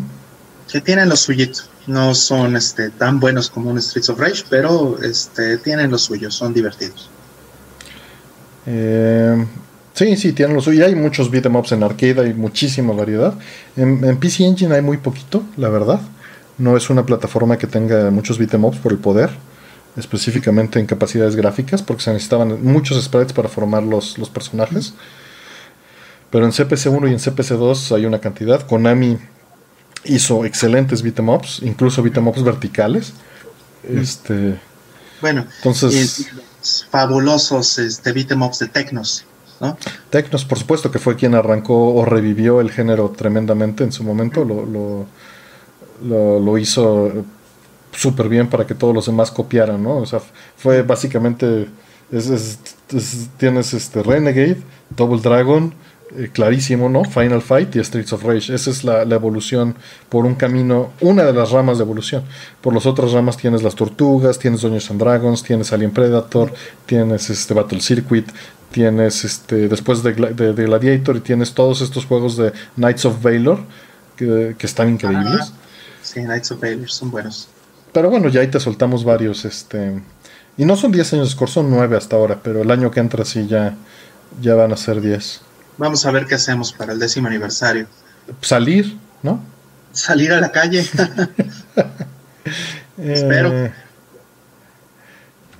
Preguntan, ¿no sienten que ya los compositores japoneses no son tan buenos como antes? Más bien la música pasa a un segundo plano que tiene que cumplir con llenar fondos y no ser protagónica. Antes la melodía tenía que ser protagónica en el juego y ser tan importante como los visuales para no competir con ellos y complementarlos.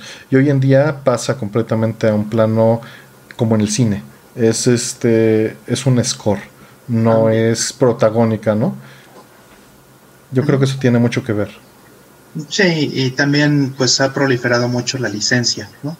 O sea, por ejemplo, Death Standing tiene, tiene un buen score, por supuesto, tiene sus propias rolas, tiene este, no me recuerdo el nombre del compositor, pero eh, pues es, buena la música de, de Death Stranding en general, pero pues todo el mood, toda la, eh, toda la parte cinemática de ese juego está eh, utilizando eh, música que, mayormente pues es licenciada. Entonces, eh, pues parte de eso se pierde ahí, ¿no? Menciona Artemio, no son, aun, cuando sean eh, piezas compuestas para el juego, son un estilo muy diferente al que se utilizaba en los, en los videojuegos antes, ¿no? Son música que es perfectamente escuchable fuera del, juego. Podría no existir el juego y las rolas seguirían funcionando igual. Sí, hay de todo. Y hay, hay, juegos que son lo inverso y hay juegos que están en medio, ¿no? Eh, preguntan aquí, dice Miguel este, Núñez, que si una fiesta de score para por fin conocerlos. Pues esperemos, espérate primero que podamos vernos cara a cara y luego pues también está bien difícil este, la logística, seguridad, dineros. Es, es, un problema muy grave, muy, muy difícil de solventar. ¿no? Sí, ahorita mm, mm. está muy difícil. Y, este aún, aún cuando no pasaba esto, ¿no? También es un problema complejo. Sí, nosotros nos colgábamos un poquito de, de Barcade más bien, ¿no? Para este, estar en persona. Para tener ese contacto. de ellos y pues tener contacto, ¿no? Nos estábamos ahí este, eh, colgando de, la, de, los recursos y de la fama de, de, Barket para, poder hacer esas sí, cosas. Es, es, un nicho extremadamente pequeño, ¿no? Les agradecemos mucho que estén por aquí. Hasta las 3 y cuarto hablando de esto. Claro. Eh, festejar el aniversario de Score en un parque. Este, nos comentan, te vi con un ex Arcadia. No, ¿cómo crees? Este, sin embargo, conozco a, la persona que, lo hace. De hecho, se la presenté a, Rol. Fuimos a comer unos tacos y nos platicó de eso antes de que saliera aquí. Y ahorita ya se puede decir. Este. Sí, sí, buena, buena persona. Este, y qué bueno que exista alguien que esté haciendo eso con, eh, con un modelo de negocio a la antigua, podríamos decir. Así es. Este, lo que sí, en Ex Arcadia, la mayoría de los juegos los traduje yo a español. No todos, pero me han rolado muchos y, digo, ese es trabajo este, no remunerado nada más por, por ayudar ¿no? al, amigo.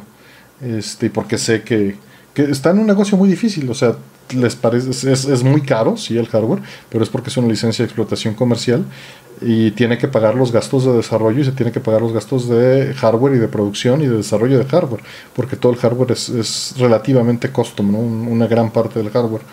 Entonces, este, eh, por eso es así. Ahorita que no hay este arcades abiertos y todo eso, imagínense cómo, cómo está la situación, qué difícil, ¿no? Em, el evento de Barkid, a la derecha y a la izquierda Urbina y Rollman robándose la fiesta. ¿Cuál? No es cierto. Eso nos sacan unos cuantos, pero no, la cola está ahí tremenda para, para ver a, los Barkids, no nosotros. Sí, hay colas ahí de cientos nosotros, de Sí, nosotros nos podemos mover este, fácilmente de, lugares sin problema alguno, ¿no? Es, es, un público muy amplio y muy distinto. Este, por cierto, Karen, nunca te hemos visto ahí. Eh, ¿Qué están jugando ahorita aparte de Animal Crossing? Pues he estado jugando nada más este Ding y yo de Mega Drive y unas, unas, unas fichitas de, de arcade. Estuve probando eh, los cores de Mister muy poquito, pero pues eso no es jugar, no, no, lo he jugado oficialmente, nada más así como estuve en el stream de la semana pasada, así como sampleando y probando. Este, no he jugado, me lo he pasado en proyectos de preservación toda la semana en el poco tiempo libre fuera de los labores este, mundanas, ¿no? Sí, yo he estado jugando este, Gradius y Streets of Rage. Pues Gradius Day, celebren este, jugando Gradius. ¿Qué tanto tiempo de, de, su tiempo le dedican los videojuegos? No el suficiente y tal vez demasiado. Esa sería la mejor respuesta que te puedo dar. ¿Has probado el DAC de Analog? No, no he tenido oportunidad y queremos probarlo con MD Fourier, pero nuestra mm, asunción, escribí una nota en MD Fourier, métete a MD al sitio de MD Fourier en la parte de Notes y viene un ajuste justamente del Analog NT, del audio, y creemos que debe de ser muy bueno. Eh, por ahí en el análisis explico todas las razones. Eh, aunque no lo hemos probado, explico el porqué. Sí, y bueno, aquí este, algo que quiero agregar es que eh, parte de la razón por la que no este, tenemos acceso a algunas de esas cosas es porque Analog no manda a México. Y bueno, pues vamos, hay que, hay que decirlo, pues yo aprecio mucho y más estos días aprecio mucho el, el, este, el trabajo ¿no? de la gente que, que está haciendo ahí el, el Death Stranding en, en, la calle, ¿no? Y que tiene que estar eh, llevando paquetes a las casas y todo eso. Y, y es un trabajo muy, muy duro y, y, hoy día muy valioso el de, el de los carteros y todo esto. Pero en general, el Correos de México y, y bueno, todas estas, todo el sistema de paquetería que tenemos en, en México, los distintos eh, niveles, pues son complicados, son difíciles y han tenido muchos problemas. Entonces, algunas compañías no mandan a México por eso. Entonces hay que, este, pues vamos, nosotros somos los consumidores, entonces está en nosotros exigir que eso funcione mejor también y tratar de que este, al final pues una empresa como Analog pueda tener la confianza, eh, bueno, ni siquiera tal vez ellos, sino el proveedor que les, que les eh, trabaja, eh, tenga este, la posibilidad ¿no? de enviar a México también. Entonces no es culpa directamente de haya alguien dentro de Analog que, que no quiera mandar las cosas a México, sino pues es toda la, toda la infraestructura y, y no hay este, culpables ahí ¿no? identificables. Entonces más bien es que eh, pues tratemos de, de, hacer que, que, que, las voces se escuchen, ¿no? Tanto a los sistemas de correos aquí como a las empresas eh, diciéndoles existe un mercado aquí que pueden explotar. Queremos comprarles DAC, queremos comprarles Super NTs, queremos comprarles Mega Gs, queremos comprarles esas cosas. Sí, nos las mandan. Y salieron varias este, preguntas. ¿Qué control prefieren? ¿Genesis o Super Nintendo? Creo que. Creo que cada quien tiene el suyo. Está al grado de que yo tengo aquí uno de Genesis y Roll tiene uno de Super Nintendo. Sí, bueno, también tengo uno de Neo Geo por si, si lo quieren ver. Ay, pero ese no, ese no. no, ese no, no es bonito. Ay, yo tengo ahí un, dos controles de Neo Geo, pero los de verdad, chavo. Sí, ese es, ese es, de, ese es un padcito raro de Neo Geo que se parece más al de Neo Geo Pocket que, que al de que al stick de Neo Geo. No, los sí. sticks de Neo Geo son muy bonitos. Eh, son hermosos esos cabrones. Sí, este el pad de, del Super Nintendo para mí es muy superior a cualquier cosa que, que haya habido después. Eh, lo que sí, bueno, también este, coinciden que los botones del, del Genesis son, son una maravilla. Entonces, eh, hay que, cada quien, ¿no? Cada quien tiene su, sí. cada quien tiene su preferencia y creo que este, está muy claro con qué crecimos cada quien. Efectivamente. Este preguntan, ¿conocen Dragon Break Arcade? Sí, por fortuna me dice de una placa, es un juego hermoso de Iron. Está bien no bonito. Digas, ni me digas que el mío está roto. Ah, Habrá que tenemos que repararlo. En el momento. Este pudieron checar análisis comparativo que realizó Jet of Founder las recientes versiones de todavía no no tuve tiempo de ver el de Xenoblade la verdad es que no he tenido tiempo para consumir YouTube normalmente sí en esta pandemia he estado consumiendo bastante pero no, no, no, no he tenido tiempo. Este. Preguntan. ¿Salió el OST completo de Streets of Rage 4? Sí, hablamos de eso también hace un par de semanas. El nivel de la playa ya está completo. Eh, sacó un, un, un, addendum en su Bandcamp, este, Olivia. Y vienen dos tracks y viene el de la playa, que es mi favorito. Ya, ya está ahí. Sí, lo estaba vendiendo aparte antes, ¿no? Y este con un remix. Uh -huh. eh, y entonces este pues eh, ya después lo, lo, sumó. Yo creo que este mucha gente se lo pidió. Sí y es el track que más me gusta. Quizá a él no le gustaba tanto no es, tal vez es la razón. O más bien le gustaba tanto que lo quería explotar aparte Preguntan que por qué es Sennheiser, porque son los que no me importa que se desgracien. Los este grado que están acá, están atorados. Estos grado y este y los AKG que tengo por allá, esos los cuido para escuchar este música y estos Sennheiser los utilizo para que se jodan diario, no me importan. Por eso Sennheiser y porque es buena calidad para el costo y, y, y, no tengo ningún attachment sentimental con ellos. Entonces, esa es la razón. Sí, tienes que tener equipo de batalla uh -huh. y no necesariamente es el equipo que te vas a pegar. Exactamente, es el de batalla. Este, que si conviene más un Pocket o meterle backlit. Pues esa pregunta realmente depende de ti, qué es lo que buscas, ¿no? Sí, Yo creo que el Analog Pocket pues, todavía no sale, pues entonces no podríamos eh, compararlos realmente, pero eh, en papel por lo menos, pues Analog Pocket tiene mucho potencial. Entonces claro. habría que ver si lo explota. Pero nuevamente, que tiene valor para ti. ¿no? Uh -huh. Si tiene valor para ti tu consola Game Boy de la infancia y la quieres modear o no la quieres modear, si puedes comprar una, si hay, hay muchos factores este a final de cuentas dependerá de, de, de, ti. ¿Se nota el cambio de un cable HDMI 4K de 100 pesos a un genérico? ¿Se ve igual? Mira, mientras te cumple el estándar, que eso es lo que tienes que revisar para que te dé el ancho de banda, se va a ver igual. Si no te cumple el estándar, porque hay distintos estándares de cables HDMI, no vas a tener los mismos features. Va a haber cables que no te den el ancho de banda para utilizar HDR al mismo tiempo sí. que estás sacando 30 cuadros. Y esto es por la especificación del cable. Uh -huh. Sí, y, y también chequen los reviews, porque yo he comprado eh, cables HDMI que me han salido bastante malos. O sea, incluso que vienen según blindados y vienen reforzados y cuanta cosa y traen un, un, un este, un conector eh, pues, bastante robusto y resultaron una porquería. Este, tengo uno aquí que eh, no me funciona eh, con consolas, eh, no me funciona con mi PlayStation 4, no me funciona eh, con, con nada, eh, con el Switch, pero sí funciona muy bien con una Raspberry en, en 720p. Mm. Y pues para lo que uso esa Raspberry, para, para las cosas que hago ahí, pues está perfecto. Entonces le encontré un uso a ese cable y listo. De hecho, se los voy a mostrar ahorita. A ver si quieres apenas. Dame un segundito. Claro.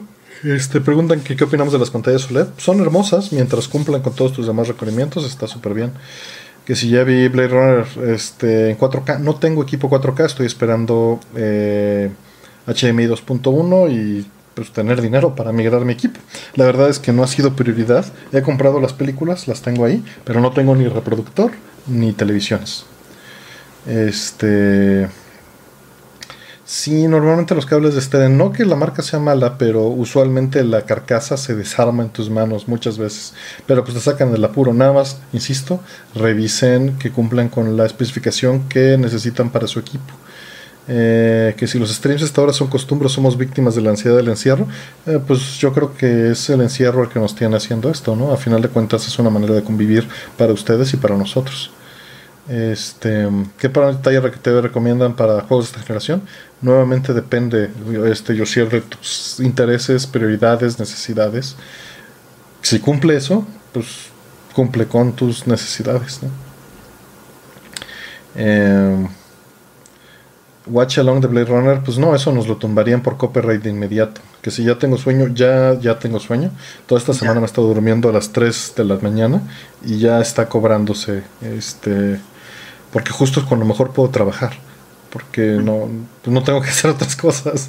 Exacto, Eh. no está sonando el teléfono y nadie está gritando y nadie está mandando correos y exigiéndote que contestes, ¿no? Sí, es, es, es, es terrible que, que estas son las mejores horas para trabajar. Eh, este es el cable que les mencionaba. Eh, se los quiero mostrar precisamente porque si se lo encuentran o algo así, este, que tengan cuidado. ¿no? Eh, este cable, eh, pues se ve que está como reforzado, tiene aquí este su shielding y, y el conector está como muy, eh, muy robusto y todo lo que quieras. O sea, aparenta ser un cable muy bueno,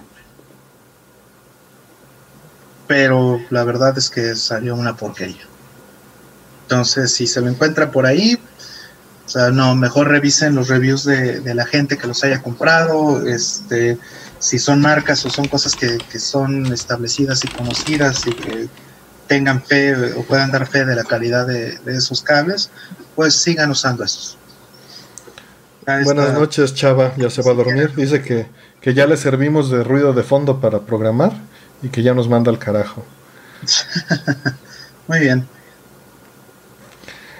Pues bien, eh, tal vez este, tomamos el cue y ya nos vamos también nosotros. Muchísimas Sí. gracias por acompañarnos. Sí, este, algo que quieras agregar, este, Artemio, yo creo que ya de mi lado, este, tenía por ahí una pregunta, pero creo que ya. No, no la tienes, pues si no, sácala. Este, yo ya, te- yo ya cerré todas las que tenía en, en mi, en mi backlog. Mm, sí, este, no escuché si contestaste lo de la, em, lo del OLED. Sí, sí, sí. Digo, nada más dije que las veo muy bien siempre y cuando cumplan con tus requerimientos, ¿no? De, de este, de lag. Sí, este, que si vamos a hacer speedruns, que me piden un speedrun de Alien Soldier. No, pues No, chavo, no. Si quieres un speedrun de Alien Soldier, le puedes decir a Aldo. Aldo, sí. Ah, por aquí. Y Alex, que Alex ya también ya se rifa. Después de que lo confundió con, con Alien Syndrome. Que justamente la semana pasada este, hice el dump, me prestaron el disco para dompear Alien Syndrome 68000. Lo estaba documentando y se me antojó mucho. Fíjate que nunca, nunca lo jugué, ¿eh? Este. Y pues lo aproveché tantito. Sí, eh, sí, estaba, era muy bueno ese juego. Está bonito, sí. Y el porte 68000 está muy bien, ¿eh? Sí, sí, sí. que Miguel Ángel este, pregunta lo de Linux. No, no sé qué pregunta de Linux se me fue. Perdón, si puedes hazla rápido a ver si te pueden responder. Igual no la veo. Mm, pero a final de cuentas, la verdad es que la distribución no importa. Eh, o sea, bueno, en mi opinión, porque yo siempre uso la línea de comando. Entonces, yo creo que es relativo al mantenimiento y ya todo lo demás, pues puedes hacer lo que quieras en la distribución que sea, ¿no? Más o menos, más o menos. Este, a final de cuentas puedes bajar el código de fuente, descomprimirlo y hacer make install y ya, ¿no? Eh, sí, totalmente de acuerdo, pero también este, eh, para algunas distribuciones la curva de aprendizaje es más, es mm. más dura. Ese, ese realmente es el, es el problema. Tal vez. Ah, la pregunta, la pregunta es que qué recomiendan para beginners. Ya hablamos de Mint, ya hablamos de Ubuntu, ya hablamos este. Yo creo que él no nos escuchó. Este, creo que son como las dos más populares para, para eh, principiantes. No uso yo ninguna de las dos, pero sí me ha tocado, por ejemplo, ayudarle a gente a, a reparar o arreglar o a o este a instalar cosas eh, un poquito más especializadas para, para cualquiera de esas dos eh, distribuciones y la experiencia no es tan eh, no es tan mala no o sea mm. yo no las uso porque este prefiero cosas que estén un poquito más pensadas en, en, ingeniería o cosas más pensadas en desarrollo pero como principiante o bien si quieres utilizar este únicamente cosas de cómputo de oficina o, browsers o Facebook, lo que sea, pues son perfectas para eso. yo no le pondría un Fedora, por ejemplo, a mi mamá, ¿no? No, ni de broma. Pero sí, por ejemplo, sí le pondría tal vez, este, si pudiera, porque bueno, ya tiene que usar Mac porque es músico, pero si pudiera, tal vez le pondría algo como una eh, custom o tal vez un Ubuntu, un Mint o algo así, si, si eso fuera posible. Puro Rollman no es. Ah, sí, bueno, es que tengo, tengo un, este, una pequeña distro que es mía, ¿sí? Este, que es la que, que es la que uso para todos los embeddeds y todo eso, y sí, efectivamente, es una, una distro personal. Entonces esa, este, no, no la distribuyo eh, regularmente, o sea, sí, este, sí le he dado imágenes o, este, algunas cosas para, para, quienes las necesitan, pero mi distribución regularmente pues, no es tan distribución porque este no se distribuye sí el, el, problema de hacer una distribución real es el soporte mantenimiento. sí sí entonces son para cosas la distribución es muy limitada en este caso no pero sí tengo una, una mía. Este que Fedora ni a su peor enemigo, te dicen. bueno, mira, este Javier, este. Yo uso Fedora. tienes, tienes que pensar que Fedora es este donde se hace la mayoría de lo que termina en todas las demás distros que comen de Red Hat. Entonces, pues, ni modo. Así es la vida. Así es. Ah, pues bueno ya nos retiramos. Muchísimas gracias y descansen. Buenas noches y gracias por estar aquí. Muchas gracias a todos. Gracias, Rol. Gracias a ti. Gracias a todos los que estuvieron, Miguel, Karen, este Chava que ya no está, Javier. Javier, este, este buenos amigos, Aldo, este que, tampoco ya lo veo, está Juan. No, yo creo que ya cayó. Sí, sí, y eso que es más temprano para él. Buenos, eh, se fue a cenar. Buenas noches a todos y, este, hasta donde estén, porque también vi que había gente de, diferentes países y, ciudades, entonces está buenísimo. Muchas gracias. Gracias, gracias José también, no sé si sigue por ahí, yo creo que ya también se fue a dormir o está reviviendo algún monitor. Cuídense.